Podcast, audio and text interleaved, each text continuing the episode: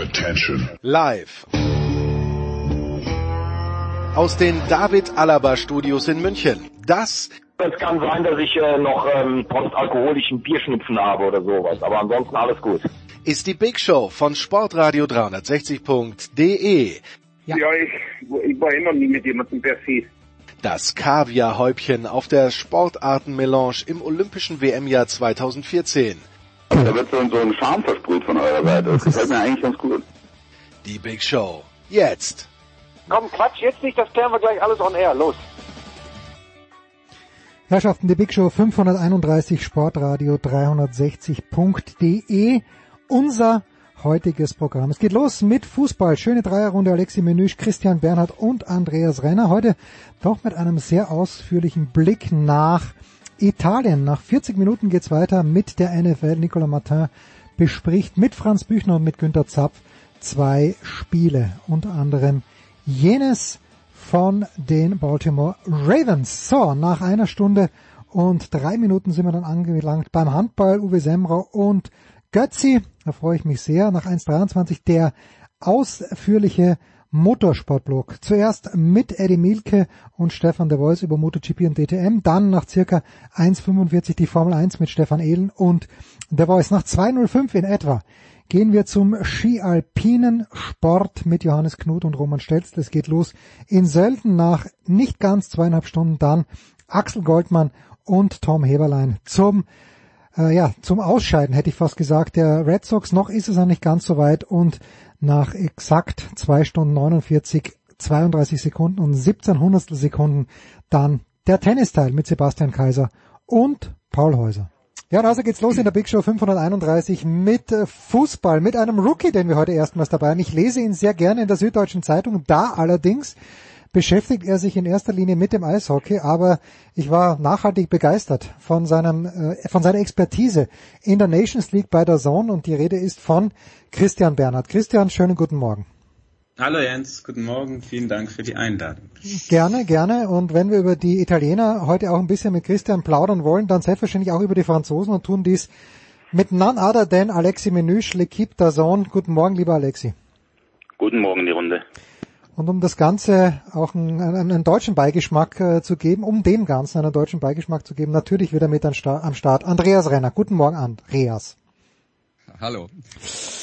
So, wir wollten eigentlich mit den Italienern beginnen, aber Alexi, als ich Dienstagabend äh, mir das Spiel, das Einzelspiel angeschaut habe zwischen Paris Saint-Germain und zwischen Rasenballsport Leipzig, ich bin A mit dem Ergebnis nicht einverstanden, aber B finde ich, ich habe Lionel Messi noch nie so traurig gesehen wie in diesem Spiel. Vielleicht war es dieses eine Spiel, äh, ich habe ihn A nicht gesehen, dass er überhaupt mitgespielt hat, B, er scheint mir dort überhaupt nicht glücklich zu sein und C, wenn ich dann sehe, Cristiano Ronaldo einen Tag später, mit welcher Freude bei Ronaldo, das passt einfach und bei Messi passt es überhaupt nicht. Reagiere ich da über, mein lieber Alexi?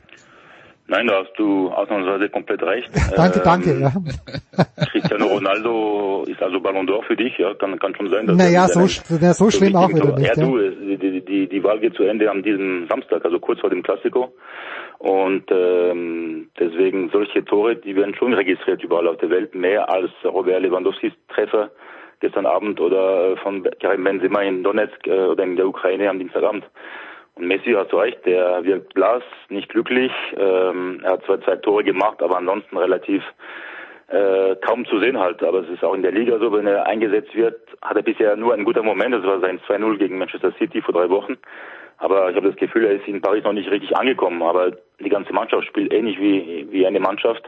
Äh, sind halt elf Individualisten mit einem Trainer, der entweder überfordert ist oder lustlos ist. Aber auf jeden mhm. Fall ähm, ja, schafft er es nicht nach zehn Monaten, seit der Tuchel über ähm, ja, äh, sein Nachfolger aber im Januar schafft er es nicht, eine klare Struktur zu entwickeln, eine klare Spielphilosophie zu vermitteln so dass man nicht weiß, was er wirklich will und welchem äh, System er wirklich spielt und ob er überhaupt ein System hat. Und das macht schon Angst, weil klar gewinnt Paris all seine Spiele gerade, überhaupt äh, ohne zu glänzen, aber wenn es äh, wirklich äh, um die oder in der K.O.-Runde losgeht im Februar und dann äh, du hast schon im, im, im Achtelfinale äh, eher einen hochkarätigen Gegner, dann wird auch schwer dazu bestehen und ähm, man weiß auch nicht, ob Paris Gruppensieger wird oder nicht. Wird schwer genug in Manch bei Manchester City zu, zu gewinnen äh, im November. Aber ähm, ja, es ist schwer, diese ganze äh, Starmannschaft zu einigen, dass man für eine oder dass man sich für eine klare Spielphilosophie entscheidet, für ein klares System. Und da scheint absolut äh, Lionel Messi verloren zu sein und deswegen auch vom Spielgeschehen am Dienstag äh, hätten die Leipziger ja, mit ähm, weniger Naivität und weniger individuelle Fehler die drei Punkte sogar verdient gehabt. Hm. Weißt du, wenn, wenn ich mir die Situation so angucke, ähm, bei, bei Paris. Da reden wir jetzt über Pochettino und sagen, er hat es noch nicht geschafft, äh, der Mannschaft eine Spielphilosophie ähm, zu vermitteln, was er vorher in Tottenham sehr wohl geschafft hat. Vorher war Thomas Tuchel da, dem wurden ähnliche Dinge vorgeworfen. Wir wissen auch, dass es bei Thomas Tuchel nicht daran liegt, dass er einen Plan entwickelt. Also irgendwann muss man doch mal dann an den Punkt kommen, dass man sagt, dass es bei PSG nicht funktioniert, der Mannschaft ein, äh, eine Spielphilosophie zu vermitteln und ein, äh, ein, ein System, das greift, hat vielleicht dann doch eher nicht mit den Trainern zu tun, oder? Ja, das große Problem in Paris ist einfach, dass die Spieler über den Verein stehen. Und so, solange es so bleibt, äh, wird es schwer für Paris seine Ziele zu erreichen. Es wird schwer auch ein besseres Image auf der Welt äh, zu, zu haben, zu genießen. Und äh, das versteht man einfach nicht, dass man da auch den Trainer besser schützen soll und dass man auch ihm ein Spielermaterial zur Verfügung stehen äh, sollte, den er äh, so erst, dass er die Zeit bekommt, bekommt er auch, aber dass er die Zeit hat, auch dann äh, seine Philosophie zu, zu durchsetzen. Aber es ist sehr schwer in dieser Startruppe, die eher an sich denken. Also ich meine vor allem die drei vorne, die drei Außerirdischen und äh, die bis jetzt auch nicht so wirklich harmonieren, wie man es sich erwünscht hatte. Und äh, du hast recht, bei Tuchel war es genauso, bei Unai Emery, äh, der Einzige, der es einigermaßen geschafft hat, aber da waren die, waren, war noch kein Neymar, kein Mbappé, kein Messi da. Immerhin Ibrahimovic und Cavani, äh, es war äh, Laurent Blanc. Und äh, auch er musste entlassen werden ähm, nach vier Jahren, um drei Wochen nachdem er verlängert hatte. Also solange das passiert, und ich glaube auch nicht, dass ein Guardiola oder ein anderer Trainer da ähm, mehr Ergebnisse erzielen würde, mehr äh, eine klarere Handschrift äh, durchsetzen würde, weil meiner Meinung nach diese Mannschaft untrainierbar ist und bleiben wird. Hm. Dann, dann spanne ich doch den Bogen zum möglichen Weltfußballer, Christian, den du ja die letzten Jahre bei Juventus Turin beobachtet hast. Hat man in der letzten Spielzeit zum Beispiel schon gemerkt, dass Ronaldo bei Juventus jetzt nicht mehr das zeigt, nicht mehr diese Spielfreude möglicherweise hat, weil produktiv ist er immer. Das ist natürlich Wahnsinn, wenn man überlegt, wie alt der Junge ist und wie produktiv er immer noch ist. Ja, man hatte vergangene Saison schon irgendwie so ein bisschen das Gefühl, dass, dass Juve und Cristiano Ronaldo nicht mehr so ganz warm miteinander waren. Also das äh, kam jetzt nicht plötzlich völlig unvermittelt im Sommer. Die Art und Weise, wie es kam, so kurz vor Transferschluss, ähm, hat jetzt logischerweise bei Juve nicht alle glücklich gemacht, weil Juve im Prinzip da auf dem Transfermarkt auch nicht mehr reagieren konnte. Aber wie es jetzt so lief, diese Trennung, ähm, glaube ich, hat, kam beiden Seiten zugute. Also wenn man sieht, wie Cristiano Ronaldo, ich fand das gestern auch wirklich auffällig, wie, ja, wie viel er für die Mannschaft gespielt hat, wie emotional er eben auch war bei, bei Menu, im Man United Trikot. Und bei Juve war es halt auch, glaube ich, an der Zeit, sich davon zu emanzipieren. Äh, Leonardo Bonucci hat gestern ja, einen sehr interessanten Satz gesagt. Er hat gemeint, ähm, wir haben in den letzten Jahren da Cristiano Ronaldo da war, haben wir immer versucht, ihn gut in Szene zu setzen und ihn gut ausschauen zu lassen. Ähm, weil wir dann auch dachten, oder weil das ja auch oft der Fall war, dass er auch die Spiele für uns entscheidet. Und jetzt hat er gemeint, müssten wir wieder zu dieser Juve-Mentalität zurückkommen, dass die Mannschaft das löst, dass wir das als Kollektiv lösen. Und das zeigt eben, dass, ja, so wie es jetzt kam, Cristiano Ronaldo hat im Prinzip selbst entschieden, dass seine Zeit in Turin vorbei mhm. ist. So machen das dann eben die ganz, ganz Großen. Äh, das, äh, da gab es wenig zu diskutieren. Das war dann seine Entscheidung. Und ich glaube, bei Juve ist man jetzt auch alles andere oder gar nicht, gar nicht traurig darüber, denn es war ja klar, dass bei Juve auch so ein Erneuerungsprozess kommen muss. Und äh, ich glaube, der lässt sich deutlich besser ohne so einen charismatischen und so großen Star wie Cristiano Ronaldo fahren. Deshalb glaube ich, so wie es jetzt läuft, läuft es eigentlich für beide Seiten gar nicht so schlecht. Ja, das ist gleich die Anschlussfrage. Wenn ich gleich bei dir bleiben darf, Christian, Juve ist ganz schlecht gestartet äh, mit äh, Massimiliano Allegri, der wieder zurückgekommen ist. Aber wenn man sich so die letzten Ergebnisse anschaut, und da waren ja auch gute Gegner dabei, gestern gewinnen sie 1 zu 0 in St. Petersburg. Äh, okay, ein bisschen, ein bisschen spät gefallen das Tor, aber ist ja wurscht. Sie haben gewonnen. Ist Juve jetzt wieder so ein unangenehmer Gegner, der A in Italien und B aber dann auch in Europa echt lästig sein kann. Und wir kommen dann gleich zum großen FC Bayern München, ob wir irgendeine Mannschaft finden, die den Bayern lästig sein könnten.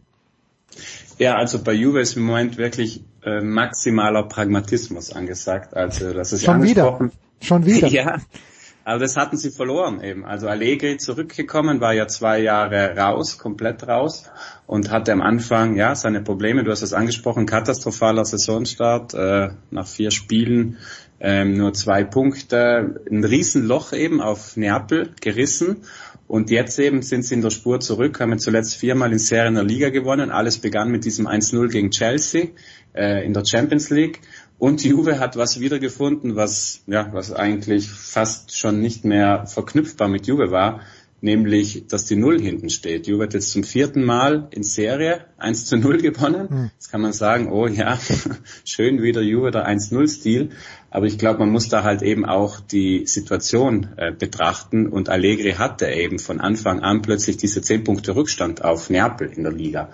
Und ich glaube, da ist es verständlich, dass da nicht unbedingt erstmal die Zeit groß ist für Experimente, sondern du musst dann schauen, dass du ja in die Spur kommst, dass du den Rückstand nicht größer werden lässt. Denn Neapel hat bis jetzt einfach schlicht jedes Spiel gewonnen, acht Spiele, acht Siege. Äh, und deswegen ist klarerweise das Ziel, erstmal den Rückstand nicht größer werden zu lassen und dann ihn auch Schritt für Schritt zu verkleinern. Zu verkleinern. Und deshalb, ja, Allegri hat wieder auf seine alte Art zurückgegriffen. Also Juve spielt im Moment deutlich abwartender, tiefer stehender. Das kommt Bonucci und Chiellini sehr zugute. Die haben es nicht gerne, wenn sie viel Raum hinter sich zu verteidigen haben. Und das kommt den ja, sehr, sehr schnellen Männern vorne zugute. Chiesa, Quadrado, auch Morata, der jetzt wieder zurück ist.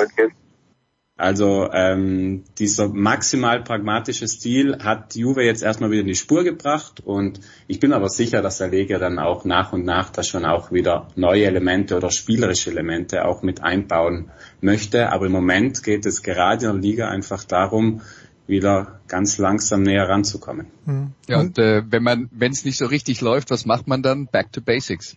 Ja. Erstmal wieder die etablieren und wenn die da sind, dann kann man wieder Schritt für Schritt neue Dinge hinzufügen. Das hört sich, Alexi, für mich an, genau wie der Gegenentwurf zu Atalanta Bergamo, die ganz viel Spaß machen, aber dann halt auch ganz oft, oder nicht ganz oft, aber zumindest am Mittwochabend ein 2-0 ähm, äh, in Manchester verdödeln. Also das, das war, war, war ein wunderbarer Auftritt zu Beginn und dann ist es immer enger geworden, am Ende verlieren sie es dann noch. Ähm, wie, wie siehst du denn äh, die, die, den Pragmatismus bei Juventus A und die Freude, die Atalanta Bergamo auf der anderen Seite verbreitet? Ich bin schon ein bisschen überrascht, dass Juve wieder ähm, seine Ergebnisse erzielt und jetzt wieder äh, auf einen Aufwärtstrend ist, weil es war kein Durchbruch jetzt in der, in der, im Sommer mit dem Abgang von Ronaldo dazu der Trainerwechsel. Man weiß ja nie, ob es klappt mit dem äh, Trainer, wenn er zurückkehrt, nachdem er jahrelang da war und ähm, ja, wie du sagst, also spielerisch vielleicht nicht wirklich äh, brillant, aber dafür extrem effektiv, sehr gut organisiert, äh, taktisch nach wie vor sehr diszipliniert. Ich weiß nicht, ob es dann ganz reicht, wenn es äh, im K.O.-Duell losgeht oder in der K.O.-Runde losgeht, ab Februar da auch zu bestehen, wenn Gegner aus England äh, Bayern München wird oder sogar PSG sogar, vielleicht. Ja, vielleicht. Aber ähm, ja, es ist auch so, dass, dass man auch gestern wieder gesehen hat, in St. Petersburg ist schon schon so ein Schlüsselspiel, nachdem du gegen überraschenderweise am zweiten Spieler gegen Chelsea gewonnen hast, musstest du irgendwie diesen Erfolg bestätigen. Du bist auch Gruppensieger vor dem Champions League äh, amtierende Sieger, so dass auch Juve gerade ein Zeichen setzt. Ja, mit uns ist vielleicht doch noch zu rechnen, beziehungsweise schreibt uns nicht ganz ab, weil ähm, das Gerüst steht bei bei Juve im Großen und Ganzen und auch in der Breite ist es relativ gut besetzt, wenn, wenn nicht so viele Verletzte sind. Und äh, mit Juve wird auf jeden Fall bis zum Achtelfinale zu rechnen sein. Und dann schauen wir mal, was die Auslosung so bringt. Am Dienstag, Andreas, das nur um den italienischen Bogen abzuschließen. Inter gewinnt zu Hause gegen äh, Sheriff Tiraspol und äh, Porto schlägt den AC Mailand äh, mit 1 zu 0. Ich weiß nicht, ich bin beim AC Mailand ausgestiegen, nachdem Van Basten den Club verlassen hat. Ist also schon ein paar Tage her. Ähm, aber, aber irgendwie verbindet mich doch immer noch eine, eine große Sympathie mit dem AC Mailand.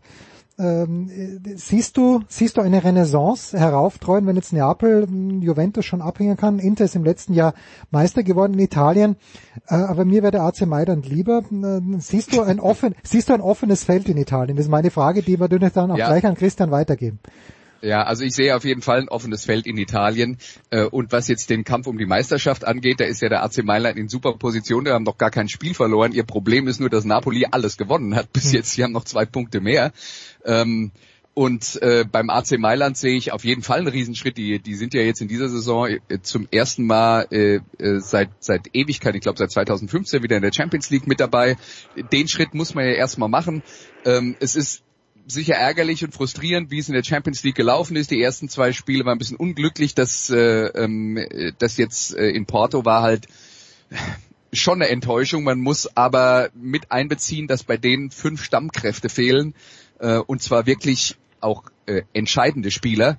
Äh, und dann kommt ein Ibrahimovic zurück, ein Olivier Giroud kommt zurück, die sind beide nicht mehr ganz jung, die ähm, äh, kommen beide aus Verletzungen, sind noch nicht äh, in absoluter Topform. Also es ist jetzt schon eine schwierige Gesamtsituation für Milan gewesen vor diesem Auswärtsspiel in Porto. Trotzdem unterm Strich natürlich eine Enttäuschung, dass sie da doch so ziemlich sang- und klanglos verlieren. Aber insgesamt in der Liga äh, sehe ich die auf einem sehr guten Weg und äh, ja, der, das Rennen um die Meisterschaft ist da offen und da werden die, da, da haben die eine gute Chance mitzureden. Und da ist einiges an Qualitäten der Mannschaften, was man so ein bisschen äh, unterschätzt und Christian kann da sicher ein bisschen äh, mehr noch dazu sagen. Klar, da ist Ibrahimovic und Giroud, die sind alt, aber Milan hat vor allen Dingen einen sehr guten Kern von noch ziemlich jungen Spielern, die daraus wirklich eine spielstarke Truppe gemacht haben, äh, an guten Tagen. Und wie gesagt, wenn dann halt ein Brian Diaz äh, und ein Theo Hernandez wegen, ähm, äh, wegen Covid äh, fehlen und noch zwei, drei andere dann wegfallen, dann wird's halt irgendwann äh, auch mal dünn. Ja, also so tief sind sie noch nicht mhm. besetzt, aber insgesamt ist es ein, äh, ein gut aufgestelltes Team äh, in, in Hinsicht auf die Zukunft, glaube ich. Christian?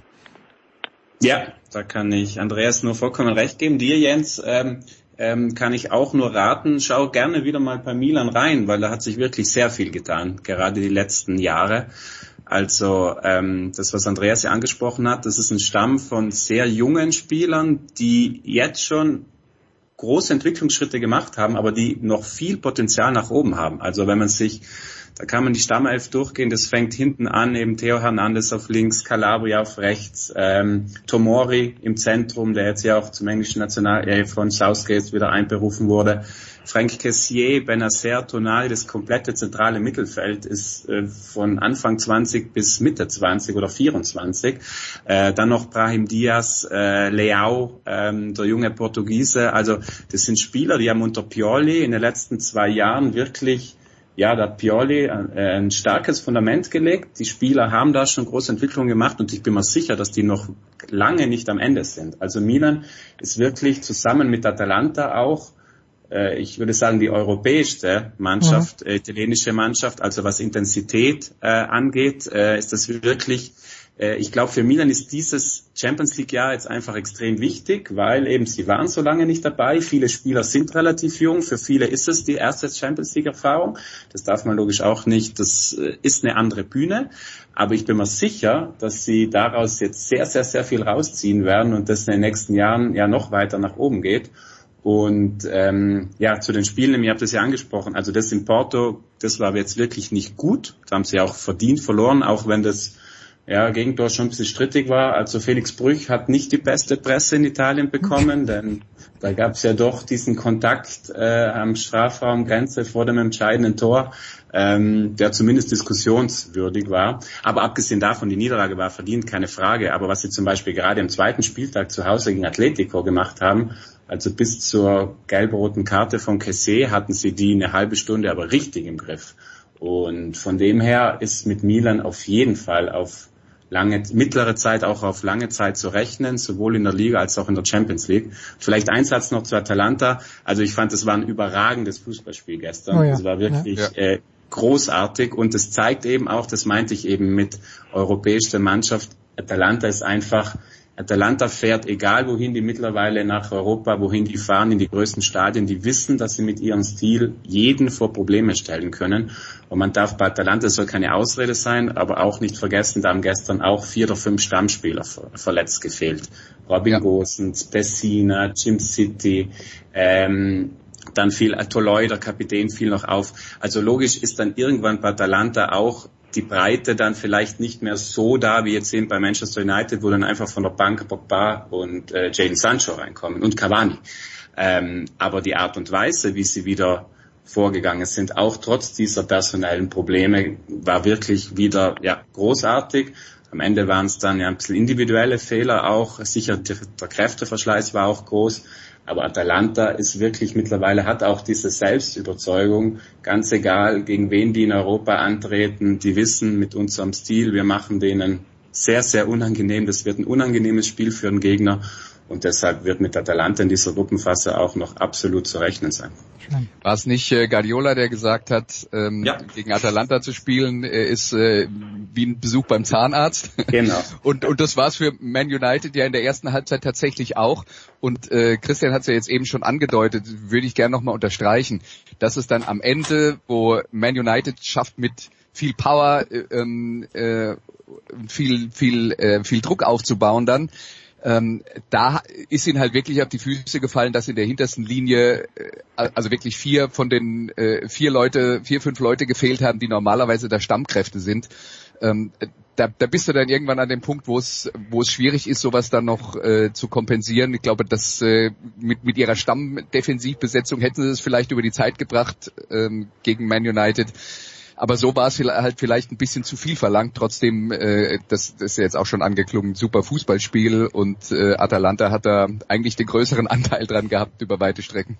Ja, und das war ja auch zum Beispiel, sie hatten ja auch beim 2-1 diese zwei Riesenchancen auf 3-1 zu stellen ja, ja. Äh, von Zapata und Malinowski. Klar kann man auch sagen, Muster, der Torhüter hat auch überragend gehalten. Also Man United hätte logischerweise auch früher schon seine Tore machen können. Aber richtig, was du sagst, also hinten war dann wirklich plötzlich, es waren alle Stammkräfte, waren nicht mehr da. Toloi war ja schon verletzt, Jim City auch. Der Ruhn, der Mittelfeldspieler, musste schon als Innenverteidiger aushelfen. Und dann ist er, muss ja auch noch Demiral in der Halbzeit ausgewechselt werden, der Torschütze auch. Also die waren da wirklich hinten mit, mit einer Kette unterwegs, die es so wahrscheinlich auch nicht mehr geben wird. Und das, ja, in Old Trafford gegen diesen Druck von Man United war dann gestern zu viel. Aber wie gesagt, Atalanta hat wirklich dieses europäische Element, diese intensive, mannorientierte, mutige Spielweise, die haben sie sowas von etabliert und ich bin mir sicher, die werden wir auch noch länger gerade auf der europäischen Bühne zu sehen bekommen. Apropos überragend gehalten, nach einer kurzen Pause wird uns Alexi Menüsch erklären, wie Manuel Neuer gestern zumindest den zweiten Ball gerade noch rausgefischt hat in Lissabon.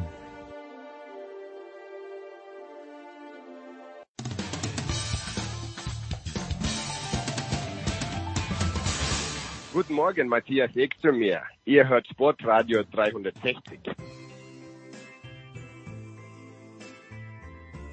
Sportradio 360, die Big Show 531 geht weiter mit Fußball und Fußball wird präsentiert von Bet365, der beliebtesten Marke den Online-Wettanbietern. Heute noch ein Konto bei Bet365 eröffnen und Wettcredits von bis zu 100 Euro abräumen. Alexi Menüsch ist bei uns von der L'Equipe von der Zone, Christian Bernhard, Süddeutsche Zeitung und der Zone und Andreas Renner der Zone und selbstverständlich Musikradio 360. Ja, Alexi, vier deutsche Mannschaften, alle vier auswärts, wenn ich jetzt mal so drüber nachdenke. Der BVB geht unter in Amsterdam. Wolfsburg verliert in Salzburg, hat mich in mehrerlei Hinsicht gefreut. Äh, Leipzig haben wir schon ganz, ganz gut angesprochen, verliert in Paris und am Mittwochabend dann aber ein vom Ergebnis her sehr überzeugendes 4 zu 0 der Bayern, die natürlich auch äh, ja, zwei Tore geschossen haben, die zu Recht wie ich finde, aberkannt wurden oder nicht zugelassen wurden. Dennoch 4 zu 0. Es hätte auch anders kommen können, wenn Manuel Neuer nicht seine Extraklasse gezeigt hätte. Vor allem beim, beim zweiten Schuss fand ich, den ersten Jahr war doch sehr mittig. Dennoch 4 zu 0 nach dem 5 zu 1 in Leverkusen. Wo können sich die Bayern noch steigern, Alexi, aus deiner Sicht? Oder sind wir jetzt schon am Zenit angekommen? Erst einmal würde ich dir gerne beglückwünschen, dass ein Sturm Graz-Fan äh, Red Bull Salzburg Österreich, Österreich, Österreich, Österreich, Österreich. Respekt, Respekt. Ja. Und äh, Salzburg überragend. Also ich habe äh, eher das Spiel äh, erstmal für L'Equipe schon einen Bericht gemacht und versucht bei jeder Möglichkeit die hoch zu loben und äh, als Sensation zu verkaufen, die keine mehr ist eigentlich.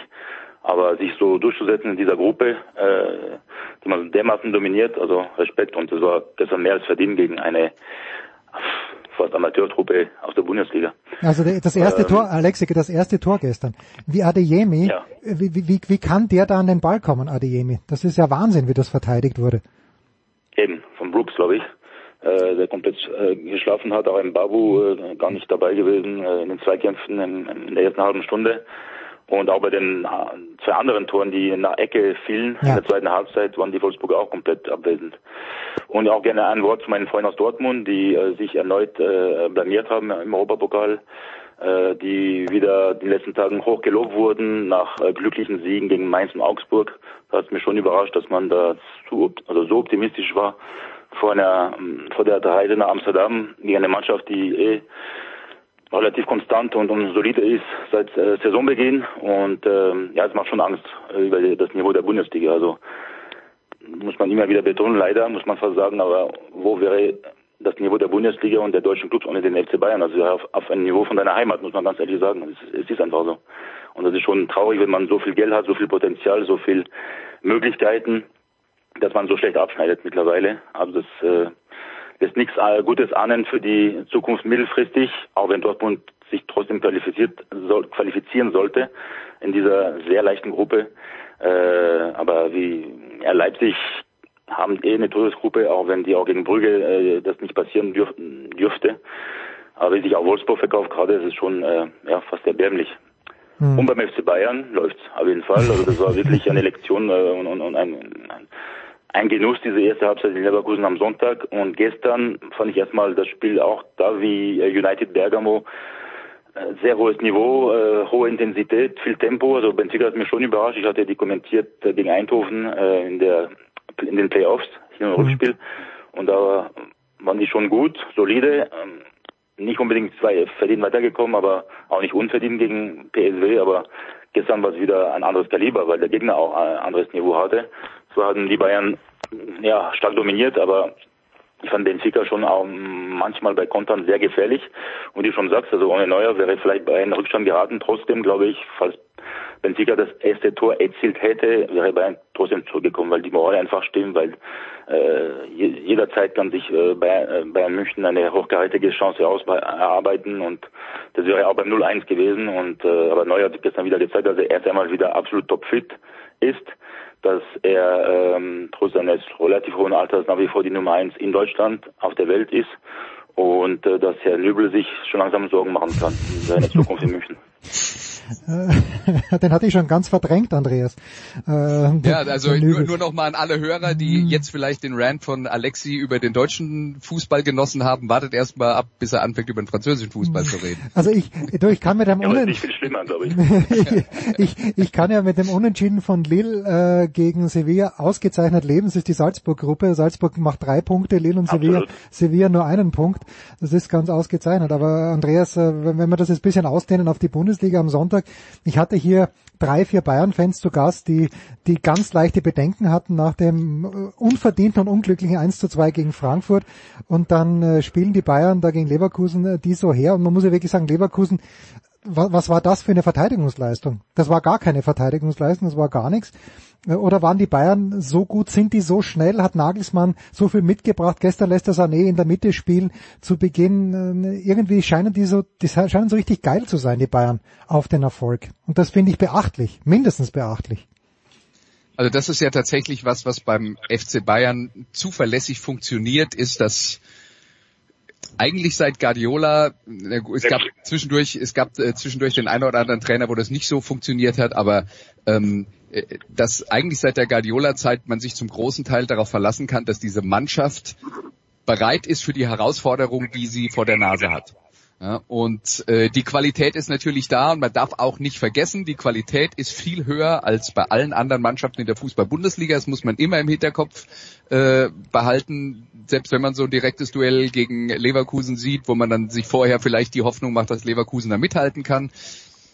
Aber schaut man sich dieses Spiel an und ich habe nur eine Zusammenfassung dazu gesehen, äh, muss ich äh, fairerweise dazu sagen, aber schaut man sich nur an, wie diese Tore gefallen sind, dann sieht man halt auch, dass nachdem mal die ersten ein oder zwei gefallen sind, dass Leverkusen nach vorne aktiv ist, die Bälle verlieren und dann sind Umschaltmomente und dann spielt halt Bayern mit sechs gegen vier und dann schießen die natürlich ihre Tore. Und wer das zulässt als Gegner, ja, da hat, äh, ähm, da, da ist, da ist es dann halt hoffnungslos. Ne? Und äh, die, die Qualität, äh, die Qualität im Umschaltspiel hat der FC Bayern oder eine andere Mannschaft in der Fußball-Bundesliga ähm, das vielleicht nicht auf dem gleichen Niveau haben und wenn dann eine Mannschaft konsequent weiter versucht Tore zu erzielen und bei der anderen die Köpfe hängen, dann kann so ein Spielhaus schon mal aus dem Leim gehen, ähm, was für die Entwicklung der Leverkusener Mannschaft ein bisschen schade ist, weil da wird dann wieder eigentlich eine positive Entwicklung übertüncht durch so ein Katastrophenergebnis. Ähm, aber äh, dass der FC Bayern da aus vielerlei Gründen äh, besser aufgestellt ist als jede andere Mannschaft in der Fußball-Bundesliga, wissen wir, und das hat nicht zuletzt mit dem Geld zu tun, aber eben auch, das wird halt auch gut eingesetzt, da sind die richtigen Trainer am Werk und die ähm, holen da auch die, die ähm, optimalen Ergebnisse bei raus.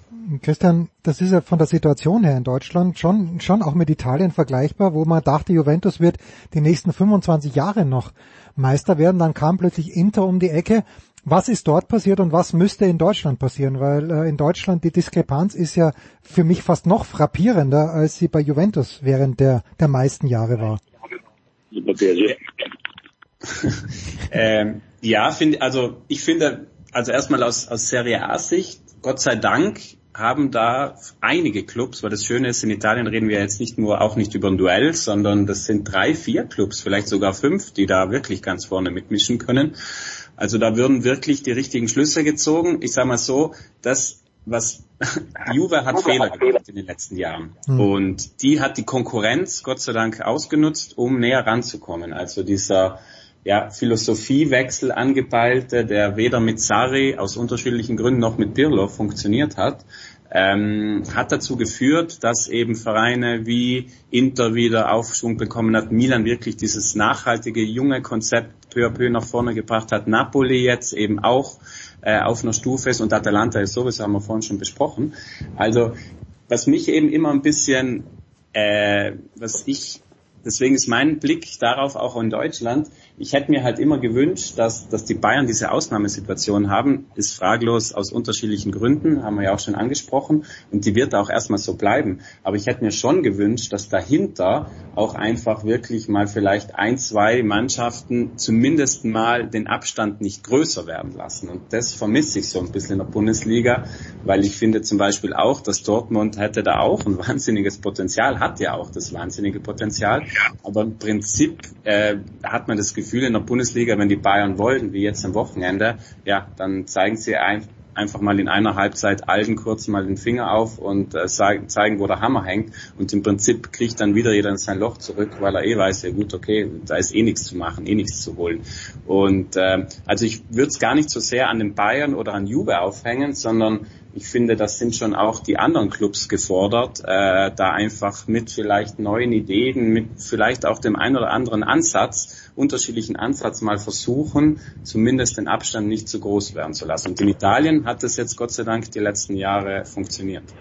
Bravo, endlich sagt einer. Ja, bitte, bitte, weil äh, Alexi, der Anspruch von Leipzig, von Dortmund, von Leverkusen, die gehen ja in jede Spielzeit rein und sagen, zweiter Platz wäre super. Und, und, und ähm, nach dem ersten Dezemberwochenende in diesem, in diesem nicht mehr lange äh, währenden Jahr, nämlich da spielen die Bayern, ja. glaube ich, in Dortmund, wird die Meisterschaft genau. wieder entschieden sein, weil die Bayern dann 4-1 in Dortmund gewinnen und wir reden nicht mehr drüber. Erstmal, äh, äh, wie so, wie die Bayern so schön haben, Herbstmeister werden. Weihnachtsmeister. ja, Herbstmeister, das ist, kommt dann auf den Briefkopf. Aber wo, wo, wo ist es diese Anspruchslosigkeit, der, die relative Anspruchslosigkeit, die dich auch manchmal ein kleines bisschen am Kopf kratzen lässt? Das ist in Frankreich doch anders. In Frankreich gewinnt zwar PSG in, in der Regel in den letzten Jahren auch die Meisterschaft, aber ab und zu, so wie Lille im letzten Jahr, trauen sich wenigstens ein paar andere Mannschaften zu. Ja, muss man nicht vergessen, in Deutschland äh, sagt man immer, Paris ist jedes Jahr Meister, ist noch schlimmer als in Deutschland, aber im Moment, in den letzten zehn Jahren gab es immerhin vier verschiedene Meister. Paris wurde nur sechsmal Meister. Lille äh, hat es geschafft, wie, wie du gesagt hast, aber auch Monaco, Montpellier. Also da gibt es schon Mannschaften, die auch vom von einer durchwachsenen Saison von Paris profitieren können, die sich auch äh, ja, wie damals Monaco äh, verstärken und, und, und dann so einen Lauf haben wie Lille auch in der letzten Saison mit 22 Spielen zu null. Und leider hat Milan äh, den besten Torwart hinter Manuel Neuer äh, der Welt geklaut mit Mike Maignan, so dass äh, Lille in dieser Saison nur noch Schatten, Schatten seiner selbst ist. Aber ähm, ja, also da bin ich bei Christian zu, zu 1000 Prozent. Wie kann Borussia Dortmund sich immer so feiern lassen und und bei diesem Budget, ich meine, über eine halbe Milliarde Euro, äh, immer nur auf jungen Spieler, jungen Juwelen setzen äh, und nicht auf gestandene Spieler. Es gibt echt viele Transferflops bei Borussia Dortmund in den letzten Jahren. Allein zum Beispiel Axel Witzel, der komplett unter den Erwartungen geblieben ist, zwar Gesetz ist, aber wo hat der Dortmund auf einem anderen Niveau gehievt, wie äh, es, äh, wovon es die Rede war, als er ankam äh, damals. Nur ein Beispiel unter äh, vielen anderen. Auch Meunier hat sich überhaupt nicht durchgesetzt äh, auf der Rechtsverteidigerposition. Haaland ist halt eine Ausnahme, aber sonst gibt es echt schon einige Flops. Auch Dogan Asa immer wieder verletzt, nie in der, in der Lage, sich durchzusetzen, hat auch 25 Millionen gekostet, genau wie Julian Brand, der jetzt gerade eine bessere Phase, aber dauert nicht lang, bis er wieder abtaucht. Also es gibt schon sehr viele Beispiele, die zeigen, äh, äh, Dortmund ist überschätzt und überbewertet in Deutschland und hat es eigentlich nicht verdient. Äh, Leipzig tut sich schwer, weil es gab halt so viele äh, neue Spieler, Trainerwechsel und viele auch ähm, Wechsel in der Struktur des Vereins jetzt im Sommer, dass die wieder Zeit brauchen. Aber ich sehe die mittelfristig gefährlicher als Dortmund. Und dahinter, ja, sind Mannschaften wieder wie Dortmund, wie Gladbach, wie Wolfsburg, wie Leverkusen, die alles andere als konstant sind, immer wieder so alle drei, vier Jahre mal in die Champions League rein schnuppern dürfen, aber aus sich nicht da ganz oben etablieren können und für die beiden überhaupt keine Gefahr sein können. Hm, ja. Gut, das ist die Lage in Deutschland, die hinlänglich bekannte Lage. Äh, am kommenden Wochenende geht's weiter in der Fußball-Bundesliga. Darüber werden wir uns möglicherweise in der kommenden Woche auch unterhalten. Äh, es hat ganz großen Spaß gemacht, äh, mit Christian Bernhard jemanden dabei zu haben, der in Italien beheimatet ist. Andreas hat unfassbar viel italienischen Fußball gesehen, stelle ich gerade fest. Und Alexi ist sowieso ein Weltbürger. Ähm, Alexi, wo werden wir dich am Wochenende hören? Beim Spiel des Jahres, Marseille gegen Paris Saint-Germain. Wir haben ja einen fantastischen Sonntag bis auf Deutschland. Gibt es nur Topspiele überall auf der Welt. Christian kann auch ein, ein Lied davon siegen und wollte mich entschuldigen, aber äh, mit Messi wird das Spiel ein bisschen größer gefahren, ausnahmsweise als Interjuve. Deswegen werden wir es genießen Sonntagabend. Aber Interjuve ist auch nicht schlecht. Ja, Moment, Moment. Mit wem kommentierst du, Alexi? Ähm, wie heißt der? Stefan Gala, glaube ich. Ah, Stefan ja. Gala, okay, habe ich glaube ich auch schon mal gehört. Äh, Christian, dass, ich, ich entnehme dem der Ansage von Alexi, dass du am Wochenende bei der Zone auch im Einsatz sein wirst. Ja, genau. Ich, ich darf mit äh, an der Seite von Carsten Fuß äh, das Derby d'Italia Inter gegen Juve äh, begleiten, wo logischerweise auch großer Fokus drauf ist. Wir hatten ja über Inter haben wir noch gar nicht gesprochen, nur vielleicht zwei Ja, Sätze bitte, dazu. bitte, gerne. Inter hatte ja diesen riesigen Aderlass im Sommer, also ich kann mich gar nicht erinnern. Ich habe mal so auch darüber nachgedacht, ob es schon mal einen Meister in den großen europäischen Ligen gab, der auf einen Schlag in, äh, in einem Sommer so viel verloren hat wie Inter. Also Antonio Conte, der Meistermacher weg, äh, Lukaku weg, Hakimi weg, ähm, Christian Eriksen aus bekannten Gründen nicht, ähm, nicht einsetzbar. Also Inter hatte ja wirklich einen wahnsinnigen ja, Umbruch. Äh, und hat es aber eigentlich ganz gut aufgefangen bis jetzt. Also letztes Wochenende gab es zwar die erste Niederlage in der Liga gegen Lazio nach äh, 1-0 Führung, noch 3-1 verloren, aber Edin Dzeko macht es vorne sehr gut, ähm, der so ein bisschen zusammen mit Korea Lukaku im Doppelpack auffangen soll. Und Simone Inzaghi, auch der Trainer, der von Lazio kam, hat auch ein paar neue Elemente ein, mit eingebaut. Inter spielt ein bisschen mutiger, hat auch ein paar gute Ansätze. Und ja, wie gesagt, das Sieg gestern in, oder vorgestern der Champions League war logisch extrem wichtig, um da in der Gruppe jetzt weiterhin im Spiel zu sein. Und deswegen, ja, kann man sich auf Inter Juve, glaube ich, schon freuen. Wann ist das zeitlich gesehen? Carsten Fuß und Christian Bernhard am Sonntag wann? Äh, 2045 geht's los. Bah, es wird ganz, ganz harter Abend, weil gleichzeitig ja auch die NFL ist, wo ich dich ja. vermute, Andreas. Ja, also ähm, zum einen, ich mache auch italienischen Fußball, nämlich ähm, Bologna gegen AC Milan. Allerdings für die deutschen Zuhörer nicht so gut, weil das läuft bei Sky in der Schweiz, nur in der Schweiz. okay, gut. Aber Interessant, ist halt ja. so. Ja. ja. Und äh, ich mache dann am Sonntag tatsächlich NFL, aber nicht in der Konferenz, sondern ich mache das Sunday Night Spiel zwischen den San Francisco 49ers und den Indianapolis Colts. Ah, das wurde dir doch ans Herz gelegt, Andreas, die San Francisco 49ers. Aber du warst schon fleißig, so viel darf ich verraten. Und auch die Musiksendung am Sonntag, am kommenden, wird einen Footballbezug haben. Worum geht's und mit wem? Ja, also wir hatten äh, Ulf und äh, Olaf Nordwig äh, von äh, GFL TV mit dabei und wir haben geredet über die vor äh, relativ kurzer Zeit verkündeten äh, Teilnehmer an der Halbzeitshow von Super Bowl 56 am, ich glaube, 13. Februar im SoFi Stadium von Los Angeles. Ja, und wenn ihr wissen wollt, wer da dabei ist und äh, euch mal reinhören wollt, ob das überhaupt Sinn ergibt, deswegen so lange aufzubleiben oder ähm, ob man ja vielleicht doch in der Halbzeitpause, keine Ahnung, äh, lieber noch was zu essen holt oder so.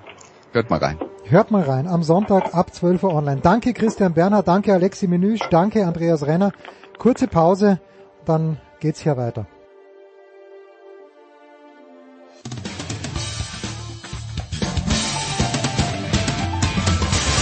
Hallo, hier ist Roger Fedor. Ihr hört Sportradio 360.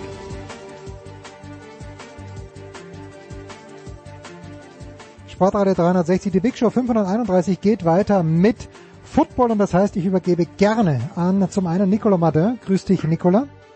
Hallo. Zurück aus London ist er wahrscheinlich auf Malta, das ist meine Vermutung. Nicht auf Malta, genau. das weiß ich einigermaßen sicher, ist Günther Zapf, die Legende, der Sohn. Grüß dich, Günni. Nein, nicht auf Malta, das stimmt, aber auch mit M München. München und äh, nicht ganz München, aber fast. Ich habe ihn vor kurzem erst getroffen. Das ist Franz Büchner, ein kleines bisschen außerhalb von München. Grüß dich, Franz. Korrekt, hallo, hallo. Ja, ein Berliner, den es nach Ismaning verschlagen hat. Auch ganz, ganz verrückt. Nikola, ich habe dir zwei Spiele hingeworfen. Wir versuchen in dieser Woche die Ravens ein kleines bisschen zu jinxen und bitte. Schreibt der Producer, wäre wünschenswert. Also, das ist das Niveau, liebe Leute, auf, das, auf dem wir angekommen sind, Günther. Die Ravens, die ja jetzt so ein bisschen ausschauen, vor allen Dingen nach diesem deutlichen Sieg gegen die Los Angeles Chargers wie das Team to beat in der AFC. Ähm, wie sieht's da bei dir aus?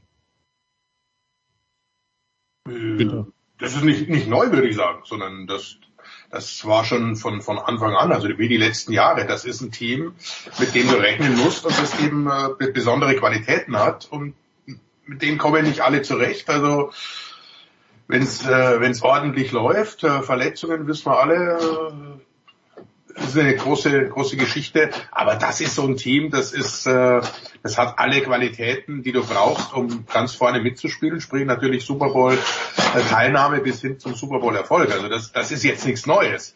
Was, äh, was äh, relativ neu ist oder nicht relativ, aber was, was äh, immer wieder mal zwischendurch eben aufkommt, ist, dass man Wege und Mittel findet, um diese Baltimore Ravens äh, zu besiegen. Man kann sie schlagen, sie sind also kein, äh, keine Mannschaft, die da mit 17-0 äh, nach neuer Rechnung durchgehen wird, sondern die, die hat schon auch ihre, ihre Schwächen. Und wenn du sie an so einem Tag erwischt und wenn du den richtigen Gameplan hast, dann sind sie zu, zu besiegen. Und das ist das große Problem, weil in den Playoffs kommen natürlich nur Mannschaften, die die das drauf haben und die dann auch äh, entsprechend vorbereitet sind. Von daher ist es heute schon mal ein, ein, ganz, ganz guter Fingerzeig. Heute sage ich schon, weil ich heute äh, das äh, Donnerstagsspiel habe, also am Sonntag, weil äh, es geht natürlich auch um die Setzliste, nur noch ein, einer, der äh, bei hat und dann das, das Heimrecht garantiert.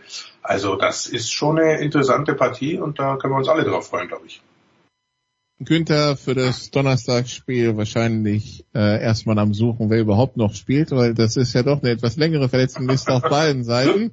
Ähm, das könnte ein Highlight werden da heute Nacht. Äh, Franz, diese Ravens, ähm, ja, sie, sie haben halt diese Chargers entzaubert, die wir alle so die letzten Wochen gelobt haben. Ne? Das ist, glaube ich, so die, also nicht nur, dass sie gewonnen haben, sondern wie sie gewonnen haben. 34-6 ist halt schon eine Ansage.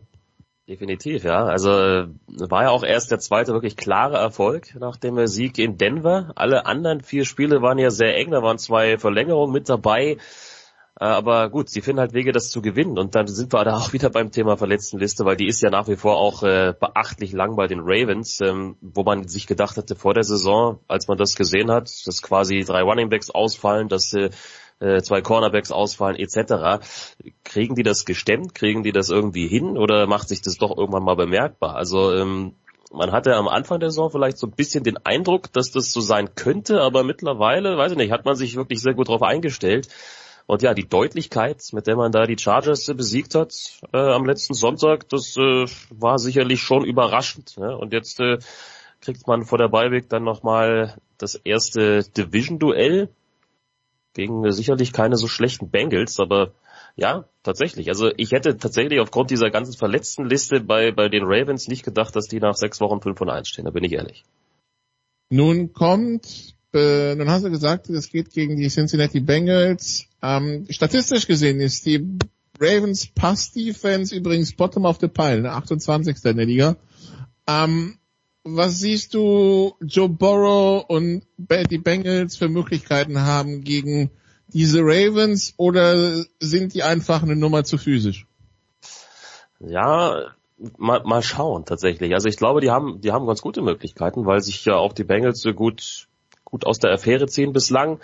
Ähm, man, man hört zwar so ein bisschen, dass äh, Joe Burrow mit seiner, mit seinem, mit seiner Halsgeschichte, äh, mit dieser ja, Throat Contusion, die er sich da gegen Green Bay zugezogen hat, immer noch so ein bisschen äh, zu, zu tun hat, dass er da ruhig sein muss und das äh, muss aber für so ein Auswärtsspiel gar nicht mal so schlecht sein, wenn man da eh gegen äh, die Lautstärke antreten muss. Also ich glaube aus so einer Position heraus, äh, in der sich die Bengals jetzt befinden, mit einem sehr, sehr guten Saisonstart, 4 und 2, ähm, trotz allem vielleicht so ein bisschen die Außenseiterrolle einnehmen könnend, ja, weil man ja auch gerade in den letzten Jahren gegen Baltimore eigentlich nichts gerissen hat. Ich glaube, das könnte eine ganz gute Position sein für, für die äh, Cincinnati Bengals und äh, ja, sicherlich da ein paar ganz gute Möglichkeiten. Äh, Franz, wir müssen natürlich nochmal zehn Tage zurückgehen und uns ist die, die Gesundheit unserer Experten hier auch wichtig. Kannst du inzwischen wieder einem Field Goal Team zuschauen, ohne nervöse Zuckungen zu bekommen? äh, puh, schwierig, ja. Das ist ein, natürlich ein gutes, gutes Beispiel. Äh, das Spiel Bengals gegen Packers ähm, war in der Hinsicht schon, schon besonders. Ja. Ich hoffe, also ich habe mich erholt, kein, kein Problem. Ich hoffe, dass sich die äh, beteiligten Personen davon erholt haben. Also Evan McPherson, der Rookie-Kicker, war ja da auch äh, involviert bei den Cincinnati Bengals. Ähm, ja, äh, ich hoffe mal für ihn und für, für alle anderen, dass es nicht wieder darauf hinausläuft. Aber Günther, die Bengals gewinnen die Spiele, die sie eigentlich gewinnen müssen. Gut, gegen die Packers wäre mehr drin gewesen, da kann man sich bestimmt ärgern. Unter Umständen gegen die Bears auch, aber die Bengals marschieren so ähm, ich würde mal sagen, unterm Radar in dieser Division, wo natürlich die Namen Ravens, Steelers und Browns eigentlich viel weiter oben stehen würden. Ja, die nutzen das ganz geschickt aus, dass, dass keiner auf sie achtet oder nicht so sehr. Also ganz, ganz neu ist das nicht.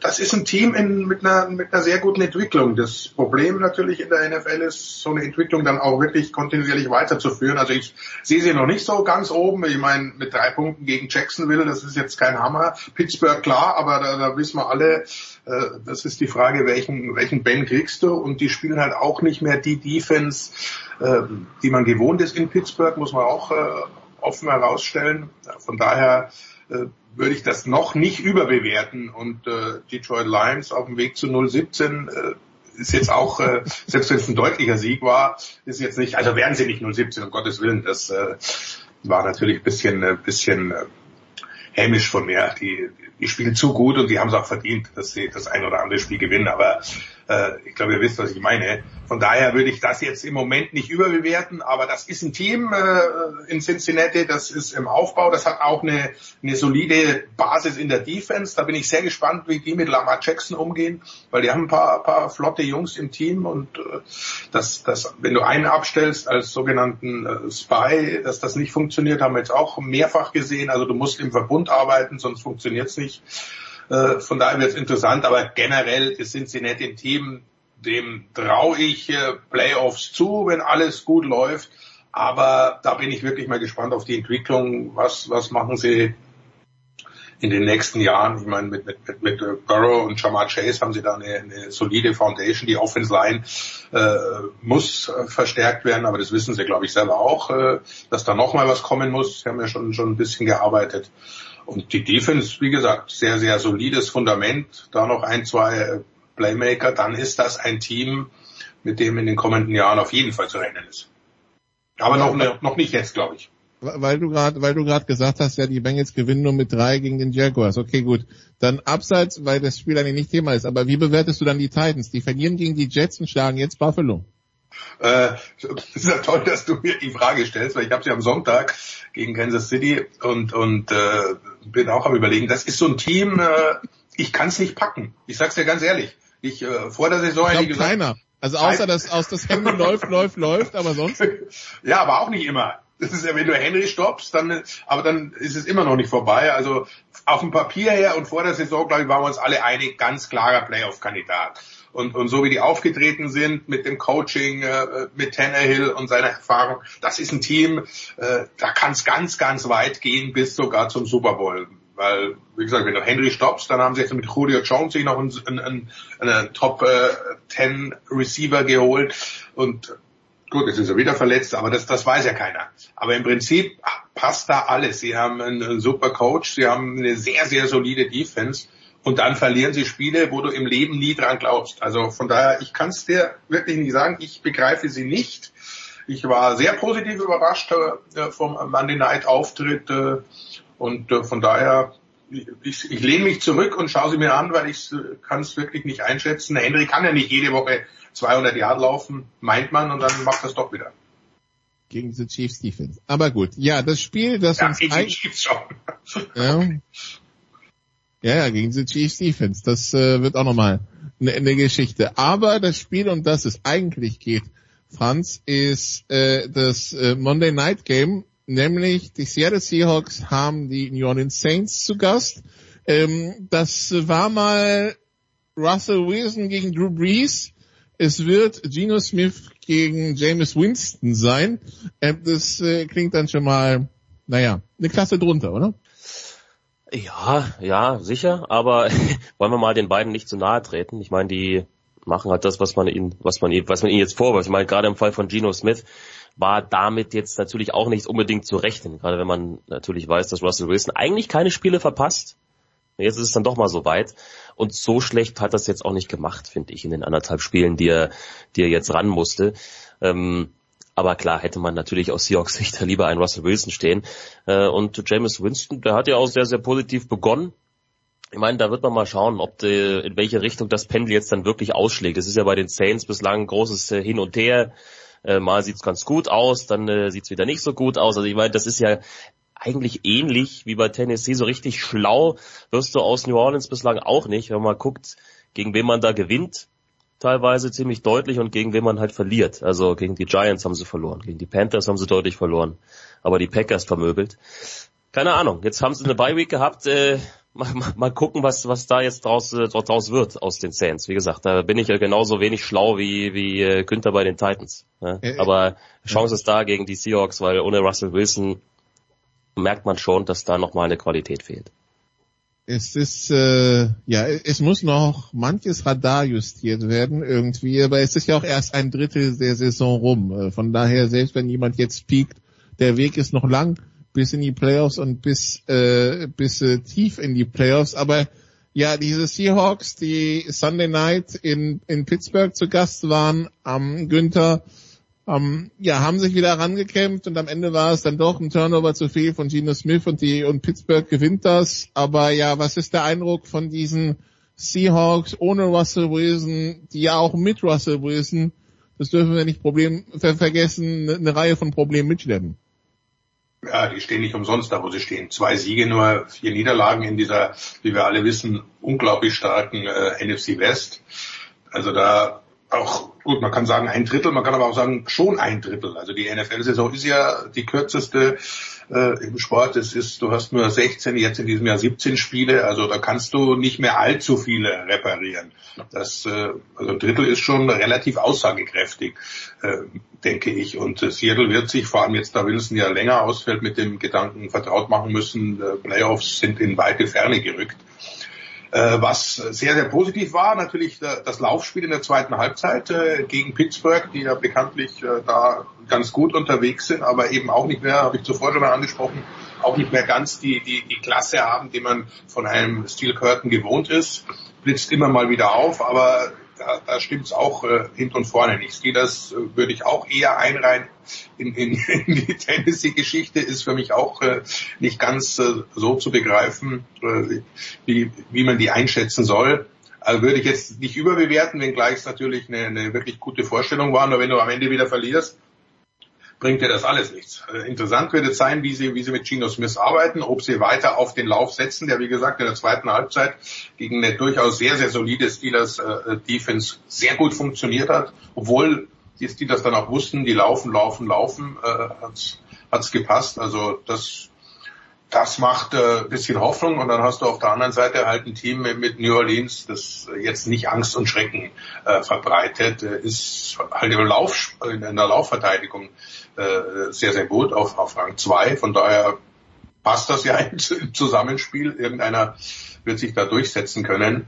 Aber mit Abstand die schwächste Passverteidigung. Also würde ich mal schauen, wie, wie sich das Ganze entwickelt. Also das ist, das ist so ein Spiel, äh, da, da musst du eigentlich würfeln, weil auf dem Papier würde ich sagen, so von, von den Zahlen, was bisher gelaufen ist, äh, wäre es eigentlich eine klare Sache für Seattle, weil New Orleans eben ohne Breeze und, und andere noch nicht so weit ist. Aber wenn du dir dann den Rekord anschaust und wie sie spielen, dann sagst du eigentlich wieder, ja, nee, äh, Seattle ist nicht so gut, das, das gewinnt New Orleans. Aber das, ein, ein Würfel oder eine Münze hilft in dem Fall. Es würde ja den Saints helfen, Franz, wenn ja, von, von den Verletzten, also Michael Thomas, Traquan Smith, Terran Armstead, Corn Alexander, Marcus Davenport und so weiter, der ein oder andere mal schnell wieder mit dabei wäre. Ne? Also ich meine, die Saints gehören auch zu denen, die sich wahrscheinlich gefreut haben, dass es früh eine Bye-Week gab, damit die, damit die verletzten Front sich hoffentlich ausdünnt. Ja, also bei denen merkst du es dann wahrscheinlich noch ein bisschen eher als bei Baltimore, dass da auch viele wichtige Spieler auf der Verletztenliste rumsitzen. Das ist äh, gerade wenn du dann umstellen musst, wenn du dich einstellen musst auch auf einen neuen Quarterback und du gar nicht so genau weißt, was kriegst du jetzt eigentlich Woche von Woche von, von ihm, dann wäre es natürlich gut, wenn du noch andere verlässliche Spieler da hast. Äh, also ja, gebe ich dir vollkommen recht, ähm, es wäre hilfreich. Wie, wie siehst du das Kräfteverhältnis von dem, was du jetzt von beiden Teams gesehen hast? Also wen würdest du da vorne sehen in diesem, in diesem Duell? Boah, Du stellst immer die, die richtig harten Fragen, Nikola. Also ich, äh, ja, deshalb, ich deshalb ist er auch der Bestbezahlte hier. Was soll ich dir sagen? Wegen dieser harten Fragen. Ich sehe es ähnlich wie Günther. Also ich kann mich da auch wirklich nur anschließen. Es ist für mich ein Münzwurfspiel, wie, wie er es gesagt hat. Äh, vielleicht, vielleicht ein Vorteil für, für die Saints. Ich, Dann geht es darum, wer weniger sein Quarterback verstecken muss. Ja, ja äh, Jens. Na, ich, mich, ich, ich bin immer noch vorhin zusammengezuckt, als Günther für die Lions eine 0 und 17 Saison prophezeit hat. Natürlich im Scherz, aber wenn Schmiede uns hören sollte, dann ist das bei ihm wahrscheinlich nicht wahnsinnig gut angekommen. Aber das ist nur. Naja, das, das Ding ist aber, wenn du auch auf die den Wahrheit Spielplan schaust. Ja, das ist wahr. Die Wahrheit wenn, wenn, du auf, wenn du auf den Spielplan schaust, ja, also was, was sind die elf, die bleiben? Rams, Eagles, Steelers, Browns, Bears, Vikings, Broncos, Cardinals, Falcons, Seahawks, Packers. Falcons, Falcons, mein Tipp. Ja, Falcons zu Weihnachten war dann ja. auch mein Gedanke. Ja, ja. Und vielleicht die Broncos zwei Wochen davor, aber der Rest, der Rest, da müssen sie sich richtig reinhängen. Hm. Schön. Habe ich es richtig verstanden, Günther, dass du dich A heute, das habe ich glaube ich richtig verstanden, äh, Broncos at Browns und dass du dich dann am Sonntag um 19 Uhr bei Chiefs at Titans reinhängst. Äh, dürfen wir das hier festhalten? Das äh, dürft ihr gerne festhalten. Das ist äh, ein Fakt. Ist das ein Einzelspiel am Sonntag oder ist es die Konferenz? Ja, das ist in der Konferenz. In der Konferenz. Nicht unser Einzelspiel, aber ein, ein Spiel, da könnte ich mir vorstellen, wird öfter mal eingeschaltet. Derrick Henry läuft wieder durch die Defense der Chiefs und dann versucht Patrick Mahomes zu antworten. Könnte ein paar Punkte geben.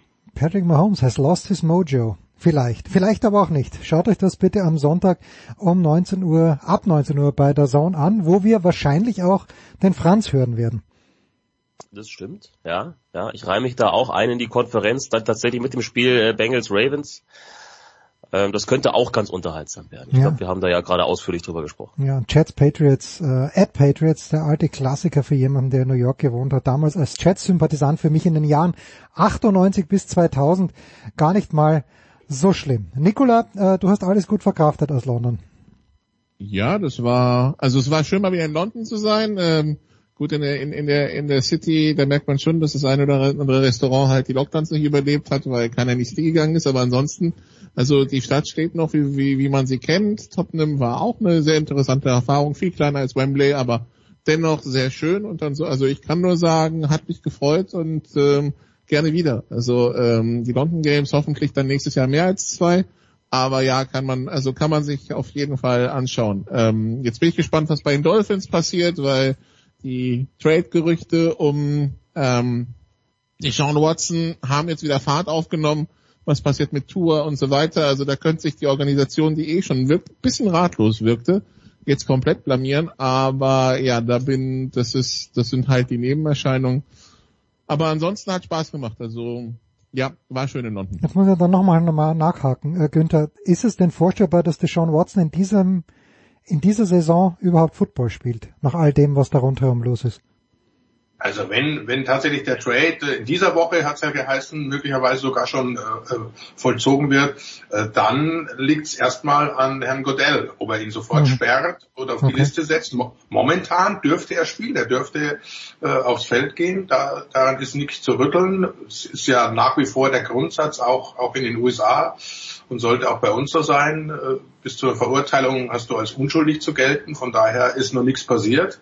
Die Untersuchungen laufen würde man sagen, aus der, aus der Entfernung beobachtet, eher wischiwaschi, also so, Hm. so richtig tut sich da nach den großen Schlagzeilen vor, ja, ist jetzt auch schon gefühlt wieder ein Jahr her, tut, tut sich relativ wenig, also was tatsächlich Fakt ist, äh, weiß keiner. Also er dürfte de facto momentan rein äh, juristischer Stand und, und ligatechnischer Stand spielen. Was passiert, wenn er tatsächlich jetzt äh, getradet wird?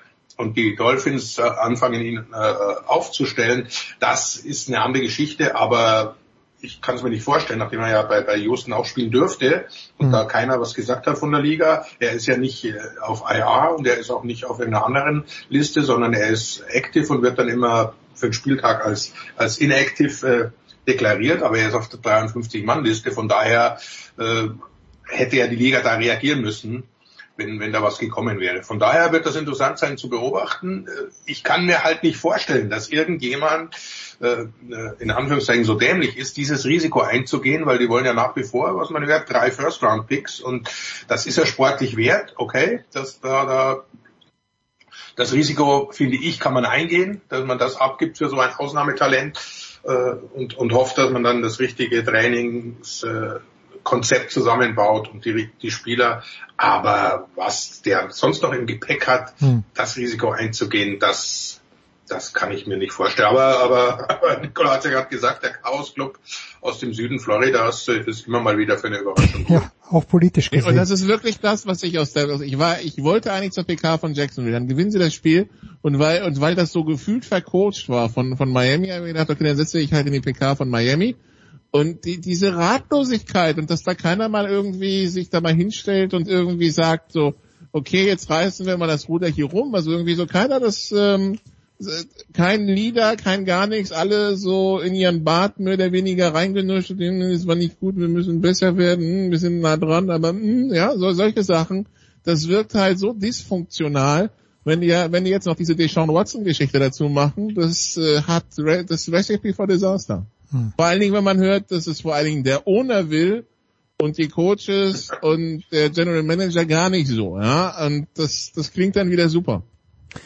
So ist halt Miami. Was soll ich euch sagen? Hört Dan Lebertard äh, und Stu Gatz, wo ihr ihn findet, da sind wir noch ein kleines bisschen näher dran. Danke. Sie, Sie, Sie könnten, Sie könnten den Kicker von Washington vielleicht noch holen, den neuen, äh, der noch nie in der NFL gekickt hat und zuletzt vor fünf Jahren im College bei Pittsburgh. Der Name Chris Blewett. Okay, gut. Danke. Schöner, schöner Rauschmeißer. Danke. Franz, leg dich wieder hin. Die Stimme ist leicht angeschlagen. Günther, vielen, vielen Dank. Nicola, vielen Dank. Kurze Pause in der Big Show 531.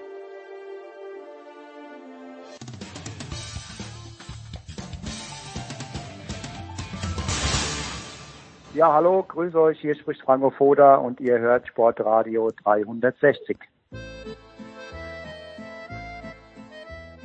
Herrschaften, es geht weiter in der Big Show 531 mit Handball und ich freue mich sehr, dass nach längerer Zeit mal wieder am Start ist der große Uwe Semrau. Grüß dich, Uwe. Guten Morgen.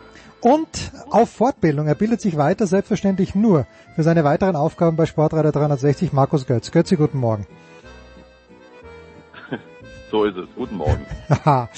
Uwe, man sagt ja im Handball, ähm, äh, ein Unentschieden kommt eher selten vor. Jetzt haben die Kieler dreimal hintereinander Unentschieden gespielt. In Berlin, in Lemgo, jetzt am Mittwochabend zu Hause gegen äh, Saget. Welches Unentschieden schmerzt denn da den THW am meisten und welches, welches war am befriedigendsten, wenn es das überhaupt gibt bei einem Unentschieden? Also ich würde sagen, dass das Unentschieden bei den Füchsen am meisten schmerzt, weil äh, sie sich doch als direkter Konkurrent für die deutsche Meisterschaft herauskristallisieren. Und äh, da wären zwei Punkte natürlich gut gewesen. Und äh, vor dem Hintergrund, dass am Wochenende das Duell mit dem SC Magdeburg, äh, ich will nicht sagen droht, aber doch ansteht, äh, ist das der Punktverlust, glaube ich, der am meisten schmerzt.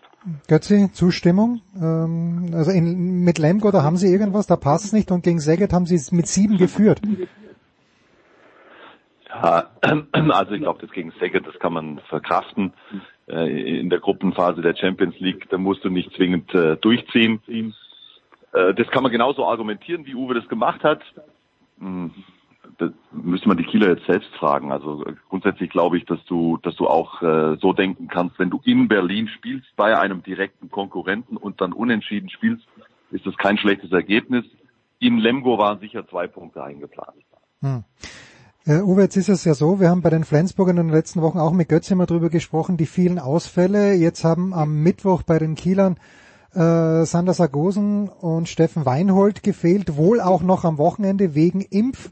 Durchbruchs. Äh, was, was sagt uns dann das? Äh, wenn du schon sagst, man darf nicht sagen oder man sollte nicht sagen, die Magdeburger drohen, aber ähm, könnte hier zumindest in der Frühphase der Bundesliga mehr Spannung entstehen, als wir vielleicht gedacht hätten. Also das ist in der Tat so. Äh, Magdeburg segelt mit voller Kraft äh, bisher durch alle Wettbewerbe und äh, das wird ein ernsthafter Prüfstein auch äh, zu Hause für den THW Kiel. Ähm, Ausfälle hat mehr oder weniger jeder, aber Berlin und Magdeburg bisher nicht. Das mhm. heißt, die sind so ein bisschen von, von diesen Dingen verschont. Und ähm, der Ausfall von Sargosen und Weinhold wiegt äh, schwer. Billig konnte das gestern ähm, ein bisschen kompensieren, hat eine hervorragende Leistung abgegeben, aber Reinkind auf der rechten Seite ist halt immer müder geworden. Und das hat den Kielern in, auf der Zielgeraden dann auch gefehlt. Und äh, das ist einfach der Mann, der Lücken reißt, der zwei Minuten provoziert äh, beim Gegner. Und das wird ein Hauen und Stechen am Wochenende. Und äh, von daher glaube ich, ist das äh, ja ohne das Phrasenschwein jetzt zu bemühen ein ganz, ganz wichtiges Spiel für den THW. Ähm, denn sie hatten sich auf diese Woche unheimlich gefreut mit diesen Spitzenpartien gegen Szeged und gegen Magdeburg und äh, jetzt hängt es alles, wie ich finde, von diesem zweiten Spiel ab. Mhm. Götzi, du hast die Magdeburger ja gemeinsam mit Heiner Brandt kommentiert gegen Flensburg. Das haben sie am Ende dann relativ klar gewonnen. Wie siehst du denn die Partie? Ja, zu dem Spiel, das du gerade ansprichst, am Sonntag in Magdeburg äh, gegen die SG, muss man sagen, dass ähm, es war kein Spiel auf Augenhöhe unter diesen Umständen. Die oder der Substanzverlust bei den Flensburgern, der ist im Moment einfach zu groß. Ja? Also äh, ohne Semper, ohne Rött, ohne Kier Möller, ohne äh, Sögard. Sie spielen jetzt ja schon seit Wochen äh, mit dem Grunde drei Leuten im Rückraum, drei äh, Rechtshändern. Äh, mhm. Jim Gottfriedson ist auch alles andere als äh, äh, bei Full Capacity. Also der, der, der ist angeschlagen, der ist müde. Also die Flensburger sind in der Konstellation einfach, äh, das, das, das sind völlig andere Umstände, wenn du die beiden Mannschaften da dann aufeinandertreffen siehst. Und die waren chancenlos. Insofern, ähm, das, das war jetzt für mich nicht der Gradmesser, um sagen zu können, um sicher sagen zu können, dass der SC Magdeburg ähm, auch ähnlich dominant gegen den, gegen den THW Kiel auftreten kann. Ähm, trotzdem, klar, die Magdeburger tadellos bislang, gewinnen den Super Globe. Ich meine, der deutliche Sieg gegen Barcelona, das war echt ein Statement. Das ist in ganz Europa wahrgenommen worden und natürlich auch in Deutschland. In der Bundesliga makellos bislang. Äh, die fahren natürlich mit maximal Selbstvertrauen nach Kiel und das ist jetzt schon in der Konstellation, wo der THW auch kleinere Probleme hat. Der THW als der Nummer eins Favorit in die Saison gegangen. Das ist schon eine hochinteressante Konstellation und ähm, mh, hochgespannt. Alles, alles ist möglich in diesem Spiel. Jetzt waren, äh, Uwe, am Mittwochabend knapp 6000 Zuschauer, nur in der Arena in Kiel. Ich sage nur, weil immerhin 6000 Zuschauer sind ja auch gut. Ist das der normale Mittwoch oder merkst du auch bei den Handballfans, also dass am Mittwoch die Leute vielleicht jetzt nicht so gern außer Haus gehen oder merkst du auch beim Handball äh, eine gewisse Zögerlichkeit der Fans, dass die zurückkommen, Uwe? Also das muss sich auch erst wieder einschleifen, keine Frage. Bei Kiel ist der Spezialfall ja, dass in der Champions League ähm, es Dauerkarten für diesen Wettbewerb gibt, aber da kommen eigentlich die Fans zum Zuge, die ähm, am Wochenende dann eben keine dieser Dauerkarten äh, belegen können. Und das sind dann teilweise auch weitere Fahrten. Das ist ein deutlich jüngeres Publikum unter der Woche in der Champions League. Und äh, von daher ist, glaube ich, der THW auch mit so einer Zuschauerzahl dann äh, mal zufrieden. Aber ja, ähm, die Kieler stellen da ja noch die Spitze ähm, der Zuschauerkapazität und der Nachfrage dar. Und äh, in anderen Hallen sieht das ganz anders aus. Ich denke, die Leute müssen so langsam auch erst wieder an Normalität äh, gewöhnt werden. Und ja, ich denke auch ein großer Teil ist vorsichtig. Hm, Wie war das in Magdeburg, Götzi? An, anders. wie, Also wie anders? Besser, schlechter? okay, gleich war es Naja, nicht, aber was äh, besser oder schlechter? Also in Magdeburg war es am vergangenen Sonntag so, dass sie, ähm, ich weiß, ich glaube 6.800 oder 6.700 äh, wäre normalerweise ausverkauft. Die dürften 5.000 Tickets rausgeben. Stehplätze sind im Moment nicht möglich und auch nicht die Plätze direkt am Spielfeldrand, die, die man in Magdeburg ähm, in Vor-Corona-Zeiten aufgebaut hat, ja, drumherum direkt. Aber die, diese 5000 Tickets, die waren, die waren vergriffen. Ja. Also die Halle war, war ausverkauft, die Halle war voll. Ähm, also da hat das, äh, da ist das angenommen worden am vergangenen Sonntag. Aber das, was Uwe da geschildert hat, das ist natürlich vollkommen richtig. Da kannst du mit sehr vielen besorgten Managern ähm, im deutschen Handball sprechen. Gilt ja nicht nur für den Handball, aber jetzt reden wir ja über über die einzig wahre Hallensportart. Schönen Gruß an Michi Körner. Ja. Ähm, also du, du, du hast diese Problematik, die Leute sind vorsichtiger geworden. Ich glaube übrigens auch, dass der ein oder andere, we- weißt du, wenn du eineinhalb Jahre etwas nicht tun kannst, dann verliert auch der, der ein oder andere den Bezug dazu. Mhm. Ich glaube, auch das spielt eine Rolle. Ähm, bin ich sehr gespannt, wie sich das entwickelt. Das, das ist, das ist ein, das ist ein, ja, ein schwieriger Weg zurück. Das wird noch dauern. Ich bin gespannt, ob, ob sich das überhaupt jetzt äh, in absehbarer Zeit wieder äh, auf ein Vor-Corona-Niveau äh, entwickeln wird. Hm. Wenn wir ganz unten in die Tabelle schauen, ganz kurz noch, äh, Uwe, n- Hannover Burgdorf, zwei Punkte nur aus sechs Spielen. Äh, Christian Brockhoff, was denkst du, wie, wie groß ist der Glaube an die Fähigkeiten von Christian Brockhoff in Hannover? Hat der, äh, hat der, hat der viel Druck? Äh, Wird er irgendwann äh, mal Druck spüren oder kann der frei vor sich hinarbeiten? Nein, das kann keiner in der Liga. Ähm, ich kann nicht so ganz äh, die Entwicklung da beurteilen, denke aber, dass gerade diese beiden Mannschaften einfach einen, einen miesen Start hingelegt haben. Also Minden mit null Punkten wundert mich natürlich auch ein bisschen. Aber es gehören immer mehrere dazu und das liegt natürlich daran, äh, dass einige Mannschaften, die nicht so hoch gewettet waren, diese Spiele dann eben äh, gegen diese Teams da unten gewinnen.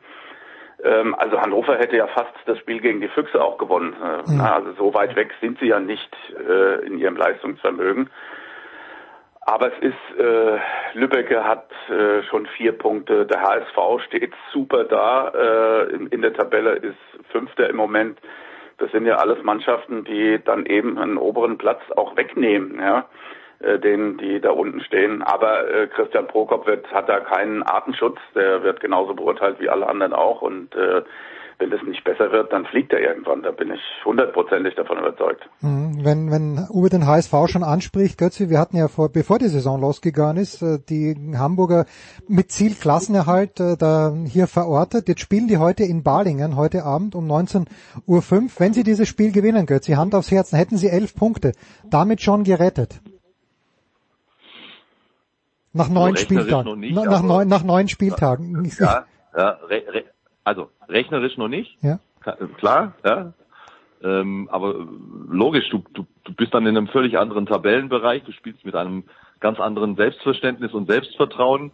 Ähm, Stand jetzt würde ich davon ausgehen, dass die Hamburger in dieser Saison nichts mehr mit dem Abstiegskampf zu tun haben, aber nur mal zur Erinnerung, Beispiel, letzte Saison, der TVB Stuttgart startet furios. Die waren in einer ähnlichen äh, Saisonphase sogar noch ein bisschen später, die waren Fünfter Mhm. ja, und haben dann eine atemberaubende Niederlagenserie hingelegt und wären am Ende fast noch abgestiegen. Also, also ich komme immer wieder auf dasselbe zurück. Diese Liga ist so stark, dass du gegen keine einzige Mannschaft von vornherein gewonnen hast. Ja? Und äh, möchte noch einmal ganz kurz den Bogen zu Hannover machen. Natürlich, da hat Uwe vollkommen recht. Natürlich äh, kann Prokop da nicht machen, was er will, punktemäßig.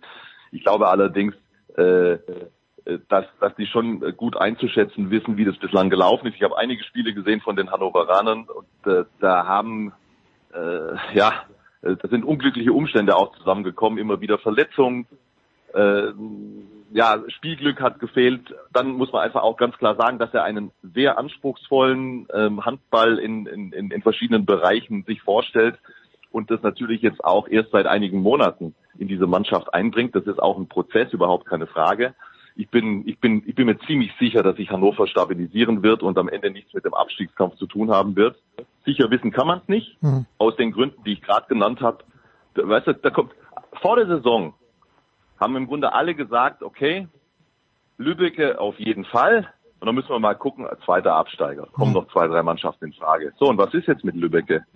Die, die, die haben vier Punkte, die stellen eine wirklich stabile Abwehr hin, die äußerst unangenehm zu bespielen ist. Ja? Und zwar nicht nur für Mannschaften aus dem untersten Tabellenbereich. Wollen wir doch mal gucken, ob die schon als Absteiger feststehen. Und dann kannst du es ja mal durchgehen, wer da überhaupt noch in Frage kommt. Ähm, das ist, das ist, äh, das ist äh, einfach ein, ein, maximal guter Wettbewerb in der Bundesliga. Und ähm, klar, am Ende kann es dann natürlich auch aus so einer Gemengelage raus für Hannover schwierig werden. Uwe, eine Handballfrage noch. Ähm, Was traust du jetzt, äh, wenn Götzi vorhin von einer atemberaubenden Niederlagenserie von Stuttgart spricht, vergangene Saison, traust du den Rhein-Neckar-Löwen in diesem Jahr eine atemberaubende Siegesserie zu oder müssen die sich mit einem Mittelfeldplatz bescheiden?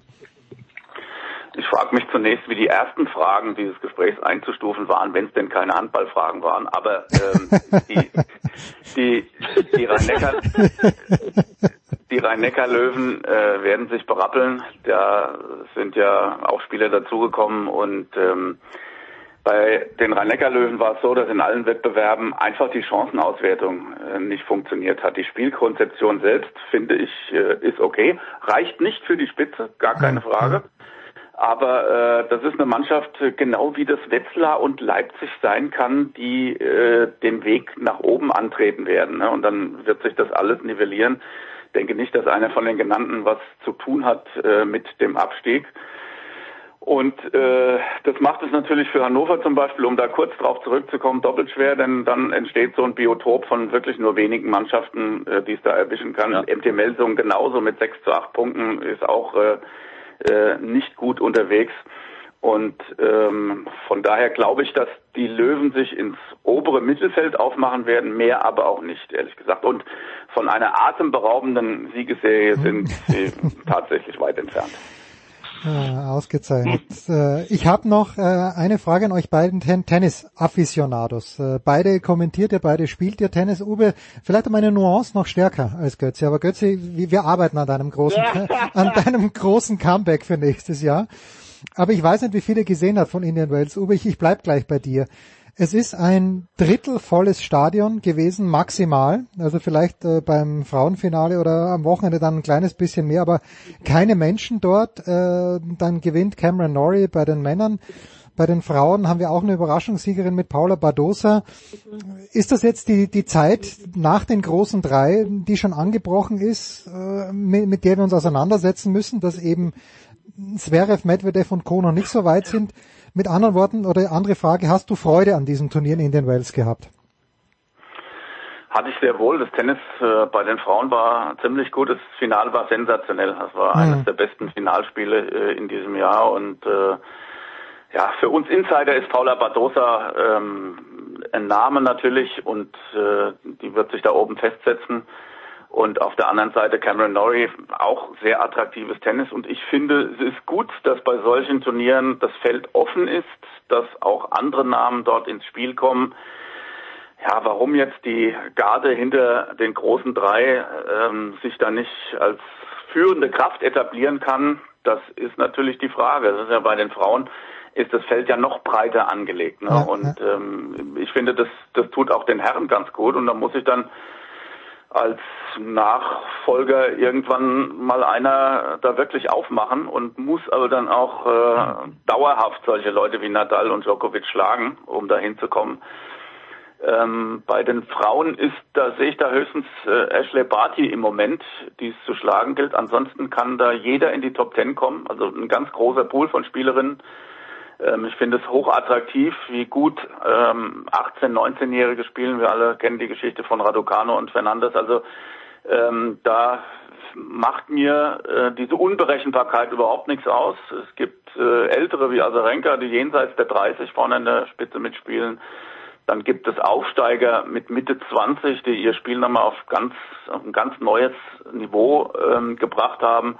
Auch das ist spannend. Also von daher äh, kann ich dem nichts Schlechtes abgewinnen. Indian Wells ist natürlich auch durch den äh, Ausfall und die Verlegung tangiert gewesen und da sind die Leute auch vorsichtig. Du musst aus Los Angeles ähm, zwei Stunden im Auto fahren, San Diego sind es drei um da hinzukommen und das überlegt man sich im Moment, ja. glaube ich, auch zweimal. Ja, ja, Götze, also mir hat das, mir hat schon ein bisschen die Atmosphäre gefehlt. Das Tennis war gut, äh, selbstverständlich. Wo ich sage, waren ein paar richtig geile Spiele dabei, auch wenn Basilarspiele den Ball trifft, ist es gut, aber wenn ich halt leere Tribünen sehe, äh, ich, ich mag mich noch nicht dran gewöhnen, aber besser halbvolle Tribünen als ganz leere zumindest, zumindest das. Ähm, erstens, Uwe ist bei far der bessere Tennisspieler von uns beiden. Na, von uns dreien bitte. Also wir, wir hätten gemeinsam, wenn wir gemeinsam gegen Uwe antreten, würden wir kein Licht sehen. das, das muss betont werden. Äh, zweitens, ich habe echt äh, relativ wenig gesehen. Ich hatte das des Tages zu tun und äh, musste des Nächtens dann auch mal die Augen zumachen äh, während der Tage von Indian Wells. Ein bisschen was habe ich schon geguckt. Ähm, zu, zur Frauenkonkurrenz hat Uwe ja schon schon alles Wesentliche gesagt. Ähm, hat irgendeiner eigentlich mal geguckt, was es für eine Wettquote vor dem Turnier auf ein Finale Basilashvili mhm. gegen Norrie gegeben hätte? Hätte mich mal interessiert. Ich schätze, da hätten wir uns jetzt alle zur Ruhe setzen können. Ähm, ja, man muss sich erst dran gewöhnen. Äh, die, die Dominanz im, im, im Männertennis ähm, durch die bekannten Herren war über so viele Jahre hinweg derart enorm. Mir geht's zumindest so, dass es sich noch ungewohnt anfühlt. Mhm. Und trotzdem bin ich auch bei Uwe dass es nichts Schlechtes ist. Da ist doch gut, wenn, wenn, wenn da Bewegung reinkommt, wenn eine gewisse Unberechenbarkeit äh, reinkommt. Bei mir ist es einfach so, ich war so dran gewohnt, äh, also dass, dass, dass äh, eine Handvoll Spieler für irgendwas Großes in Frage kommen, wenn überhaupt, äh, dass das bei mir noch gar nicht vollständig angekommen ist, aber das passiert nach und nach. Und, und es ist interessant, ähm, ja, zu den, zu den halbvollen Rängen. Ich meine, Jens, ich meine, was, was, haben wir jetzt erlebt in den letzten eineinhalb Jahren? Wir haben auch naja. ganz leere Ränge gehabt. Ich habe erst vor kurzem, weil ich mir für einen Kollegen nochmal was angucken musste, äh, Spiele aus Rotterdam äh, äh, gesehen. Oh, das war Rotterdam war furchtbar, weil da war die Halle so dunkel. Ja. Das war komplett deprimierend. Ja, und da war, da war, da war, da war so aufgebaut, dass man gar keine, noch nicht mal eine leere Tribüne gesehen hat. Ja. das war derart spooky, da ist mir das in den Welt äh, noch tausendmal lieber. Oh, schön. Männer, wo werden wir euch am Wochenende hören? Uwe, bist du im Einsatz beim Handball, beim Tennis? Äh, wo, wo könnten wir Uwe Semrau an diesem Wochenende erwischen? Privat auf dem Tennisplatz, Herrlich. ansonsten Urlaub. Äh, Ja. Moment, Moment, privat draußen noch auf dem Tennisplatz oder spielst du in der Halle jetzt? Nein, nein. Training in der Halle. Training in der Halle. Götzi, äh, du, du bildest dich fort, aber am Wochenende am Start oder nicht? Ja, ich, ich äh, schraube nach wie vor an meiner Coaching-Ausbildung. Ähm, bin jetzt dann schon äh, bald auf der Zielgerade. Und ähm, ja, am Wochenende äh, ist dann wieder das Sport ähm, das Thema. Samstag zweite Liga, Fußball Hm. und Sonntag Handball. Konferenz, unser neues Format. Guck mal rein. Habe ich doch schon gemacht, habe ich doch schon gemacht. Markus Götz und Uwe Semrau. Ja, gefällt mir gut. Es ist sehr entspannt äh, irgendwie. Ich habe nämlich äh, bei manchen anderen Konkurrenzen, äh, da regt mich mittlerweile diese Schreierei so auf, dass diese, dieses Überhypen, dass ich mir viele andere Konferenzen, ich möchte ja keine Namen nennen, aber meistens ohne Ton anschaue, sondern nur dem Bild folge. Aber das noch nebenbei. Markus Götz und Uwe Semrau, danke euch beiden. Kurze Pause in der Big Show 531.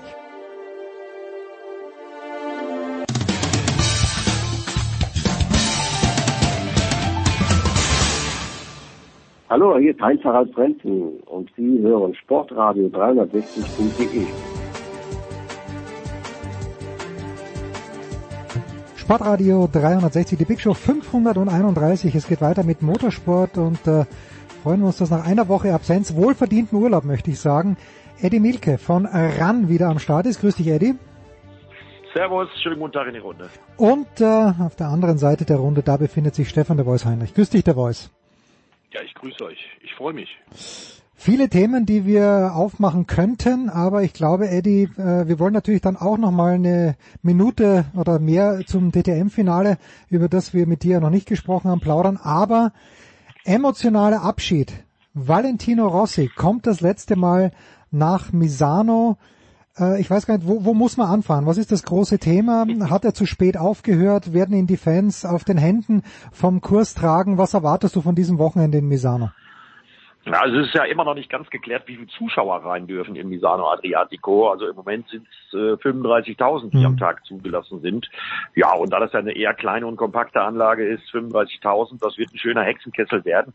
Ich bin mir relativ sicher, dass sich äh, die Valentino Rossi-Fans mittlerweile mit den Ergebnissen, die Bade noch in der Lage ist, im Moment einzufahren, abgefunden haben und dass es ein Fest in Gelb und mit der 46 dekoriert werden wird. Denn das ist schon was ganz Besonderes. 13 Kilometer sind es gerade mal bis zu seiner Ranch in Tavulia.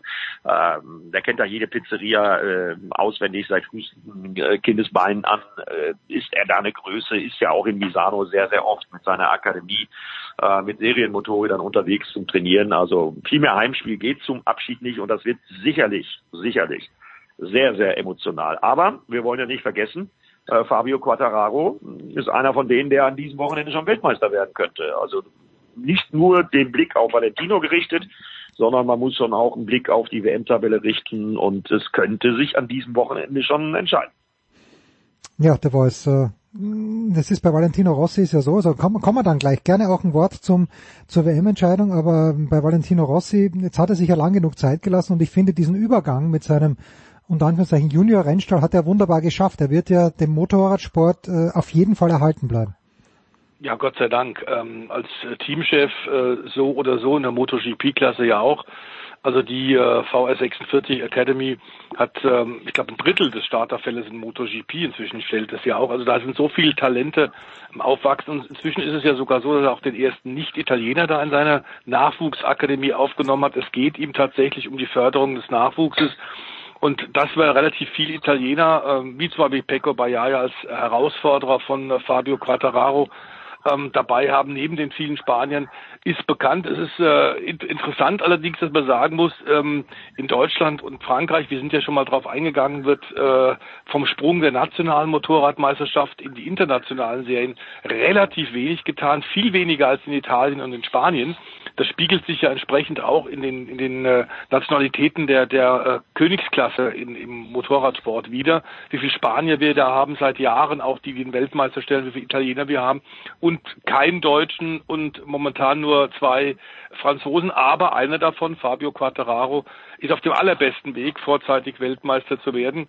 Ähm, und ich glaube, da gäbe es keinen Fahrerlager, der nicht der Meinung wäre, dass es absolut verdient werden würde. Hm, und Quattararo hat ja das erste Rennen Eddie in Misano gewonnen. Ist das, ist der einfach auf jeder Strecke stark oder kommt dem Misano ganz besonders entgegen? Weil wir wissen ja bei Marc Marquez, dass es manche Strecken gibt, wo er eigentlich im Schlaf gewinnt. Stichwort Austin. Ja, das liegt aber ein bisschen immer noch an der Schulterverletzung von Marc Marquez. Nein, also ähm, was man sagen muss ist, Misano ist eine Strecke, der der Yamaha taugen müsste, weil es geht nicht so lange geradeaus. Äh, der Ducati Topspeed-Vorteil äh, dürfte in Misano Adriatico keine große Rolle spielen. Deswegen kann man schon sagen, dass das äh, für Fabio Quattararo äh, eigentlich alles nach Plan läuft. Äh, er hat äh, in Misano ja wirklich auch gute Leistung schon gebracht. Also das kommt Fabio Quattararo und der Yamaha sicherlich entgegen. Und äh, aber trotzdem, das, was du gesagt hast, muss man schon herausstreichen. Man wird nicht Weltmeister in der MotoGP, äh, wenn man nicht äh, überall performt. Mhm. Und äh, wenn ich da so zum Beispiel an den Red Bull Ring zurückdenke, dass er auf dieser Top-Speed-Strecke, auf dieser Strecke mit diesem großen Vollgasanteil, äh, mit den Bergaufstücken, dass er es da geschafft hat, mit der Yamaha aufs Podest zu fahren. Das war so einer der Gründe, warum er der Top-Favorit ist und warum er äh, ziemlich sicher, ziemlich wahrscheinlich den Titel holen wird. Man soll das nie zu früh ähm, beschreien. Aber ich glaube, die Chancen sind äh, groß bei Fabio Quattararo und das liegt in erster Linie an ihm, weil er an sich gearbeitet hat und weil er äh, sämtliche Fehlerquellen, ähm, die eher so im mentalen Bereich bei ihm lagen aus der letzten Saison, ausgemerzt hat, hat mit einem Mentalcoach gearbeitet, hat stark an sich gearbeitet und äh, ja, das, was dabei rauskommt, ist halt die WM-Führung und die Möglichkeit, an diesem Wochenende in Misano Adriatico den Sack zuzumachen. Das ist lustig, weil Eddie das erwähnte, war es das eine Rennen, das mir in Erinnerung bleiben wird in diesem Jahr, war am Red Bull Ring, aber das war das zweite, wo Brad Binder äh, im Grunde genommen auf allen Vieren, weil es so geregnet hat, dann ins Ziel gekommen ist. Also das ist manchmal schon interessant. Äh, das, das war vielleicht nicht das beste Rennen und wir wissen ja gleich zu Beginn der Saison, haben wir auch drüber gesprochen, ganz, ganz enge Rennen. Aber das war so ein Rennen, wo man, wo man wahrscheinlich im nächsten Jahr sagt, könnt ihr euch noch erinnern, damals am Red Bull Ring. Ich glaube, das wird nicht nur im nächsten Jahr noch so sein. Das ist äh, eines der dieser denkwürdigen Rennen mit ganz besonderem Drama und das vor allem dann in der Schlussphase. Keiner hat gedacht, dass das tatsächlich der KTM-Fahrer noch hinkriegt, mit diesen abgelatschten Reifen bei einsetzendem Starkregen das noch ins Ziel zu bringen. Ähm, und da hat sich das gesamte Fahrerlager verneigt. Ähm, in der Tat, wir haben immer wieder solche Einzelrennen, die, die einem über viele, viele Jahre und Jahrzehnte in Erinnerung bleiben. Und bei Fabio muss man sagen, äh, ist so ein einzelnes herausragendes Rennen in diesem Jahr nicht zu nennen, was aber überhaupt nicht seine Leistung schmälert, vor allem wenn man das im Vergleich zu den anderen Yamaha-Piloten zeigt.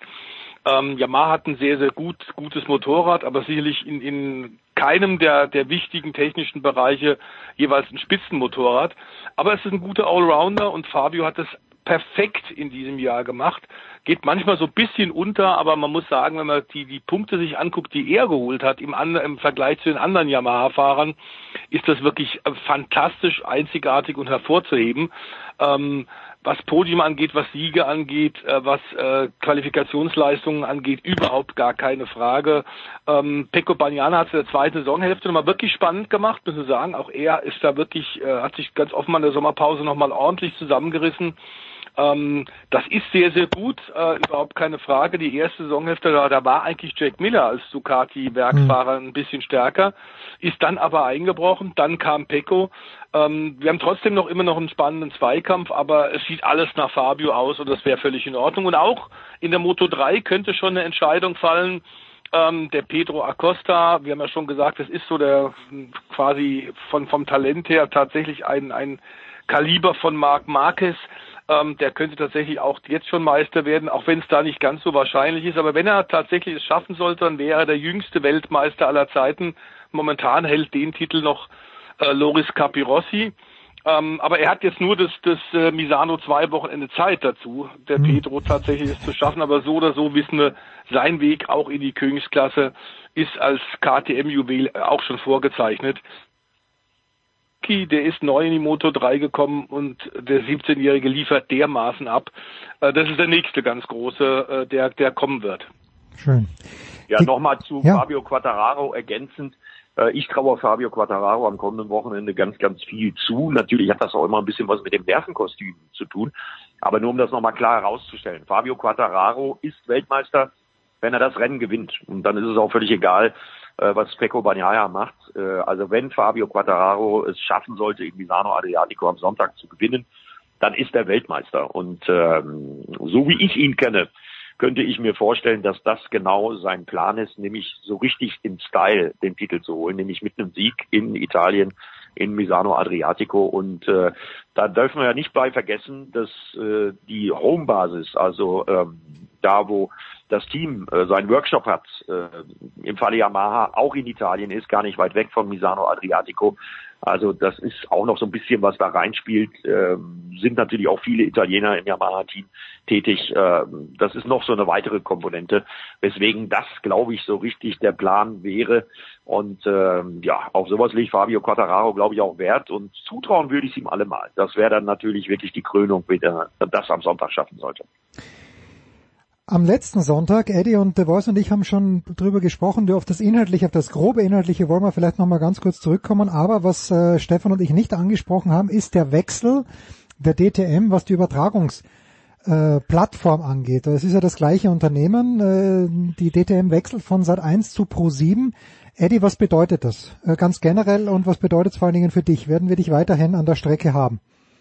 Ja, also ich habe mich äh, mündlich mit Sat 1 äh, Pro 7 schon geeinigt. Du hast es gesagt, es ist ja eine Senderfamilie und äh, es wird sich für den Zuschauer außer äh, dem Sendeplatz, dem Platz auf der Fernbedienung eigentlich nichts ändern. Inhaltlich die Mannschaft wird nahezu unverändert äh, an den Start gehen. Unsere Run Racing Familie, äh, mit der wir alle sehr, sehr glücklich sind, in der wir alle sehr, sehr glücklich sind. Das Einzige, was sich halt ändert, wie gesagt, ist der Sender. Und äh, da hat eben halt äh, die Konzernmutter ganz klar beschlossen, dass wir nicht nur mit der DTM, sondern auch mit der Formel E auf die Pro7-Plattform wechseln. Mhm. Äh, der Grund ist ein ganz einfacher. Die Zielgruppe, die dort erreicht werden kann, ist eine deutlich jüngere als bei Sat 1. Und äh, das hat letztendlich auch Gerhard Berger und die ITR überzeugt, äh, diesen Plan mitzugehen. Und äh, wir erwarten uns da einiges von. Also wir erwarten uns da einiges von im Bereich äh, der Marktanteile, äh, gerade bei den Jüngeren. Und das wissen wir alle, dass äh, ja jede Motorsportkategorie so ein bisschen ein Nachwuchsproblem hat, ähm, weil die jungen Leute ganz anders äh, als äh, Fernsehkonsumenten am Start sind, als es noch früher der Fall war.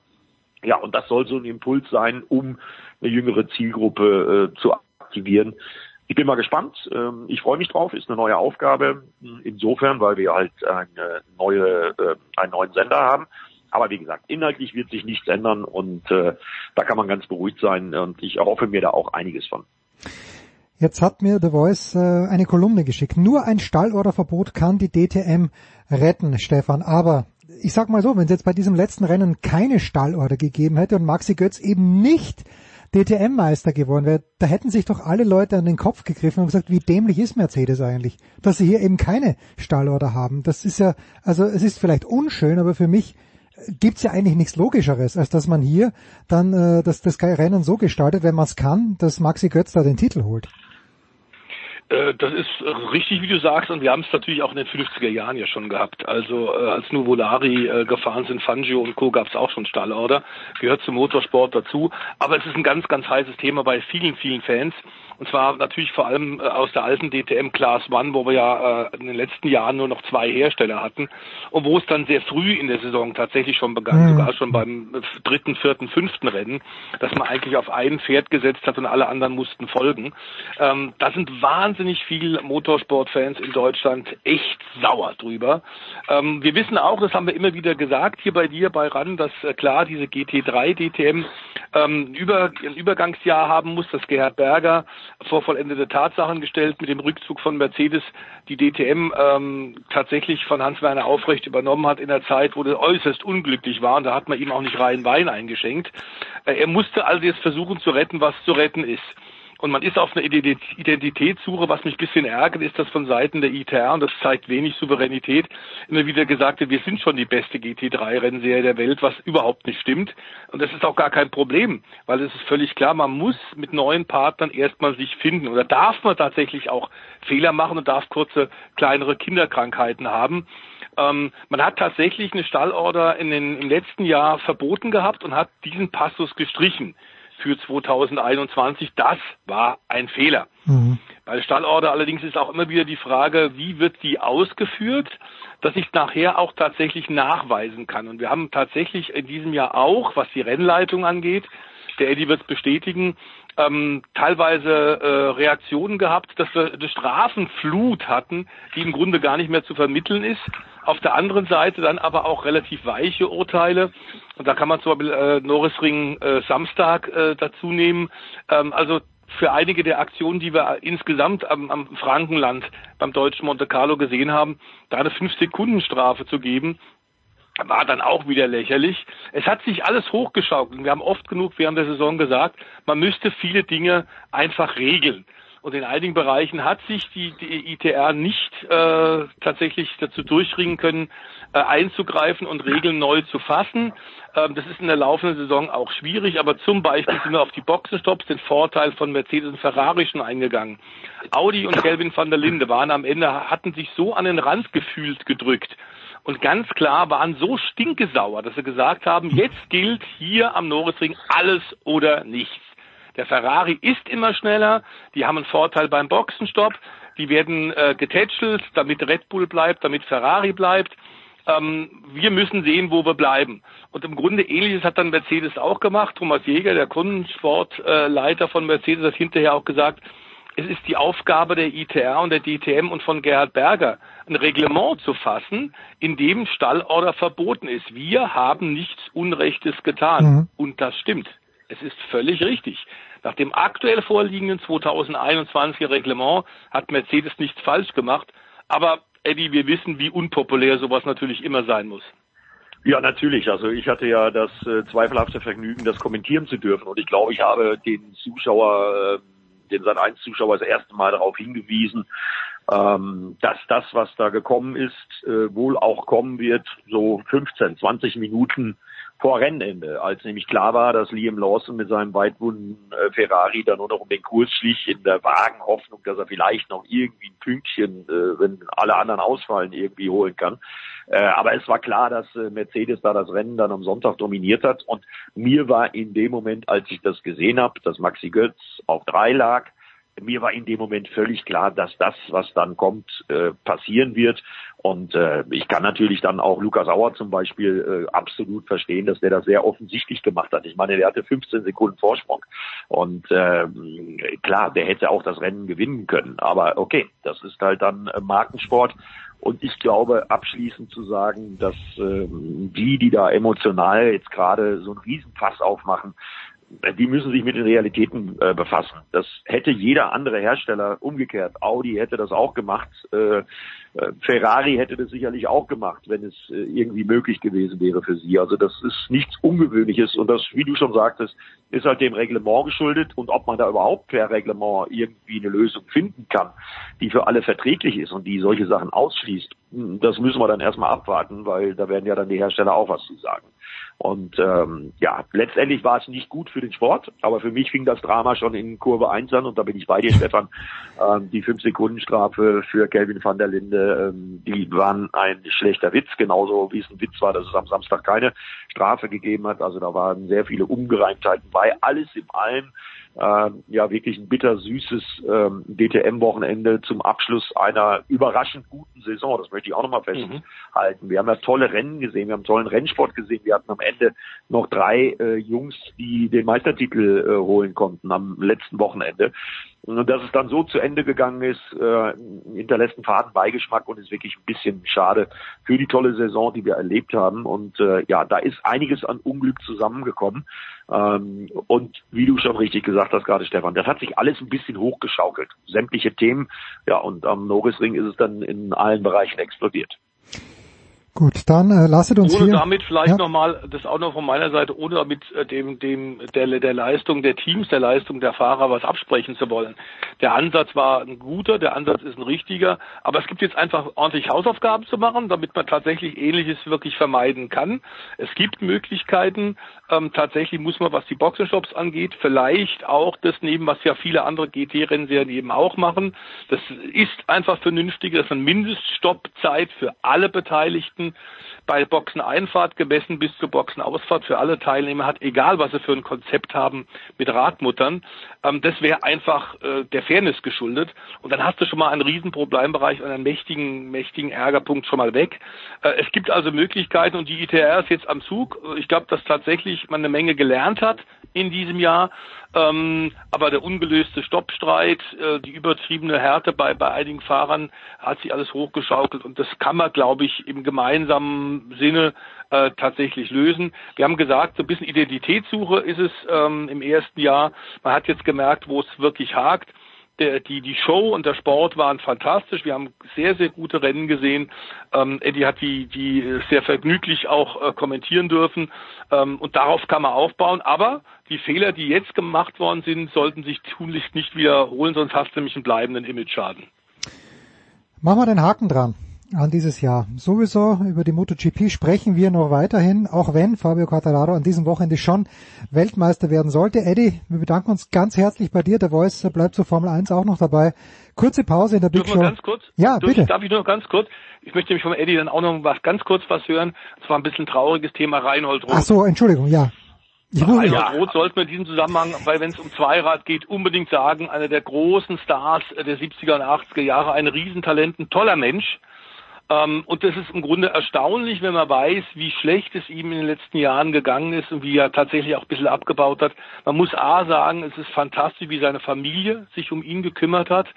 Es ist Gott sei Dank so, dass wir Unfälle wie damals in Rijeka ähm, mit einer katastrophalen äh, Rettungsversorgung, dass das heutzutage in der Form nicht mehr möglich ist.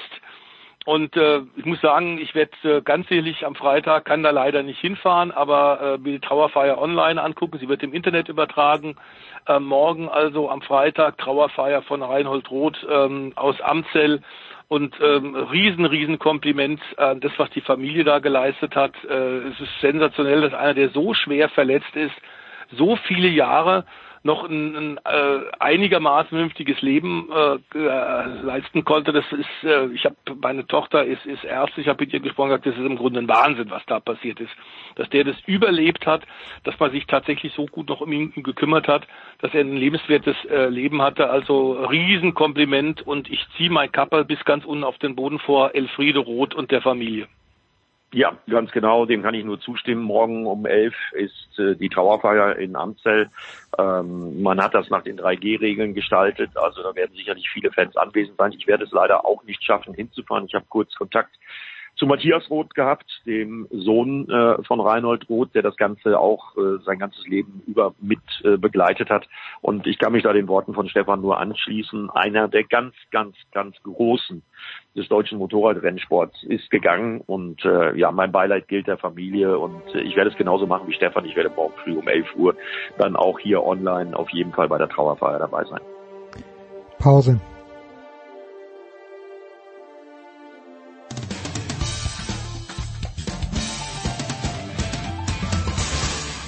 Hier ist Nils Giffey und ihr hört Sportradio 360.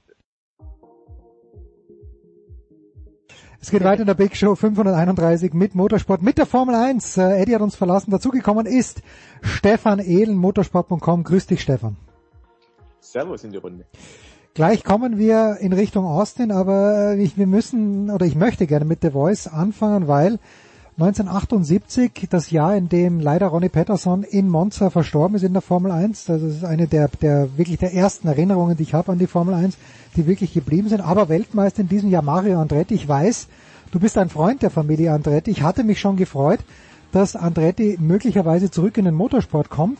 In den Formel 1 Motorsport wohlgemerkt. In anderen Klassen sind sie ja vertreten, der Voice. Aber es scheint im Moment ein kleines bisschen zu haken. Was ist da der aktuelle Stand? Ähm, ja, wobei ich nicht mit Michael gesprochen habe, der natürlich äh, Andretti Autosports äh, seit Jahren erfolgreich leitet, nach seiner aktiven Karriere auch als Teamchef sehr viel schon gewonnen hat äh, in den USA, in verschiedensten Klassen und der will tatsächlich ähm, zurück in die Formel 1. Michael ist ja auch mal ein Jahr Formel 1 gefahren. In den 80er Jahren, das war allerdings eine äh, Katastrophensaison. Er ist bei McLaren gefahren, das Auto war nicht richtig konkurrenzfähig und er kam als Rookie mit relativ großen Testrestriktionen in ein Team, in dem Ayrton Senna fuhr. Ähm, das ist die absolute Höchststrafe. Dazu hat er das, glaube ich, auch ein bisschen zu wenig ernst genommen. Der Mario, mit dem ich sehr eng befreundet bin, ähm, ehemaliger Formel 1 Weltmeister, du hast gesagt, äh, der hat mir immer gesagt, äh, ich hatte mich wahnsinnig geärgert, dass der Michael die Chance damals nicht richtig ernst genommen hat und immer erst mit dem Learjet oder äh, damals teilweise mit der Concorde kurz vor dem jeweiligen Formel 1 Grand Prix nach Europa gejettet ist und nicht beim Team gelebt und gearbeitet hat und in Europa geblieben ist, um da äh, einfach äh, eine Beziehung mit den Technikern, mit den Ingenieuren, mit den Mechanikern aufzubauen. Er ist immer zurück in die USA und so kann man Formel 1 natürlich nicht erfolgreich bestreiten. Ähm, nach diesem einen Desasterjahr äh, hat dann Michael tatsächlich in den Indycars wieder angefangen, da noch große Erfolge erzielt. Jetzt ist er Teamchef und sein Team ist eines der großen in den USA, neben Chip Ganassi und neben Roger Penske. Ähm, er will unbedingt in die Formel 1 und hat wohl ein Konsortium tatsächlich von Geldgebern, die ihm da auch finanziell helfen. Und er möchte ganz offenbar das sauber Alfa Romeo Team aufkaufen. Ähm, das sah schon ganz gut aus. Ähm, man war schon relativ weit, aber es gibt jetzt tatsächlich offenbar noch ein paar größere Probleme, so dass das Ganze ähm, zwar eigentlich auf einem guten Weg und Ende letzter Woche hat Mario mir gesagt, ähm, also da waren wir eigentlich sicher, das wird was und wir können es vielleicht in Austin sogar äh, die erfolgreiche Übernahme verkünden. Ganz offenbar gibt es jetzt da eine Menge, Menge Probleme und es kann sogar wieder ganz äh, sich auflösen. Ähm, Andretti hat schon zwei, dreimal versucht, immer wieder Angebote für ähm, Teams, die in der Formel 1 finanziell große Probleme haben, hat es immer wieder Angebote eingereicht, schon seit Jahren. Bei Sauber ist man relativ weit. Eines der Hauptprobleme ist, und tatsächlich, das wird in der Gerüchteküche hochgehandelt und stimmt ganz offenbar auch, ähm, dass tatsächlich, äh, und das ist typisch amerikanisch, das ist typisch das Denken von Amerikanern und US-Amerikanern, sie wollen das Team übernehmen, aber wollen relativ viele der Mitarbeiter, der bisherigen Mitarbeiter entlassen. Hm. Und das ist momentan von den reinen Verträgen her so ohne weiteres nicht zu machen. Ich glaube im Übrigen, dass es auch keine gute Idee ist. Denn die Amerikaner haben äh, sehr oft die Formel 1 immer wieder unterschätzt der Stefan Ehlen weiß genauso gut wie ich, dass wir eine Menge Versuche von US Formel 1 Teams hatten, die im Desaster geendet haben. In den 80er, 90er Jahren und äh, zuletzt ja auch ähm, das wir müssen sagen, das einzige Team, was wirklich seit Jahrzehnten den Sprung in die Formel 1 geschafft hat, ist das Team von Gene Haas. Und da haben sie eben dann aber auch mit Günther Steiner Leute sich geholt, die Formel 1 Erfahrung hatten. Also mit äh, amerikanischen äh, Technikern, mit amerikanischen äh, Mechanikern sowas zu machen, glaube ich, wird nicht funktionieren. Dazu ist die Formel 1 viel zu speziell. Ähm, und äh, ich weiß nicht, ob der Michael das ein bisschen naiv sieht. Ähm, Fakt ist, dass Mario sagt, also er geht davon aus, dass in absehbarer Zeit da vermutlich leider nichts klappt. Sie hatten ja auch schon vor, soweit war es schon gediehen, dass vielleicht Freitagvormittag äh, im ersten freien Training äh, der Colton Hörter, äh, US-Amerikaner, junger US-Amerikaner und Star drüben in Amerika, ähm, vielleicht sogar ein Freitagtraining schon fährt äh, in, in einem der, der äh, Alfa Romeo äh, um in Austin eben auch noch ein bisschen Werbung zu machen. Wäre der erste Amerikaner seit äh, Alexander Rossi, der ja, äh, ich glaube, wann war es, 2015 für Maynard, Maynard und, und Marussia gefahren ist. Einen richtig guten Amerikaner hatten wir schon lange nicht mehr und von seinen fahrischen Fähigkeiten, da sind wir uns, glaube ich, einig, Stefan, wäre der Colton Hörter durchaus einer, dem das zuzutrauen ist, denn der war lange in Europa. Äh, in den Formelklassen hat er in Europa wirklich das Abstimmen und das Rennfahren gelernt, hat da viele Siege auch geholt, ist unter anderem gegen Lando Norris gefahren, äh, der jetzt ja eine, eine Marke in der Formel 1 ist und hat da gut abgeschnitten. Also das passt schon alles, ähm, aber es wird wohl noch ein bisschen dauern und vielleicht muss der Michael bisschen von seinen, seinen etwas wilden amerikanischen Vorstellungen runter. Zwei Fragen dazu, Stefan. Erstens ist es, ist es wichtig oder wäre es wichtig und gut für die Formel 1, dass der Name Andretti wieder zurück ist und die, die zweite anschließende Frage dieses Team, das Alfa Romeo Sauber-Team. Jetzt habe ich vor drei, vier Wochen mal gelesen, dass das äh, heiß begehrt ist, der zweite Sitz in diesem Team. Ähm, ist das einfach der Not geschuldet gewesen, dass keine anderen Sitze mehr frei waren oder mit dem neuen Reglement ist, von dem man noch niemand weiß, äh, auch äh, vielleicht du nicht, aber von dem noch niemand weiß, wem es helfen wird, ist Sauber ein Kandidat, der im nächsten Jahr wie aus dem Nichts plötzlich dann vorne mitfahren könnte. Also A, Andretti wichtig, B, sauber wie gut. Also ich glaube schon, dass der Name wie Andretti der Formel 1 gut tun würde. Allerdings bin ich auch der Meinung, Sauber als Team ist natürlich etabliert. Das ist mhm. schon eine der älteren Mannschaften seit 1993 dabei. Das ist schon sehr, sehr lang. Das ist mehr als die Hälfte der Formel 1 Geschichte, wenn man die reine Rennanzahl bedenkt. Also da ist Sauber im Prinzip schon durchaus in der Liga ein Urgestein zu sein. Deswegen glaube ich jetzt nicht, wenn man Alfa Romeo raustut und Andretti reintut, dass das global gesehen jetzt diesen großen Appeal dann hebt, weil Alfa Romeo natürlich schon auch ein klangvoller Name ist, ja. sauber in Motorsportkreisen auch. Ähm, aber klar, ehemaliger Weltmeister, der steht ja dahinter, Michael Andretti. In Amerika, glaube ich, würde das helfen. Und wir wissen ja, Liberty Media ist ja sehr amerikaspezifisch unterwegs. Deswegen auch das zweite US-Rennen in Miami und dergleichen. Also für den amerikanischen Markt wäre das Gold wert, glaube ich, tatsächlich. Wenn dann noch mit amerikanischem Fahrer vielleicht, dann ideal. Also die, die Idee kann ich schon verstehen. Ich glaube auch, dass Liberty Media das sehr unterstützen würde. Jetzt zum zweiten Teil der Frage. Ähm, nein, ich glaube nicht, dass Alfa Romeo nächstes Jahr den Sprung macht und auf einmal aufs Podium fährt. Also ich habe großen Respekt vor der Mannschaft. Wir alle haben ja ein Fable für, für die Underdogs. Glaube ich, da spreche ich auch für den Stefan und speziell für Sauber sympathische Mannschaft. Tolle Mannschaft, was die schon immer geschafft hat in der Formel 1 mit vergleichsweise geringeren Mitteln. Aber für nächstes Jahr, da stehen, glaube ich, so große Änderungen an, dass sich ein Team wie Sauber wahrscheinlich trotzdem schwer tut, da den goldenen Griff rauszufinden im Vergleich zu Mercedes, im Vergleich zu Red Bull, im Vergleich auch zu Ferrari. Die haben einfach mehr Möglichkeiten. Und ja, es gibt dann diese Budget-Obergrenze, die schon seit diesem Jahr gilt und dergleichen mehr. Es gibt ja Maßnahmen, um das Spielfeld ein bisschen einzuebnen. Aber es gibt trotzdem einfach Voraussetzungen, die sind bei den Top-Teams anders. Und rein, rein logisch müsste man erwarten, dass es die üblichen Verdächtigen sind, die weit vorne mitspielen und die anderen wahrscheinlich sich irgendwo hinten staffeln. Also ich kann mir gut vorstellen, dass tatsächlich Sauber ein paar Plätze gut macht vielleicht, ja, oder auch nicht, man mhm. weiß es nicht. Aber dass da jetzt auf einmal ein Siegerauto dabei rauskommt, kann ich mir ehrlich gesagt nicht vorstellen. Wenn wir jetzt schon in den USA sind, der Voice, und äh, wir sprechen natürlich auch gleich noch ein kleines bisschen über den Grand Prix in Austin, aber Nico Hülkenberg hat keinen Platz in der Formel 1, aber es zeichnet sich ab, dass er vielleicht einen Arbeitsplatz in den USA in einem Formelauto bekommen könnte. Ist das korrekt? Ähm, Soweit ist es noch nicht, aber er hat äh, mehrfach auch schon mit Zach Brown, dem McLaren äh, mhm. Dem McLaren-Boss gesprochen, denn McLaren hat ja tatsächlich seit zwei Jahren auch einen IndyCar-Ableger in der US-Formel 1 mit natürlich Saisonhöhepunkt in die 500, aber eben sind viele, viele andere Rundstreckenrennen und Stadt-Grand Prix dabei, aber eben auch Ovalrennen. Ich glaube, Europa hat es tatsächlich wieder ein bisschen mehr in Fokus. Die IndyCar-Serie boomt äh, tatsächlich, haben wir aber bei dir, lieber Jens, vor Jahren auch schon gesagt, dass das wieder vorangeht. Ähm, sie ist noch weit davon entfernt, wie sie in den 90er Jahren, wie populär sie eben auch hier in Europa war.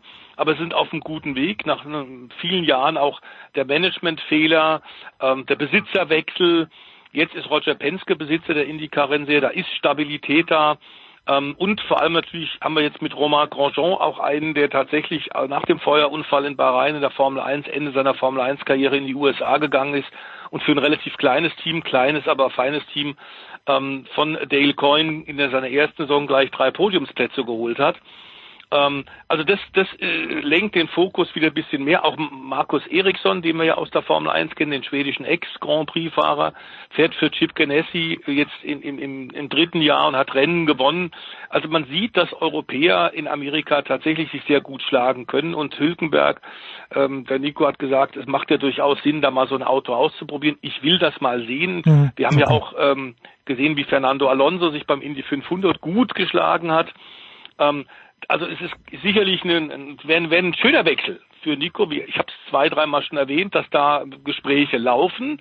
Jetzt tatsächlich am kommenden Montag ist es konkret soweit. Er wird mit dem Arrows McLaren SP ähm, tatsächlich in, in äh, Alabama die ersten Runden drehen und mal gucken, wie das geht. Er wird sich, glaube ich, ein bisschen wundern, denn diese äh, Einheits V6 Rennwagen fahren ohne Servolenkung und da braucht man dann schon ein bisschen Arme. Nun ist er sehr fit ich glaube dass tatsächlich, dass für ihn, den, für den Jungvater Hülkenberg, das eine Riesenchance wäre.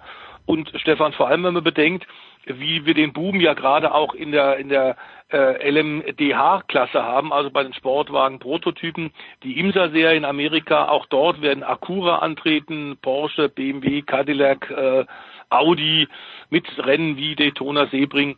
Also wenn man da was kombiniert, dass der Mann aus Emmerich vielleicht die Straßenrennen im ersten Jahr fährt, ein paar Starts hat bei den Indycars, und Sportwagen, das wäre eine wunderbare Fortsetzung der Karriere. Ja, das sehe ich absolut auch so. Und also es hieß ja schon lange Hülkenberg Interesse Indica vorhanden. Nichts Konkretes weiß man nicht, gell? Und jetzt endlich hat er dann selber gesagt, ja, er macht's, er testet. Finde ich gut, weil ich glaube, der ist tatsächlich auch einer, der da drüben gut einschlagen könnte. Im Sinne von, er ist einer wie Roman Grosjean. Roman Grosjean, der hatte auch nicht das Material in der Formel 1 und ist jetzt auch ein paar Mal aufs Podium gefahren bei den Indicas in der ersten Saison gleich. Und blüht auf und blüht richtig auf. Und dem Hülkenberg traue ich das absolut genauso zu, wenn nicht sogar noch besser, wenn der das entsprechende Material hat. Deswegen glaube ich, das täte ihm sicherlich gut. Nico Hülkenberg, glaube ich, wäre in der Indica-Serie perfekt. Ich könnte mir auch sehr gut vorstellen, dass die amerikanischen Fans, dass das Publikum regelrecht auf Hülkenberg fliegt, weil das ist ein smarter Kerl. Der tritt gut auf, der hat ein solides Auftreten, der kann auf der Rennstrecke richtig was. Und wie du schon sagst, am Ende gefällt es ihm so gut, dass er quasi übersiedelt und sagt, komm, ich mache Indica, ich fahre nebenher noch IMSA, das lässt sich kombinieren sinnvoll tatsächlich. Dann glaube ich schon, dass das eine super Karriere wäre und auf jeden Fall eine gute Fortsetzung für seine Laufbahn bisher im Motorsport. Gehen wir wieder zurück zur Formel 1. Stefan, ich bleib bei dir, Stefan Ehlen, weil äh, The Voice vorhin auch Zach Brown genannt hat und auf der anderen Seite ist aber Andreas Seidel. Und wenn man sich diese Netflix-Doku eben angeschaut hat, also mein Eindruck war, dass Zach Brown da alles gemacht hat. Ich bin vielleicht jetzt nicht mehr ganz up to date, weil mir eine Staffel noch fehlt, aber wie sind denn die Kräfteverhältnisse wirklich bei McLaren? Was ist, also wie, wie, wie verantwortlich ist Andreas Seidel für den Erfolg bei McLaren? Oder ist das alles Zach Brown? Ist es 50-50? Kannst du uns da eine Einschätzung geben? Also ich habe tatsächlich die Doku nicht gesehen, nicht eine Folge bisher. Okay. ähm, aber meine Einschätzung von außen wäre schon, der Zach Brown ist natürlich ein Hansdampf in allen Gassen. Und das ist tatsächlich das Mastermind im Hintergrund, der da alle Fäden zieht und guckt, dass das, dass das Rennteam die idealen Voraussetzungen hat, die es halt braucht. Aber mein Eindruck ist auch, Andreas Seidel weiß sehr genau, was er im Team eben braucht und kann dann entsprechend die Rückmeldung geben an Zach Brown, das und das müssen wir anders machen, das und das müssen wir umbauen und so weiter. Und ich glaube ehrlich gesagt, dass der Zach Brown ins Tagesgeschäft von Andreas Seidel nicht sehr viel reinredet, sondern den einfach machen lässt, weil der kann's und der kann's richtig gut. Das hat er schon bei Porsche bewiesen, das hat er schon bei BMW bewiesen und jetzt bei McLaren sehen wir, die Fortsetzung funktioniert ähnlich gut. Ich glaube einfach, der Andreas Seidel ist ein hervorragender Teamchef und der Zach Brown weiß das genau.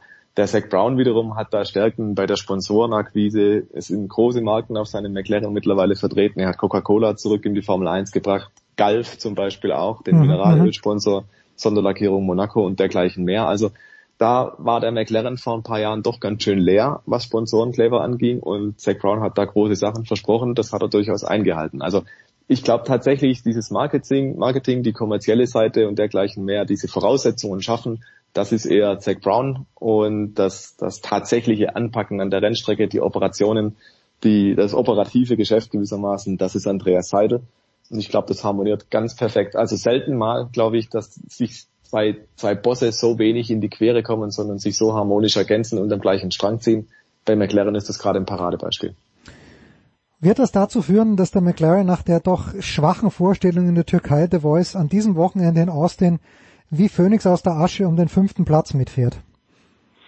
Ich glaube, dass die besser aussehen werden. Das war äh, Türkei war ein atypisches äh, Rennen für McLaren, ähm, die ja vorher bei den Rennen zuvor wirklich äh, sehr sehr stark waren. Ich glaube, die sind auch in, in Austin stark, wobei was aber nicht so ganz klar ist, wie sehr sich äh, die die, die Hitze äh, aus, sagen wir werden wohl am kommenden Wochenende in Texas ähm, Temperaturen rund um die 30 Grad haben. Das ist ja wieder ein ordentlicher Sprung. Ich freue mich sehr auf diese, diese Rennstrecke, die ja tatsächlich viele Elemente von anderen Rennstrecken in sich vereint, zum Beispiel die Startphase, den Wand, die Wand hoch, erinnert doch ganz klar an den alten Österreichring hm. und die, die Startphase dort. Man hat also einfach wirklich Elemente von vielen Rennstrecken gut kombiniert, zum Beispiel auch Suzuka, das Geschlängel im ersten Sektor, oder eben Passagen aus Silverstone. Es ist eine sehr, sehr schöne Rennstrecke. Wir haben sie ja mit Marc Marquez auch in der MotoGP in diesem Jahr schon gesehen. Die zweite Frage wird allerdings sein, da wollen wir den Stefan mal vielleicht auch mit einbinden, wie ist denn das? Wir haben bei der MotoGP gehört, es ist wahnsinnig bumpy geworden. Es ist über die Jahre hat der Asphalt sich offenbar ordentlich gesenkt. Ähm, auch aufgrund der Temperaturen, die da sind. Und es gab unglaublich Schläge. Das ist ja was, was die Formel 1 auch nicht unbedingt mag. Das ist was, was die Formel 1 nicht unbedingt mag, aber wofür die Formel 1 hauptverantwortlich ist, glaube ich sogar. Auf vielen Strecken ist es so, dass die Formel 1 dass in den Bremszonen den Asphalt regelrecht zusammenschieben. Also wenn die bremsen, dann äh, wirken gewissermaßen so große Kräfte auf den Asphalt, dass die den zusammendrücken und dass dann solche Bremswellen da entstehen, dass dann diese Bodenwellen da rauskommen. Das ist eigentlich interessant, weil teilweise eben senkt sich halt die Rennstrecke ab, der Boden unter der Rennstrecke arbeitet, aber die Motorsportfahrzeuge arbeiten da auch mit. Ähm, dementsprechend bedeutet das nichts anderes, als da muss bald ein neuer Asphalt her. Ansonsten wird es wahrscheinlich schwierig. Ich glaube, die Formel 1 kommt damit ein ähm, bisschen eher noch klar, weil es halt vier Räder sind und damit so eine Bodenwelle leichter zu schlucken ist als zwei Räder. Ähm, insofern halte ich es für gefährlicher bei der MotoGP.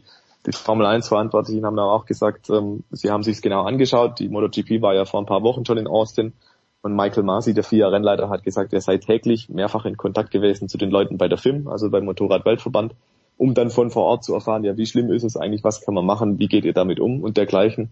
Und er hat dann schon angedeutet, also man, man wird sich auf diesen Dialog dann gewissermaßen berufen und dann entsprechend dabei umgehen. Aber klar wird sein, Austin muss dann nachfassen, ähm, weil die Gefahr, dass da irgendwas passiert, dass da irgendjemand ausgehebelt wird, die ist natürlich da, aber aus meiner Sicht größer bei den Motorrädern.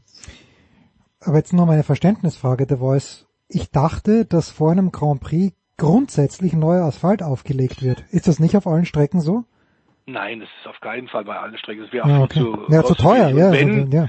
und wenn du es machst, dann sollte es wirklich so sein, das waren eigentlich die Regeln vor vielen, vielen Jahren noch, wenn du neuen Asphalt aufbringst, muss im Grunde ein nationales Rennen vorher auch noch stattfinden okay. können, mhm. damit er sich entsprechend festigt und senkt und auch wirklich auch austrocknet.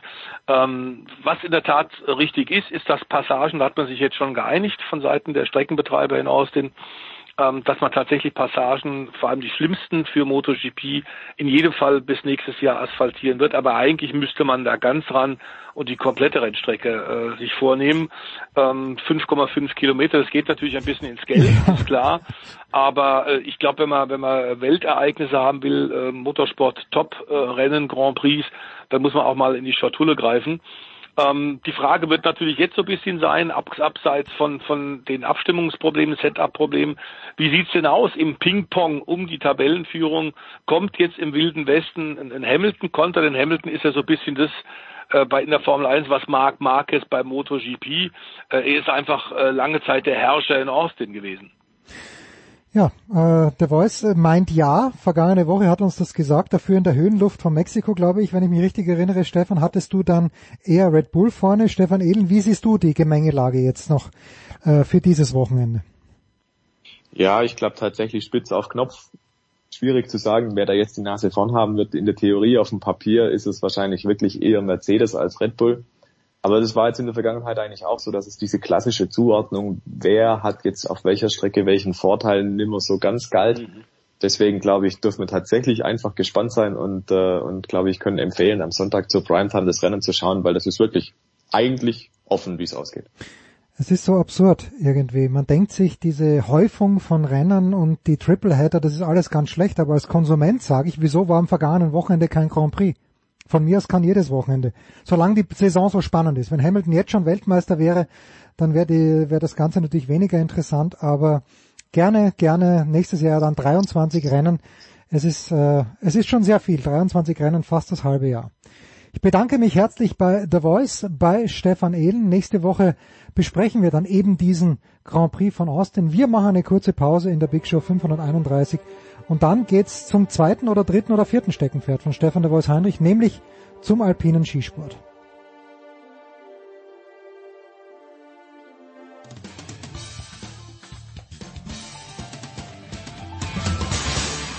Grüß euch, da ist der Manuel Feller und ihr hört Sportradio 360.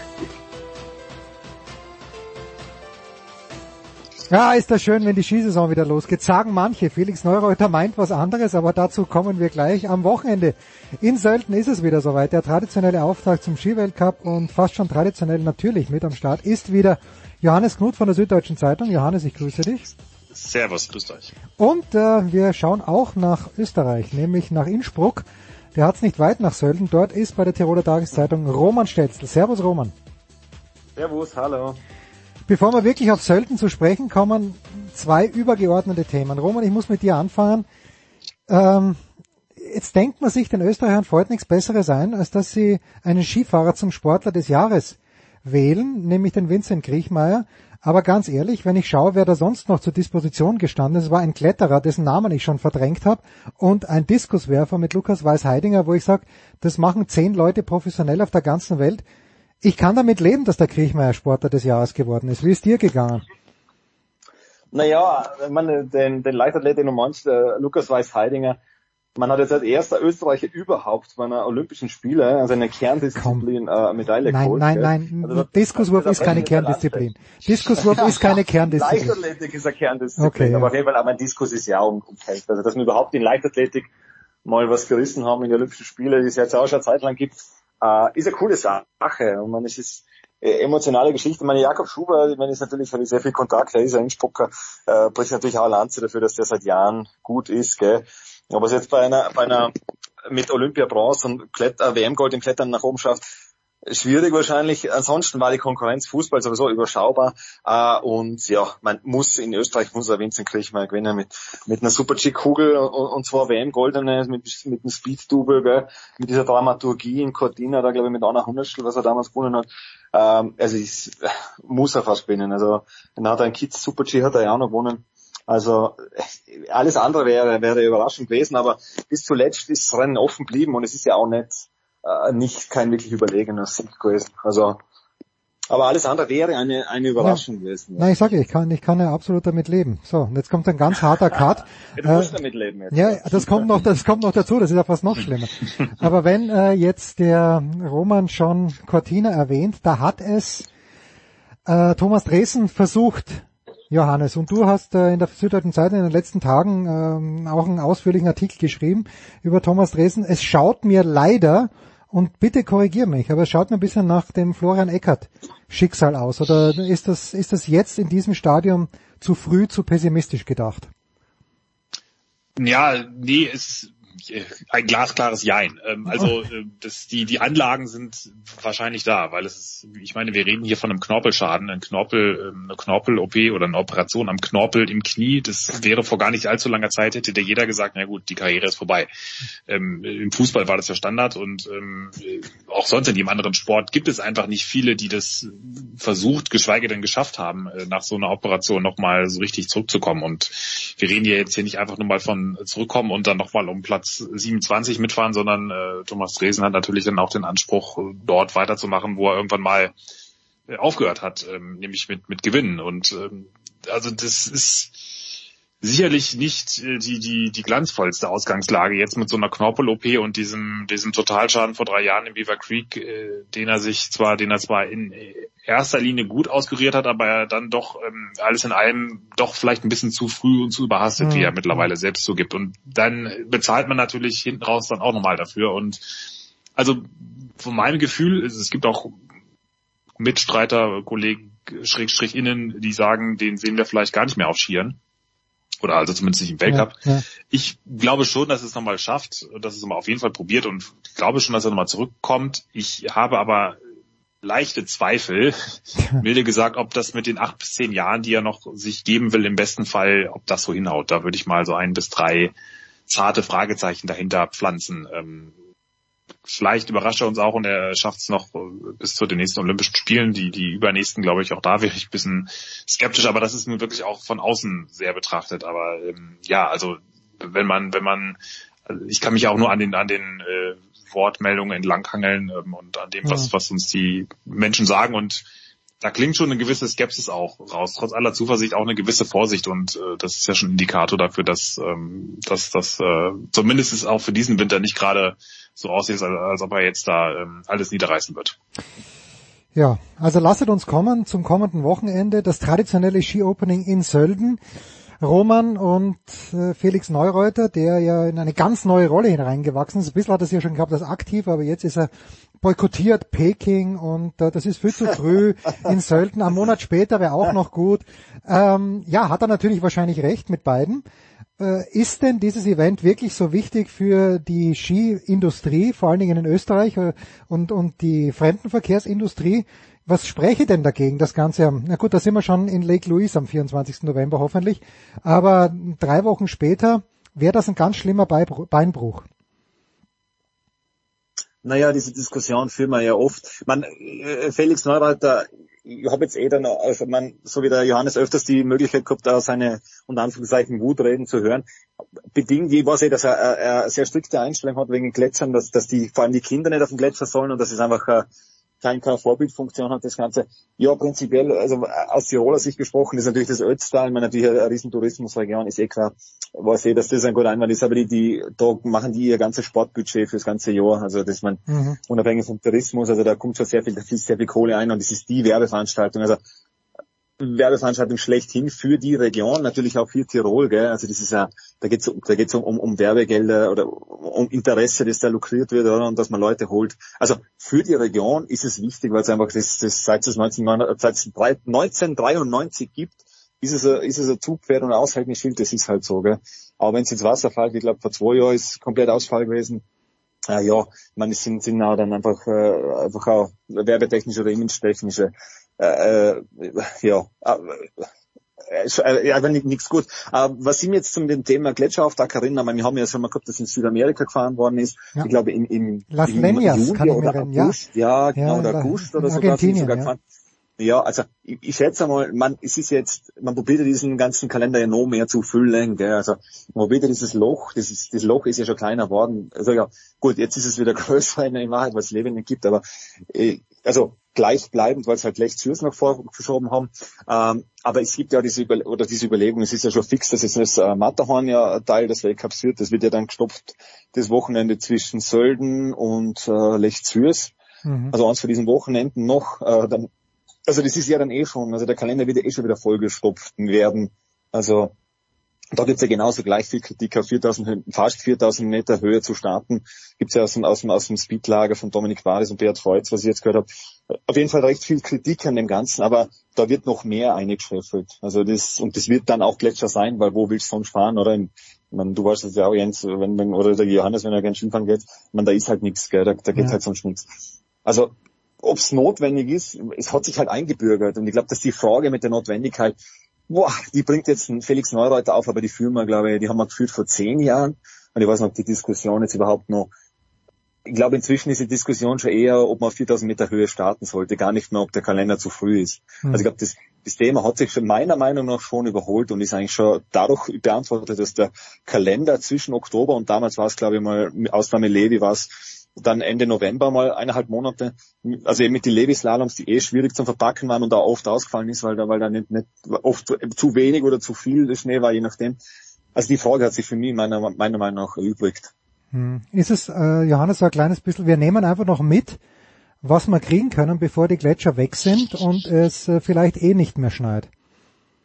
Ja, das kann man so sehen. Also ich, ich bin zumindest der Meinung, dass äh, es über lang, kurz oder lang äh, wird sich diese diese Frage insofern erledigen, als dass ähm, dass die Natur die die Sache löst, ne? Wie wie bei allem bei allen Dingen. Und ähm, ich habe schon das Gefühl, dass der dass die der der Alpinsport da jetzt oder auch der Weltverband da jetzt nicht gerade wahnsinnig proaktiv war, um hm. es mal vorsichtig, äh, vorsichtig zu formulieren, zumindest mit der alten Führung. Ähm, die ja nun einen Namen trägt, äh, trug seit sehr, sehr langer Zeit bei allen Verdiensten, aber das war nun wirklich nicht äh, das, wofür, äh, was man Gianfranco Caspar jetzt noch ans Revers heften kann, ja, dass er da irgendwie übermäßig visionär war. Ähm, und äh, da bin ich mal sehr gespannt, was Johann Elias da ähm, aufstellt. Er ist ja für seine Regenwald-Klima Aktivitäten bekannt, ähm, stand ja auch da schon in der Kritik, dass das vielleicht doch ein bisschen mehr so, ja, auch so ein bisschen Mittel zum Zweck war, um gut dazustehen. Das kann ich jetzt nicht beurteilen aus der Ferne, ähm, aber ähm, das wird auf jeden Fall eine Riesenaufgabe für, für ähm, nicht nur ihn werden, weil es ist einfach schwierig. Es wird die, die Gletscher gehen immer mehr zurück. Wir sehen es ja in Sölden jedes Jahr. Diese, diese, diese Gletscherzunge wird immer steiler, sprich sie, sie schmilzt immer mehr weg. Das Gelände, gut, dieses Jahr glaube ich ist wieder hat sie jetzt Glück mit dem Schneefall oder sieht es wieder ganz schön aus. In den Jahren davor war das ja teilweise gruselig, diese, dieses mhm. weiße Band in der Mondlandschaft oder auch in, in Kitzbühel, diese weißen Bänder. Und ähm, äh, das ist einfach, ähm, meine gut, es ist natürlich jetzt auch ein Zeitgeist, beziehungsweise die, die Menschen erkennen vielleicht auch, dass es, ähm, oder wir fangen jetzt auch an zu sehen, wirklich jetzt wirklich handfest endlich zu sehen, was dieser Klimawandel auslöst. Und ähm, da sind eben halt auch die Berge, ähm, dort schlägt sich das auch nochmal stärker nieder. Also äh, ich habe da, da in dieser äh, Dokumentation mit Felix Neureuter jetzt über National Geographic, die auch so ein bisschen der Anlass war für die vielen Interviews, die er jetzt gegeben hat zuletzt. Ähm, ich kann das schon empfehlen, weil er hat da so ein, zwei Experten auch aus Österreich, übrigens Geologen, die sagen, eben, wenn wir über zwei Grad oder 1,5 Grad bis 2030 diskutieren, das ist in den Alpen schon längst, es ist völlig obsolet, da sind wir schon dreimal drüber, mhm. weil einfach durch diese extremen Wetterphänomene, die, äh, oder die, diese extremeren Wetterlagen, sich äh, da der, der Klimawandel mal sehr grob zusammengefasst, ähm, noch viel stärker zeigt. Das heißt, ähm, wir haben in den vergangenen 100 Jahren schon schon gewaltige Temperaturanstiege gehabt, die weit über diese drei äh, oder zwei Grad rausgehen. Und ähm, von daher glaube ich schon, dass es einfach in Zukunft äh, gerade Gletscher, Skifahren wird, wird es sowieso wahnsinnig schwer haben. Ähm, Abfahrten, die Speed, die, äh, diese, diese kilometerlangen ähm, Wettbewerbe, die, die ähm, auch noch gutes Wetter brauchen, das wird sowieso wahnsinnig schwer und ähm, in niedrigen Lagen, gerade Kitzbühel, das wird auch eine Herausforderung. Wobei ich, also in Kitzbühel werden sie es immer hinkriegen. Roman, da wirst du mir zustimmen, da, da werden wir wahrscheinlich noch 20, 2100, bitte? Da fängt normalerweise Ende Oktober an am Pasturn und am Hanekamp. Wir haben inzwischen Schneedepots. Also das, das, ja, und, ja, und ich glaube, selbst, selbst wenn wir 2100 schon mit die, die Palmen und Beduinen da irgendwie in Europa äh, durch, äh, durchlaufen, werden es die, die Kitzbühel immer noch schaffen, irgendein Skirennen wahrscheinlich da runter äh, zu drücken. Also, ähm, ja, das, das ist, äh, das ist einfach natürlich vieles ist, ist da auch einfach, steht da massiv auf der Kippe, solange und solange man nicht jetzt weiter massiv in die in die Umwelt eingreifen will mit künstlicher Beschneiung oder halt es irgendeine industrielle Veränderung gibt, die, die da irgendeinen halbwegs nachhaltigen, nach, halbwegs nachhaltige Nutzung möglich macht, sehe ich nicht, wie, wie der Alpinsport da zumindest in der derzeitigen Form überleben kann. Und da muss man sich wirklich ähm, ähm, Gedanken machen, ob das über, ja, es wird dann wahrscheinlich über, über Technikformate gehen, es wird über, sicherlich über irgendeine künstliche Variante gehen, aber diese ganz langen, hm. ähm, Sachen schwierig. Und ich glaube, bei den Gletschern, da ist es sowieso schon äh, viel zu spät, weil ähm, auch da ist es ja bekannt, dass der Klimawandel das, ähm, also das, was wir jetzt sehen, das ist ja das Produkt von Dingen, die wir vor 20, 30 Jahren getan haben. Und, und bis wir jetzt gegensteuern, glaube ich, ist es sowieso schon ähm, einfach zu spät. Und, und ähm, ich glaube. Es wird nicht mehr kälter werden. Ich glaube, das, das kann man Nein, und, und, dass es mal kälter wird, ja. Und zumindest nicht in absehbarer Zeit und für, für, die, für den Alpinsport schon, schon gar nicht, zumindest für die, die nächsten Generationen. Und das mhm. ist wahnsinnig schade, aber das, das muss man jetzt irgendwie damit klarkommen. Ja, zum Glück haben wir Olympische Winterspiele in Peking. Bekanntes Richtig. Wintersportparadies, das funktioniert ganz, Mit ganz. 0,0 Prozent Niederschlag. Ja, ja, das, das funktioniert ganz ausgezeichnet. Roman, äh, um zum Sportlichen natürlich auch noch zu kommen. Was ist für dich die interessanteste Story oder worauf bist du am meisten gespannt? Du kannst äh, Männer und Frauen gern durcheinander mischen. Äh, meine Antwort muss klar sein, ja, worauf ich am gespannt bin. Ich, ich, ich weiß was, aber ich weiß was, was, was du Ja, genau. Bitte, bitte, ja. Nein, nein, nein, nein, ich, nein, nein, ich, ich stelle mich hinten ja. an. Wenn es nicht aufkommt, dann werde ich die Frage noch stellen. Aber ich bin natürlich äh, ja. Aber was, ohne jetzt ein Präjudiz zu schaffen, worauf, ja, was weißt du noch nicht, was möchtest du erfahren an diesem Wochenende? Ha, na, ich, ich, ich weiß, äh, also äh, sportlich gesehen, äh, lasse ich mich gerne überraschen, was äh, Lukas Broughton abliefert. Also eben der Vorjahressieg und, und vor allem die Österreicher mit, mit Riesendollauf, Krise Damen sowie Herren. Also Krise insofern, dass das einfach Sölden äh, die letzten Jahre gewurstelt war. Oftmals. Ähm, ansonsten natürlich bin ich gespannt äh, auf äh, Alexander Motkilde und auf Michaela Schifrin und ob sie zusammen auftreten.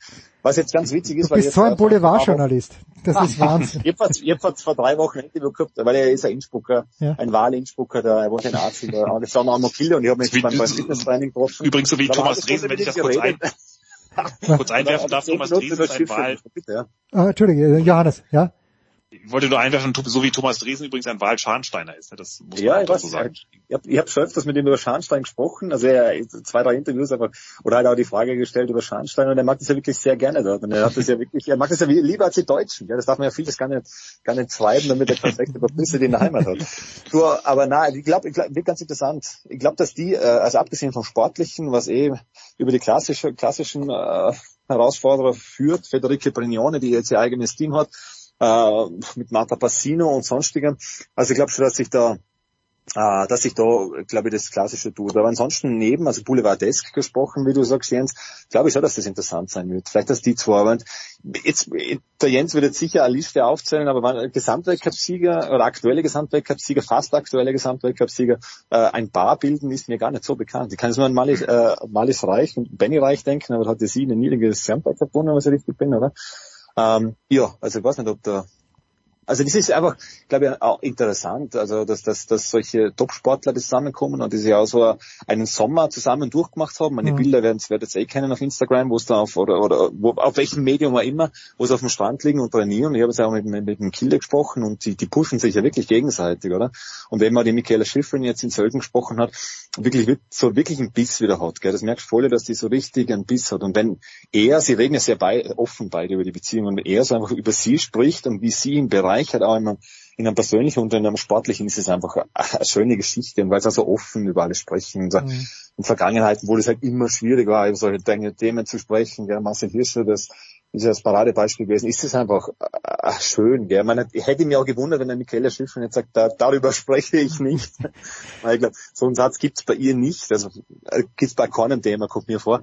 Äh, und insofern finde ich, dass das eigentlich so ein bisschen abseits des Sportlichen, wenn sie beide antreten, bei Kilde ist ja noch nicht sicher, es entscheidet sich am Freitag wahrscheinlich, äh, ist es ja schön, abseits des Sportlichen sowas zu sehen. Schön wäre auch zum sehen, wenn es wirklich 16.000 Fans werden, wenn das Covid-Konzept bis zum Schluss haltet, was es wahrscheinlich wird mal wieder 16.000 Fans mhm. zum Sehen im Stadion. Also das wird nach dem, was wir jetzt erlebt haben, weil Johannes weiß es eh, war ja aber viel dabei. Das Kitzbühel war ja Geisterstimmung. Also wird schön sein, so wieder was zum Sehen. Das freut man sich wahrscheinlich am meisten. Also Stichwort, Bis auf die Heimreise aus dem verstopften Tal, ja, das sagen. Aber gut, das, ist das andere Problem. Stichwort ja, bereichert. Das war, das war sehr fein, ja. Äh, Entschuldigung. Stich, nein, nein, nein, lass noch. Stichwort bereichert. Äh, Schiffern ist, glaube ich, mindestens zehnmal so reich wie Kilde. Da, da kann sie ihn in vielerlei Hinsicht bereichern, weil die ganzen Werbeverträge, die sie hat. Und ich freue mich, also natürlich ist es genau das. Also ich schaue dir so gern beim Skifahren zu. Ich freue mich im Grunde genommen auf jedes einzelne Rennen. Und ich hoffe, dass sie nicht nur in Lake Louise Speed fährt, sondern dass sie, dass sie wieder mehr Speed fährt, weil letztes Jahr bei der äh, Sie muss ja den Super-G auch gewinnen bei der WM, wenn sie nicht diesen saublöden Fehler hat. Äh, gut, das kann man natürlich bei jedem sagen, wenn dieser Fehler nicht passiert wäre. Ich freue mich einfach auf Schifrin. Johannes, worauf sportlich gesehen freust du dich denn?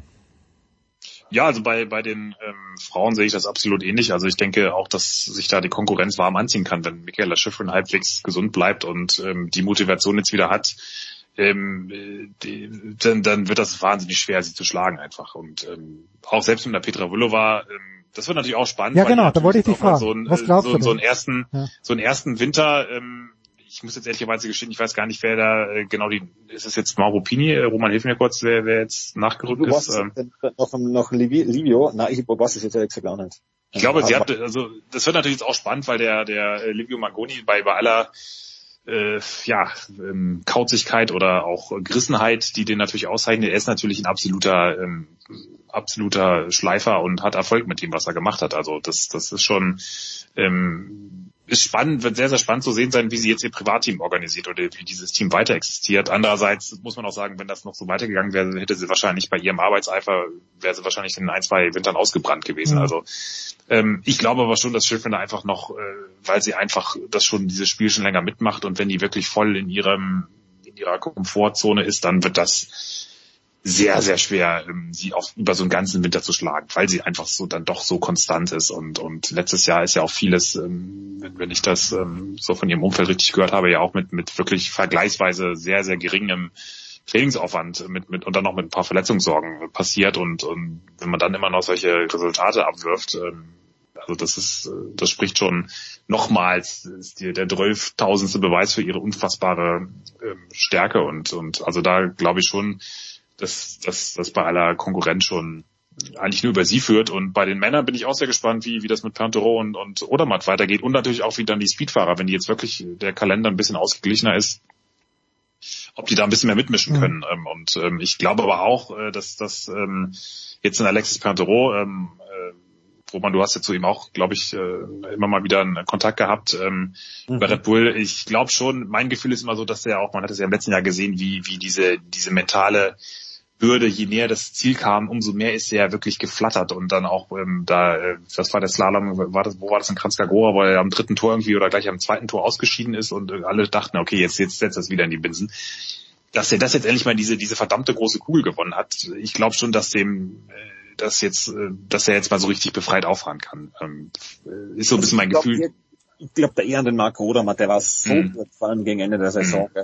Das, und, und, und dann hat er auch einiges blockt. Das, also den hätte ich, also das Thema Gesamtweltcup heuer ganz oben auf der mhm. Rechnung, aber kann sich natürlich Also ich würde, ich würde tatsächlich äh, auf Fernando auch so ein bisschen setzen, weil er jetzt einfach, der hat jetzt alles abgearbeitet und und ja auch diese diese Turmhohn-Erwartung, die er vor allen Dingen sich selbst aufgeschnallt hat, jetzt mhm. auch endlich mal erfüllt und ähm, der kann eigentlich jetzt jetzt endlich mal richtig loslegen, so in Anführungszeichen. Und ähm, aber das klar, der Odermatt ist natürlich äh, ähm, da absolut ähm, absolut auch weiter mit dem Mix. Also diese diese Duelle sind toll. Also also von, von der sportlichen Qualität her wird das glaube ich ähm, großartig. Wenn wenn wenn wenn denn alle gesund bleiben halbwegs ist ja auch die Frage. Naja. Bei Kilde geht's jetzt schon wieder los. Ähm, wir haben jetzt auch schon die ersten, äh, Michel Gesine hat sich auch schon, ähm, wenn die Holner auch verletzt, also das, das ist ja auch mal so ein bisschen, das, da sind wir jetzt wieder bei der Ausgangsthematik, ne? Die Sölden kommt relativ früh, die Athleten müssen dann doch fit werden, alle sagen eigentlich, ja, es kommt eigentlich immer doch zu früh.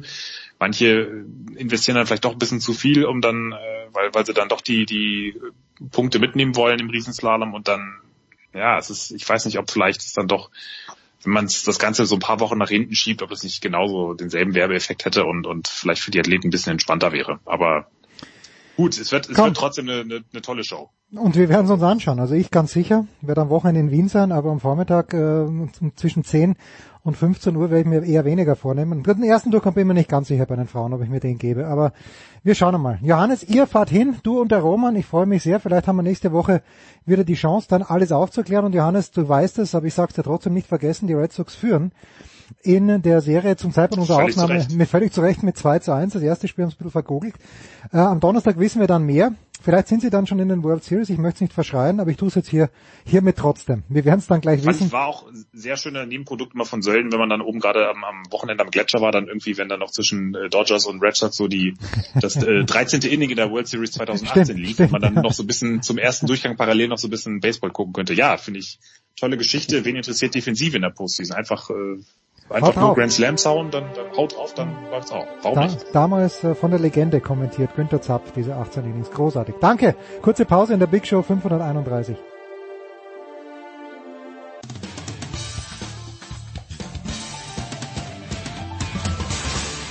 Hallo zusammen, hier ist Alfred Gislason, Bundestrainer Handball und ihr hört Sport Radio 360.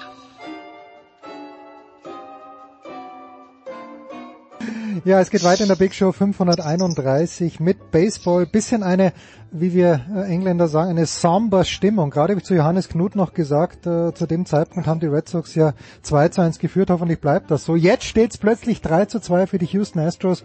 Und wie schon in den letzten beiden Wochen plaudern wir darüber mit Tom Heberlein vom SED. Grüß dich, Tom. Guten Morgen. Und mit Axel Goldmann, Just Baseball 93. Axel, guten Morgen. Guten Morgen.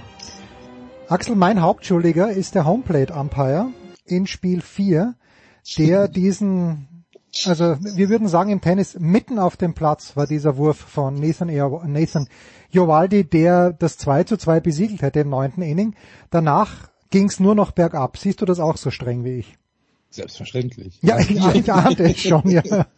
äh, ein, ein mittlerweile geflügeltes Schimpfwort mhm. in äh, Yorkie Way in, in, in Boston. Äh, ja, das war, das war ein Missed Call vom äh, Homeplate Umpire Las Diaz, der dann das, äh, ja, die, die, das Scoring ermöglicht äh, hat für die Houston Astros im äh, neunten Inning. Hätte, ja, hätte da einen Strike gegeben, was was er halt war, dann wäre Nathan Iovaldi aus dem Inning rausgekommen und äh, wir wären mit Unentschieden in Bottom 9 äh, gegangen und die Red Sox hätten eine Möglichkeit gehabt, wieder einen äh, Walk-off-Win zu erreichen. Das ist nicht passiert und ähm, ja, dann ging ging alles vor die Hunde im neunten Inning. Das muss man dann schon so sagen. Also ähm, was Iovaldi und äh, wer war danach? Tom hilft mir. Wer wer hat auch noch ähm,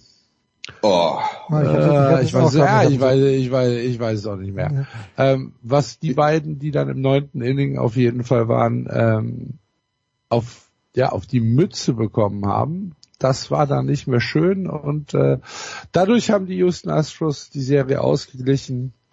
Aber du hast natürlich recht, Schuld ist der Schiedsrichter. Ja, das ist natürlich. das ist ja ganz klar.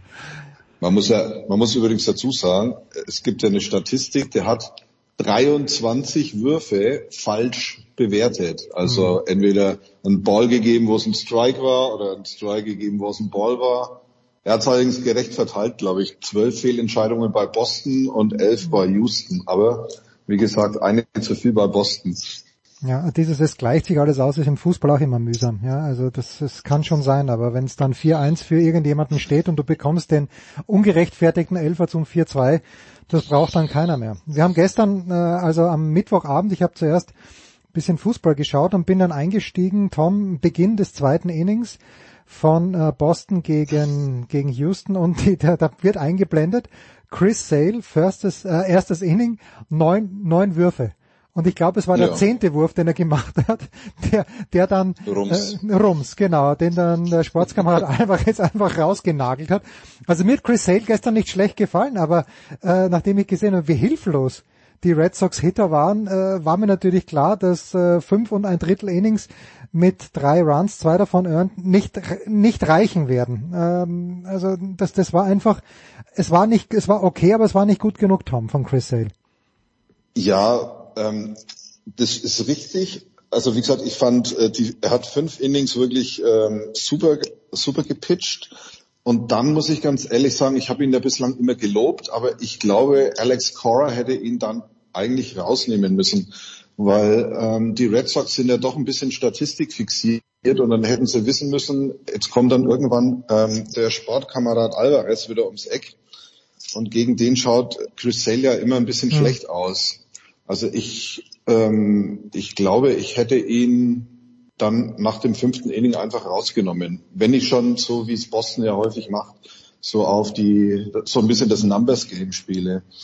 Ähm, ja, bis dahin war Chris, hat mir Chris Sale auch gut gefallen. Also, aber du, was willst du machen, wenn deine Hitter auf einmal eiskalt werden? Also cold im Sinne von, sie treffen nichts mehr. Ähm, und ja, im Gegensatz zu Chris Sale war ja Framber Valdez, der war ja gestern ziemlich on fire. Also musste man auch nicht unbedingt erwarten, nachdem der ja in seinem ersten Auftritt da nur, also ist dritte, im dritten Inning herausgenommen worden ist nach, glaube sechs Hits und zwei Earned Runs hat ihn ja Dusty Baker weggenommen. Ähm, ja, also es musste man nicht unbedingt erwarten, dass da einer acht Innings geht. Kommt auch relativ selten vor in der Postseason, dass jemand so lange draußen bleibt. Gell? Aber mein Gott, acht Innings, ja, bitte. nur ein Earned Run. Drei Hits. Also ja, ja fünf Strikeouts. Also der, der sein Sinker war gestern echt unhittable. Also war eine großartige Vorstellung. Es ist leider so, äh, wenn man das so ein bisschen anschaut, wie Karl Schwaber an der Platte steht, Axel, äh, JD Martinez gestern auch so ein bisschen und der Einzige, der die Kugel wirklich gesehen hat, war Devers. Äh, ich, ich weiß nicht, wo jetzt mit einem Ruhetag, wo es herkommen soll, die Offensive. Hast, hast, hast du noch Hoffnung? Naja, klar. Also letztlich ist es, es sind es sind Playoffs und wir spielen jetzt zwei Winner-Go-Home-Spiele ähm, auswärts in Houston ähm, natürlich kann das passieren, dass äh, die Houston Astros das Momentum auf ihre Seite ge gezogen haben. Das ist so. Ähm, aber Baseball ist halt ein, Millimeterspiel. Ne? Mhm. Wenn du wenn du halt ähm, jetzt vielleicht im nächsten Spiel trifft Kike wieder oder trifft Kyle Schwarber wieder den Ball und dann verselbstständigt sich das. Es kann passieren. Es muss natürlich nicht passieren. Ähm, ja, nach, nach dem äh, grandiosen, nach, der, nach dieser grandiosen 2 zu 1 Führung in der Serie sind ähm, die Bats ein bisschen kalt gelaufen. Tom hat es ja dann schon eben gesagt. Ob das jetzt für den, für den Rest der Serie, also für das letzte oder vielleicht vorletzte Spiel so bleibt, ich glaube, das ist, das ist schwer vorherzusagen. Es kann, kann tatsächlich äh, sehr, sehr viel passieren. Es kommt natürlich auch, auch darauf an, wie die, äh, wie die Pitching-Leistung äh, in den nächsten Spielen ist. Vielleicht bricht wieder einer ein und es kommen Middle, Middle Fastballs, die einfach jeder sehen kann und dann kannst du, und dann wird getroffen. Ähm, aber warum soll ich denn keine Hoffnung mehr haben? Wir spielen, oder die Red Sox spielen ALCS in einer, in einer Saison, wo niemand damit ja, gerechnet hat, dass, dass sie überhaupt in die Playoffs kommen. Es steht 3-2 für Houston. Wir sind zwei Spiele davon entfernt, in die World Series einzuziehen. Es ist eh schon eine überragende Saison. und ähm, nichts, was passiert, wird mich jetzt irgendwie grämen in dieser Saison, dass ich sage, oh mein Gott, jetzt gehe ich mich erstmal sechs Monate schämen, bis wieder April ist. Das wird nicht, nicht passieren. Nee, das wird nicht passieren. Und ich habe mir das gestern auch gedacht, das ist einfach so entspannt, auch Oktober Baseball äh, in, in Boston und die Yankees sind auch nicht mehr dabei. Die, die große Angst, dass die Yankees vielleicht, oder was heißt Angst, aber die, die, ja, es ist dann doch immer ein kleines bisschen unschön, wenn die Yankees die World Series gewinnen, was ja zum Glück seit 2009 nicht der Fall war. Zum Glück aus Sicht der Boston-Sympathisanten und die sind nicht dabei und, und die Hütte ist voll und die Leute verstehen Baseball, was natürlich in New York auch der Fall ist, aber das hat mich, hat mich am Mittwochabend dann doch noch einigermaßen wohlwollend gestimmt. auf, der, auf der anderen Seite, Tom, mhm. wird, äh, haben wahrscheinlich die Verantwortlichen bei Fox, ich glaube Fox überträgt die World Series, ja. wahrscheinlich schweißnasse Hände, dass die Braves jetzt mit 3 zu 1 führen, also nichts gegen die Bravados, aber das äh, waren halt noch andere Zeiten, als Greg Maddox Tom Glavin und äh, John Smoltz geworfen haben. Da kommt man mit Freddie McGriff, da kommt man Chipper Jones, da kommt man noch was damit anfangen. Dieses Team ist gut, äh, aber dieses mhm. Team führt jetzt mit 3 zu 1 und wenn wir über kalte Schlagmänner gesprochen haben, Mookie Betts 214 ist noch einer der besseren bei den Los mhm. Angeles Dodgers. Und eigentlich, Tom, eigentlich ja, dürfen die Dodgers Spiel 3 auch nicht gewinnen. Ich weiß, das gilt nicht, weil es gibt ja immer Drehungen und Wendungen. Aber wie siehst du die, die zweite Serie, die National League Serie? Also wenn wir über Cold Beds reden, müssen wir natürlich auch über ein Hotbed reden. Also was Eddie Rosario von den Braves da in dieser Serie gerade veranstaltet, das ist schon echt atemberaubend. Also ich glaube, der hat ein, der hat ein Hitting Average von knapp 600 gegen die Dodgers Card. Ja, 588, ja. 632. Ja, 588, Entschuldigung. Ah, ähm, okay. Ähm, ah, OBP war 632. Ja, genau. ja, genau.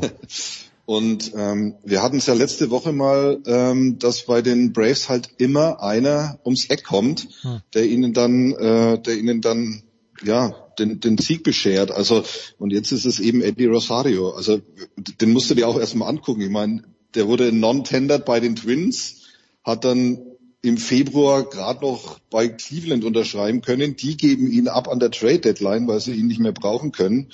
Und jetzt reißt er da gerade die Dodgers auseinander. Also ich finde das schon relativ bemerkenswert. Man darf natürlich nicht vergessen, ähm, ich glaube, letztes Jahr war eine Mannschaft aus Atlanta gegen eine Mannschaft aus Los Angeles auch schon mal 3-1 vorne, gell? Also ah. ähm, ja, mal, mal gucken. Wobei ich ähm, muss dazu sagen, ähm, schwierig wird's für die Dodgers jetzt natürlich, weil Atlanta hat jetzt, glaube ich, im nächsten, im nächsten Spiel ist Max Fried der Starter. Und der ist ja relativ gut drauf, wenn man das auch mal so sagen darf, gell? Ist zwar als Dodgers-Fan aufgewachsen, aber was du alles ja, weißt, was du, dass du weißt, dass Max Fried als Dodgers-Fan aufgewachsen ist, macht mir ein kleines bisschen Angst, Tom der kommt aus Südkalifornien und ist aufgewachsen als Dodgers-Fan. Du, wenn ich es nicht zufällig gelesen hätte, wüsste ich jetzt auch nicht. Es ist jetzt, es ist jetzt nicht so, dass ich, dass ich alle Menschen kenne, die mit so einem Schläger da drüben rumlaufen. Aber das habe ich halt äh, neulich mal gelesen. Ja. Für mich, ja, Axel bitte, Axel, setz an bitte. Naja, aber passt. Ähm, Max Fried, äh, Max Fried ist äh, der nächste Pitcher in äh, in Spiel in Spiel 5. Äh, mhm. Und ähm, wenn man sieht, wie viele Probleme die Dodgers Pitcher mit den Atlanta Braves hatten, jetzt das letzte Beispiel mit äh, mit mit Urias, der jetzt im äh, im Spiel gestern Julio Urias, der im Spiel gestern ja wirklich rumgeschubst worden hm. ist. Äh, Nett formuliert. Ähm, der acht Hits abgegeben hat, äh, der der fünf Runs kassiert hat, alle earned. Ähm, da muss man muss man schon sagen, es liegt nicht nur am äh, an der an der fehlenden oder vermeintlich fehlenden Schlagkraft der äh, der Dodgers, sondern auch das Pitching äh, hat bisher die Serie nicht tragen können. Und ja, Hut ab vor den Braves, ganz ehrlich, äh, hätte auch niemand mit gerechnet, dass, äh, dass Atlanta ähm, irgendwie, wie sagen die Amerikaner, on the brink äh, of Schön, getting ja. to the World Series steht. An der Schwelle würde man bei uns sagen, oder? Ich überlege gerade, Mhm, das, das, genau, könnte, ja, könnte, das, ja, könnte, genau. das könnte man sogar äh, ins Deutsche bringen. Für mich, also ich, ich hoffe von euch beiden, Tom und, und Axel, äh, spürt ihr auch so viel Liebe, Tom, für Ron Washington wie ich? Weil damals, äh, er, er muss, er muss die World Series gewinnen mit den Rangers. Also was da passiert ist gegen die Cardinals, das schmerzt mich jetzt noch im Nachhinein und ich habe überhaupt keine, keine Sympathien eigentlich für die für die Rangers, aber Ron Washington mit dieser ganzen Geschichte rundherum, jetzt ist er Third Base Coach und ich finde es geil, wie aggressiv er das Ganze auch anlegt, Tom, an der dritten Base. Also für mich ich, ganz viel Liebe bei- für Ron Washington von meiner Seite. Gebe ich dir recht, wie der seine Jungs nach Hause winkt, Ja. sehr bemerkenswert. Und bislang hat's ja auch immer ganz Ja, gut winkt geklappt. er- Also Normalerweise winkt er so nur der Polizei zu. einfach einfach weiterfahren. Es gibt ja nichts zu sehen, ja. Nein, aber Äh, es ist schon, kla Ich es ist schon klasse, wie das macht. mehr, Officers. Alles gut. Lauf. Nee, aber das macht er schon gut, muss man sagen. Also das, das ist ja auch immer ein gewisses Risiko. Du musst ja abschätzen können, wie schnell ist mein Mann, wie lang kann er diese Geschwindigkeit noch halten, wie schnell kommt der Wurf vom, vom Gegner. Also allerhöchsten Respekt, muss ich sagen. Er hat, wie heißt es so schön, he's got balls. Unter anderem, ja. Das hat Oliver er, Kahn würde sagen, Eier, wir haben Eier. Ne? Ja, ja, ja, ausgezeichnet. Wenn, wenn wir äh, jetzt über die Coaches sprechen, Axel, wir wissen, dass Dave Roberts can do no wrong. Egal, was er noch macht, es kann nichts falsch sein aufgrund seiner Red Sox Vergangenheit. Aber wenn äh, Max Scherzer sagt, dass er einen toten Arm gehabt hat, muss man sich da oder dürfen die Dodgers-Fans dann äh, ihrem, ihrem Manager einen kleinen Vorwurf machen dass äh, Scherzer auch mal reingekommen ist äh, als als äh, Relief-Pitcher oder ist einfach die Saison massiv lang gewesen und Scherzer ist ja jemand, der jetzt nicht nach drei Innings rausgeht freiwillig. Da, ja, das äh, kommt ja auch noch dazu. Ne? Jedes Mal, wenn du Max Scherzer äh, vom Mount holst, kannst du dir erstmal fünf Minuten was anhören. Als, Wenn's Ja. reicht. Genau. Also ähm, ich müsste jetzt tatsächlich gerade mal gucken, wie viel Innings er gepitcht hat. Ich, äh, ich kann es dir nicht sagen. Ähm, aber wir sind im Oktober. Äh, Ron Washington wird zu Max Scherzer gesagt haben, ähm, es ist all hands on deck. Und du musst jetzt diese vier, fünf Spiele, die, äh, die es gibt, die musst du jetzt halt einfach noch durchhalten. Und ich glaube, Scherzer ist auch ähm, Profi genug, um um das zu verstehen und um das auch ähm, durchzuziehen. Also diese Aussage, ja, ich hatte einen toten Arm, ich weiß nicht, ob man das jetzt so sehr auf die auf die Goldwaage legen muss. Ich muss mal gucken, 207 Innings, ja. okay. S- Sind sind 10 zu viel, vielleicht 20 zu viel, aber ja, es ist ja vielleicht auch ein bisschen selbst schuld. Ja, also ja, wie Axel sagt, man möchte nicht derjenige sein, der sagt, Max, das war's für dich. Nee. Tom, also schaffen die Ja. Dodgers das Comeback äh, und schaffen die Red Sox das kleinere Comeback. Wem? Wie, wie, was sagt eine Glaskugel? Heute in der Nacht, also von äh, Donnerstag auf Freitag, Spiel Nummer 5 in Los Angeles. Die Braves können da schon den Einzug in die World Series festmachen. Die Red Sox haben einen Tag Pause. Nathan Eovaldi ist hineingepinselt als Starter für Spiel 6. Tom, deine Glaskugel. Milchig oder glasklar? Ich glaube, die Braves machen es diesmal. Ähm, tja, ähm, Boston. Jetzt sag's halt Boah. schon. Sa- Sag's halt, komm, lass es raus. Nein, komm. halt. Was? Dass Boston es noch schafft? Nein. Komm, dann sage ich jetzt, Boston schafft's. Die haben nichts. nein, pass auf, komm, die haben nichts mehr zu verlieren. Ähm, die wissen, wie man äh, aus äh, sehr ähm, tragischen Rückständen noch äh, das Größtmögliche erreicht, wie wir alle wissen. Ähm, ja, wahrscheinlich ist es nicht, aber ich, äh, ich sage jetzt mal auch, um euch einen schöneren Tag zu bereiten, Boston dreht's noch. Ich hätte, Axel, wenn es nicht Houston wäre, weißt du, wenn das die Oakland A's wären oder die, die Twins oder wer auch immer. Aber Houston ist halt ein Team, das vor kurzem erst den Titel geholt hat und wenn es nicht Houston wäre, da hätte ich wirklich noch massiven Glauben daran. So ist mein Glaube eine kleine Pflanze, die ganz, ganz viel Wasser braucht. Axel. Wie schaut's bei dir aus, Axel? Ja, gehe geh ich mit. Gehe ich mit. Ähm, ich habe im Moment auch eher äh, die Houston Astros auf dem Zettel. Ah, wie gesagt, ähm, völlig ohne Gram. Ja. ja. Du hast Man muss natürlich auch dazu sagen, für Houston wäre es, glaube ich, das dritte Mal jetzt in fünf Jahren, dass sie in die World Series kommen. Also es ist jetzt ja nicht unbedingt Laufkundschaft, gell? Auch wenn wir natürlich alle wissen, dass sie natürlich nur durch massiven Betrug äh, so weit gekommen sind. Ja. I had a beautiful sign, but the Astros stole it. Ja, sehr schöner Satz. Hervorragendes Plakat gestern in Ganz großartig. Ja. Das ist, das ist wirklich fein, ja. Axel, Sonntag 15.30 Uhr, was soll ich dir sagen? Wirst du im Stadion sein? Äh, nein, meine, meine, meine Freundin äh, hatte diese Woche gestern eine äh, Zahn-OP und der geht's gar nicht so gut. Oh. Ähm, das heißt, wir werden das Wochenende äh, hier zu Hause bleiben und äh, ich muss dann ein bisschen Pflege äh, betreiben hier. Aber wir werden das Spiel gucken. A, gute, gute Besserung. Besserung. A, gute Besserung. Mhm. B, antizipierst du das große Comeback der Kölner, gerade gegen Leverkusen, die auch ein großes Comeback brauchen. Ähm, ich weiß gar nicht, ob man, ob man uns ein Comeback äh, wünschen muss. Unsere Saison war bisher halt super und dass wir jetzt 5-0 in Hoffenheim verloren haben, ja, das passiert dann halt. Ähm, weiß nicht, wird, wird halt schon schwierig, aber ähm, ich freue mich drauf. Mal gucken, wie, also ist jetzt halt dann auch eine Situation, ähm, wie geht Baumgart mit dem, mit der ersten Riesenniederlage um, also richtig aufs Maul gekriegt in Hoffenheim und ähm, wie reagiert er jetzt?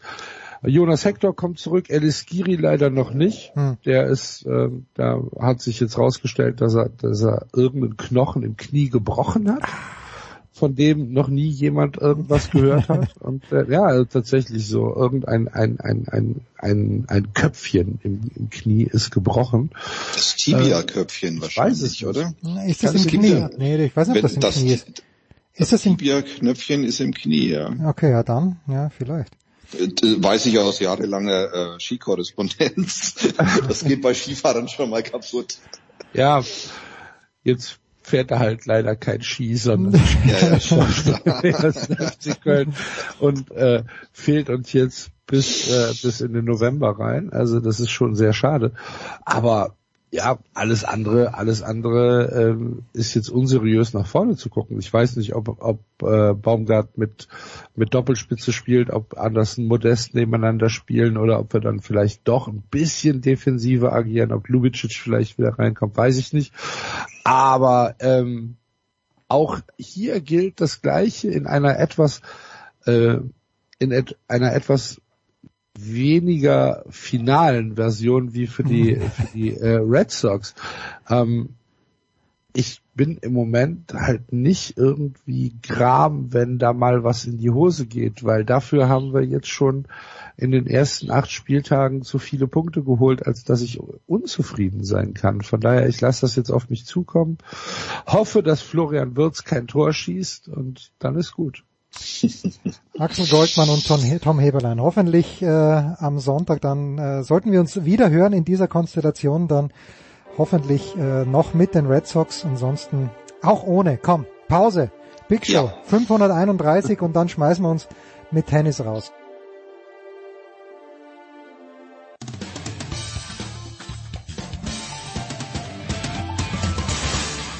Hallo, ich bin Julia Görges und ihr hört Sportradio 360. Ja, und hinten raus in der Big Show 531 geht es natürlich um den Tennissport, es geht um Indian Wells, aber um auch noch um einiges mehr und ich freue mich, dass so früh am Donnerstag wieder am Start sind Paul Häuser von Sky. Guten Morgen, lieber Paul. Einen wunderschönen guten Morgen. Und Sebastian Kaiser von der Bildzeitung. Grüß dich, Sebastian. Hallo. Wir kommen gleich nochmal zurück nach Indian Wells, aber Paul, äh, am Mittwoch ungefähr so, also die, die Vorzeichen verdichten sich, aber am Mittwoch, glaube ich, ist es relativ deutlich ausgesprochen worden, dass die australische Regierung keine Visa an Teilnehmer und Teilnehmerinnen bei den Australian Open verteilen möchte, die nicht doppelt geimpft sind. Jetzt hören wir ja die Impfquoten irgendwo bei 65 bis 70 Prozent auf beiden Touren, bei einen, bei den einen mehr, bei den anderen weniger. Ist das, äh, ich glaube, äh, Stuart Fraser hat gestern geschrieben auf Twitter, dass die australische Regierung die Arbeit der ATP übernimmt, nämlich dadurch, damit, dass sie eigentlich einen Impfzwang einführt. Ist das der richtige Weg, Paul? Das ist der richtige Weg. ich meine, letztendlich ist es ja der, der einzige Weg aus der Pandemie da und für so einen Reisezirkus wie den Tennissport, ja, also da brauchst du, da brauchst du schon hohe Impfquoten. Eigentlich jetzt Indian West, wenn man sich das anschaut, da waren im Publikum war doch die Vorgabe, alle, die auf der Anlage sind, müssen geimpft sein. Nur bei den Spielerinnen und Spielern galt das nicht. Und das finde ich dann schon auch ein schwieriges Signal.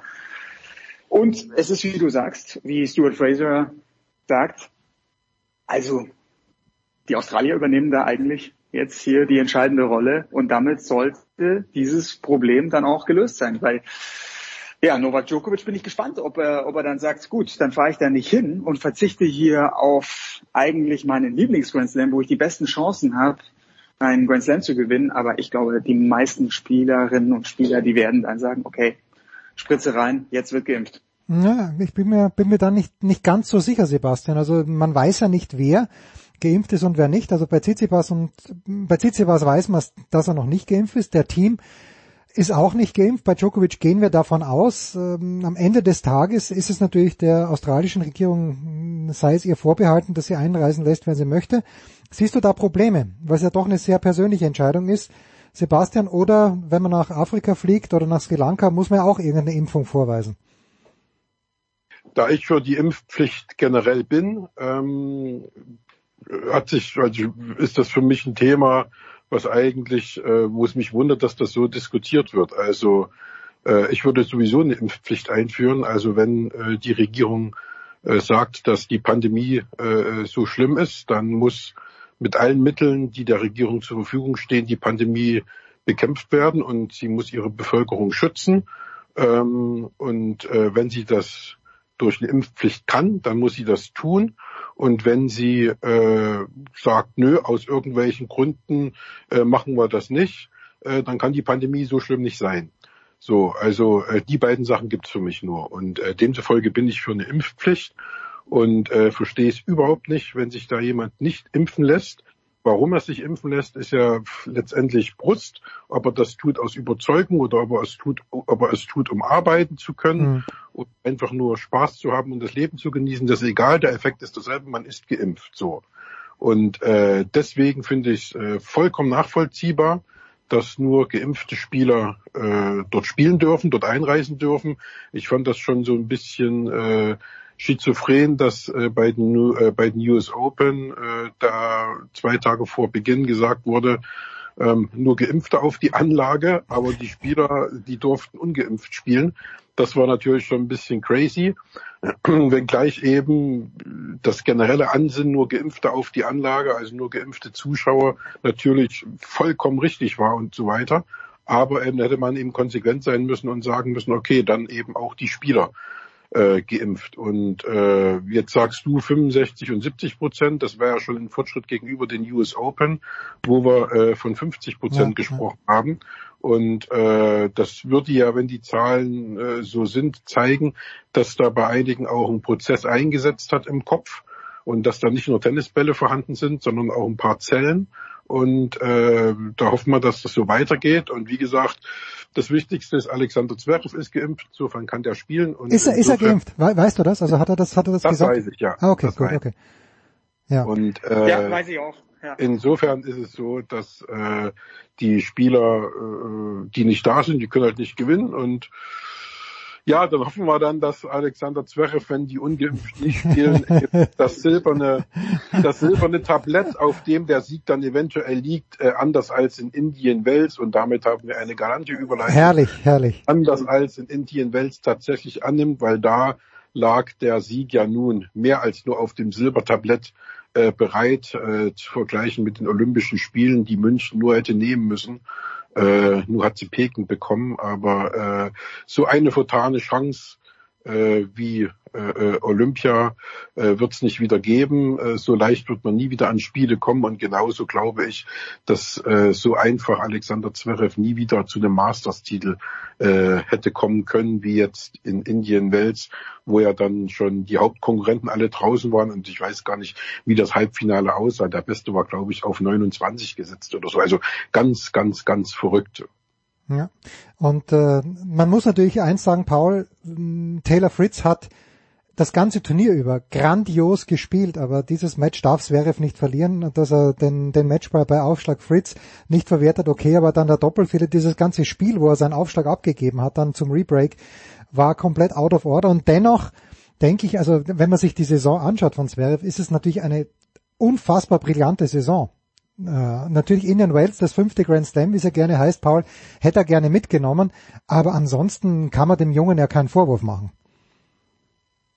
So ist es. Also ja, eine echt verpasste Chance und vor allem natürlich, es ist so bitter, wenn du mit Matchball verlierst. Er hat das Break vor, serviert aufs Match, hat er bei 5-2 schon die, die, den einen Matchball, glaube ich, bei Aufschlag Fritz. Ja, er, er lässt liegen. Es war kein gutes Spiel von ihm. Er war wirklich auch danach so ein bisschen konsterniert. Er kam nicht richtig gut rein, aber trotzdem hat er eigentlich alle Möglichkeiten mit einer, ja, sage jetzt mal, drei, drei Minusleistungen trotzdem so einen guten Gegner wie, wie Fritz zu schlagen. Und er hätte das Turnier, bin ich mir ziemlich sicher, danach auch gewonnen. Also Cameron Norrie war, war zwar bockstark und ja, für den Briten natürlich eine geniale Geschichte. Aber ja, Serif, Serif fehlt ja noch Indian Wells. Und das wäre schon in seiner Sammlung, wäre das natürlich wieder so ein weiterer Meilenstein gewesen und hätte eigentlich wunderbar reingepasst in diesen genialen Sommer, den er da abgeliefert hat. Mit nur der einen Niederlage bei den US Open im Halbfinale von New York gegen, gegen Djokovic in fünf Sätzen und sonst hat er ja alles eigentlich gewonnen und das hätte eigentlich in diesen US-Swing dann auch so, so genial gepasst, aber so ist Tennis und am Ende kriegt das nicht zu Ende. Es war ja irgendwie da eine Diskussion auch noch, dass da ein Pokerspieler der da vorne in der ersten Reihe saß, die ganze Zeit reingerufen hat und versucht äh, hat, Zverev zu irritieren und Zverev konnte das nicht ganz ausblenden. Zverev, ja, war nicht zufrieden mit seiner eigenen Leistung und hatte dann halt wieder auch dieses dieses Aufschlagthema am Schluss. Am Ende war es dann auch ein Doppelfehler zu viel in dieser entscheidenden Phase, wo er das Match ausservieren muss.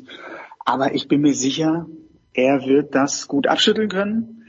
Jetzt hat er noch ein paar schöne europäische Turniere ja, vor sich. Ich sehe nächste Woche. Wien, Paris. Ja. ja, ja, herrlich. In der Stadthalle. Und ich glaube, da wird er jetzt mit Extraschwung reingehen. Also mein, ein, ja, mein Eindruck war, Sebastian, im Gegensatz zu manch anderen Konkurrenten, wie Tsitsipas vor allen Dingen, der mir komplett überspielt wirkt, Rublev sowieso, Medvedev hat jetzt diese Woche aus Moskau rausgezogen, aber wenn ich Zverev und du warst ja auch bei den Pressekonferenzen dabei, du hast da mit ihm geredet, sicher auch mit Misha, aber was, was mir bei Zverev ausfällt, der Junge ist, ist top fit im Moment, ist top motiviert, also der scheint mir, obwohl er in diesem Jahr 60 Spiele schon bestritten hat, nur im Einzel, Zverev scheint mir in überragender Verfassung zu sein. Jetzt immer noch, Sebastian. Teilst du diese Einschätzung?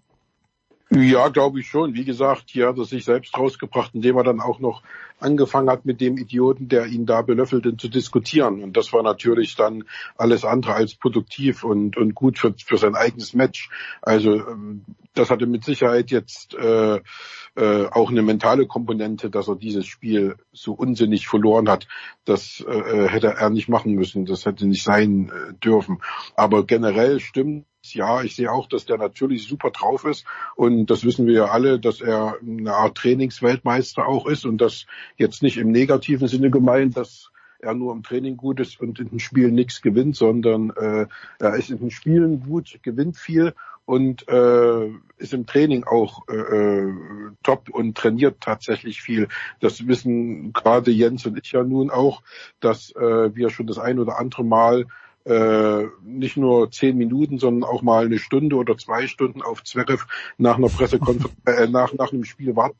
Pressekonferenz und, und, und der uns dann erzählt, er musste noch mal schnell auf dem Platz ein paar Returns üben, weil er eben nur keine Ahnung, 80 oder 90 Minuten auf dem Platz gestanden hat.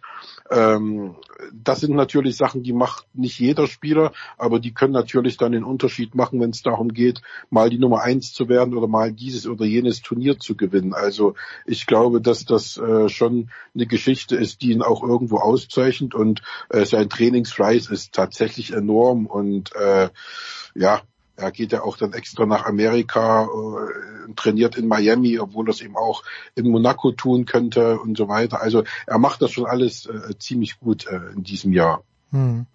Paul, wer es nicht gesehen hat, und ich hab's gesehen, aber ich, ich, für mich ist ja Cameron Norrie kein Unbekannt. Aber erklär mal bitte den vielen Millionen Hörern, die uns jetzt gerade noch lauschen da draußen, warum, äh, wer ist Cameron Norrie, aber vor allen Dingen, warum hat Cameron Norrie dieses vorletzte Masters des, der Saison 2021 gewonnen? Ja, richtiges Timing würde ich sagen. Der, okay, er, ist die, er ist ein Vielspieler, er ist sicherlich auch einer der fittesten auf der Tour einer, der, der in den langen Matches sich besonders wohlfühlt und schon, schon ein Grinder, der also eine unglaublich gute Beinarbeit hat, tolle Konterschläge, die Schläge von ihm sind sehr, sehr flach und ich glaube, die Bedingungen in Indian Wells, jetzt dieser, das war ja der langsamste Hardcore, den es auf der Tour gibt und anscheinend war, was ich so gehört habe, war er dieses Jahr nochmal extra langsam. Mhm das kam ihm anscheinend sehr, sehr gut entgegen. Und ja, ein Schotte, der wirklich ähm, eine ja, wirklich interessante interessante Laufbahn hingelegt hat, so ein bisschen mit dem zweiten Bildungsweg dann auf die ATP Tour gekommen ist, auch ähm, lange lange College erfolgreich gespielt hat, war nämlich bei den Junioren gar nicht so schlecht, aber hat es dann einfach nicht auf die Tour geschafft und in in den USA, in Texas war der, war er dann ähm, sehr erfolgreich und hat sich da dann so diese Matchhärte erarbeitet, die du dann auch brauchst für, für die ATP Tour. Arbeitet immer noch, ich glaube, Facunjo Lugones mit so einem argentinischen Coach zusammen, den er vom College kennt. Und diese langfristige Zusammenarbeit, die, die zahlt sich aus. Und ich erinnere mich noch, dass seine Eltern sind äh, beide Meeresbiologen und der hat, der hat in, in seiner, der, der ist in jungen Jahren auch schon mit den Eltern da viel rumgereist ähm, und war in Neuseeland und war in Südafrika, also. Ich glaube, ja, er ist, ist er nicht in, ich glaube, er ist in Südafrika geboren, oder? Südafrika, ich glaube, Johannesburg genau ist er geboren ja. und war dann aber lange, also hat in Neuseeland ist er dann zur Schule gegangen und er hat auch überlegt, für, für Neuseeland äh, zu spielen für die Kiwis und ist dann aber ja, oh, ist jetzt für Großbritannien, äh, genau, ist ja Schotte und ist auch stolzer Schotte, hat er gesagt, dass er wirklich äh, beim Fußball hält er klar zu den Schotten.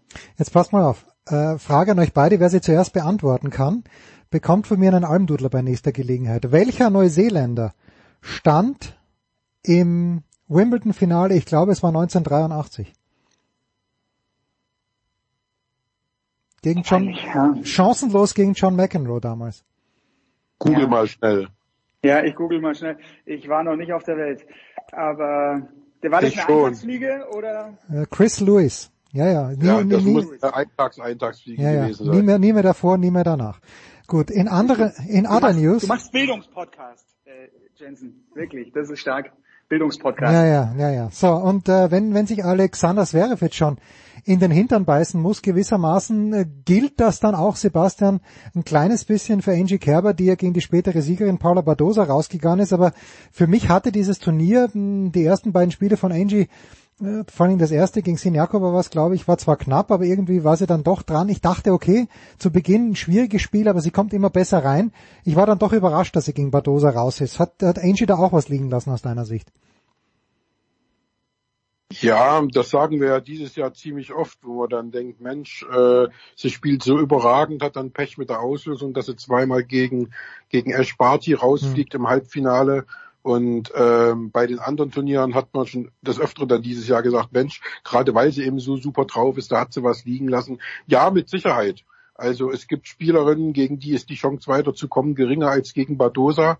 Ähm, wenngleich natürlich Badosa eine ist, äh, die man in diesem Jahr auch äh, ja, der hat gut gespielt, muss, überhaupt, ne? also ja, keine Frage, eine super Saison, Saison ja. ist eine von denjenigen, die da auch so ein bisschen äh, oder nicht nur ein bisschen, sondern stark nach, äh, wo der Pfeil nach oben zeigt.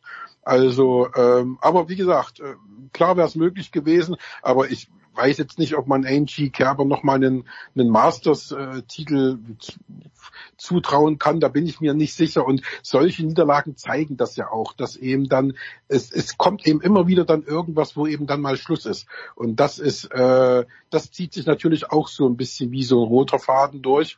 Und äh, deswegen, es überrascht mich nicht, dass sie dieses Masters nicht gewonnen hat, aber sie hätte in der Tat ein bisschen weiterkommen können. Das, das sehe ich auch so. Mhm. Also das es ist schade, dass sie jetzt äh, äh, rausgezogen hat und äh, äh, so ein bisschen erkältet, glaube ich, ist und dieses Turnier jetzt da auch nicht spielt. Da wäre es auch nochmal auf Sinjakova getroffen in der ersten Runde. Und äh, ja, aber ist halt so. Kann man nichts machen, hoffen wir auf den Fed Cup. Ja, war in äh, Moskau dieses Turnier, das äh, Sebastian ja. anspricht jetzt in dieser Woche, wo ja auch, ja, wo sich, wo sich Sabalenka wieder zurückgemeldet hat, den Indian Wales nicht spielen durfte. Auch ein mühsamer erster Sieg. Ja, Fed Cup äh, oder Billie Jean King Cup, wie er jetzt äh, heißt, da wird Angie dann für Deutschland am Start sein. Auch da gibt's gute Chancen, finde ich, fürs deutsche Team, weil er doch sehr, sehr viele Leute abgesagt haben. Ein Wort noch äh, zu diesem Endspiel. Uwe hat vorhin kurz angesprochen. Paul, ich weiß nicht, wie viel du gesehen hast von den Frauen, aber äh, Viktoria Azarenka, die ja das Turnier in den Wales zweimal gewonnen hat, schon 2012 und 2016. Aber Azarenka verliert in letzter Zeit, äh, außer Naomi Osaka, tritt nicht an, so wie Cincinnati New York 2020. Aber zum ganz großen Titel irgendwie kommt dann doch immer was dazwischen bei Azarenka. Ist mein Eindruck. Teilst du diesen, Paul? Ja, teile ich. Ich glaube, es wird auch nicht leichter für Vika Azarenka, aber ja, ihre Leistung ist trotzdem natürlich beeindruckend. Jetzt war das ein echter Klopper. Dieses, dieses Endspiel war ja drei Stunden, sechs Minuten und am Ende verliert Azarenka den ersten Satz im Tiebreak und den dritten im Tiebreak. Hm. Ja, bitter gelaufen, aber ich finde auch Paula Badosa, tolle Geschichte. Die war doch Anfang des Jahres, war die in dieser Hardcore-Quarantäne ja, ja, ja, in, in, in Melbourne. Also genau, und war, glaube ich, sogar positiv getestet. Also für die war es ganz bitter. Ähm, die ja, hatte diesen miesen Start und jetzt wirklich so eine tolle Saison hingelegt. Ich fand schon aufs, auf Sand ihre Ergebnisse so beeindruckend und die hat eigentlich das, das tolle Package und bin mir sicher, die ist gekommen, um zu bleiben da in der Weltspitze. Die wird noch kräftig aufmischen und deshalb wird es auch für Azarenka nicht leicht, die ganz großen, die ganz großen Kirschen abzuräumen, aber sie wird sicherlich mitspielen können und bleibt eine, eine ganz zähe, eine ganz unangenehme Gegnerin. Und das macht's ja so interessant, dass du da, also ja, wirklich. Bei den Frauen, das ist Wahnsinn. Ja, bei den Frauen, wenn du da Raducano gegen Azarenka hast, Bardosa gegen Fernandes und, und hoffentlich haben wir auch bald wieder Naomi Osaka, äh, was ist mit Corey Goff, genau. Also es ist, es ist super spannend und ich bin auch echt auf diesen Billie Jean King Cup, äh, bin ich sehr gespannt. Da sehe ich übrigens die Spanierinnen, da sehe ich die Spanierinnen auch ganz heiß. Ja, ja ganz weit vorne. Ja, wir, wir sind extrem gespannt und übrigens für ein Match von drei Stunden und sechs Minuten stehen Francis Tiafoe und Andy Murray gar nicht auf. Drei Stunden, ja. drei Stunden 45 in Antwerpen ja, und also Murray spielt heute gegen Schwarzmann. Ich kann mir nicht vorstellen, dass er extrem frisch sein wird. Danke Sebastian, danke Paul. Das war's, die Big Show 531 am Wochenende die Dailies äh, mit der Musik von Renner. Und ja, NFL Sofa Quarterbacks am Montag und College Quarterbacks nächste Woche. Das war's. Wir hören uns wieder kommende Woche dann. Da bin ich in Wien, aber der Nikola wird das sicherlich ordentlich schaukeln. Das war die Big Show auf sportradio360.de. Folgen Sie uns auf Twitter, klicken Sie den Gefällt mir Button auf unserer Facebook-Seite und abonnieren Sie uns via RSS-Feed oder auf iTunes. Die nächste Ausgabe der Big Show gibt es am kommenden Donnerstag. Bis dahin sollten Sie die Zeit nutzen und die weiteren Angebote auf sportradio360.de wahrnehmen. Play Ball! Da ist gar nichts toll!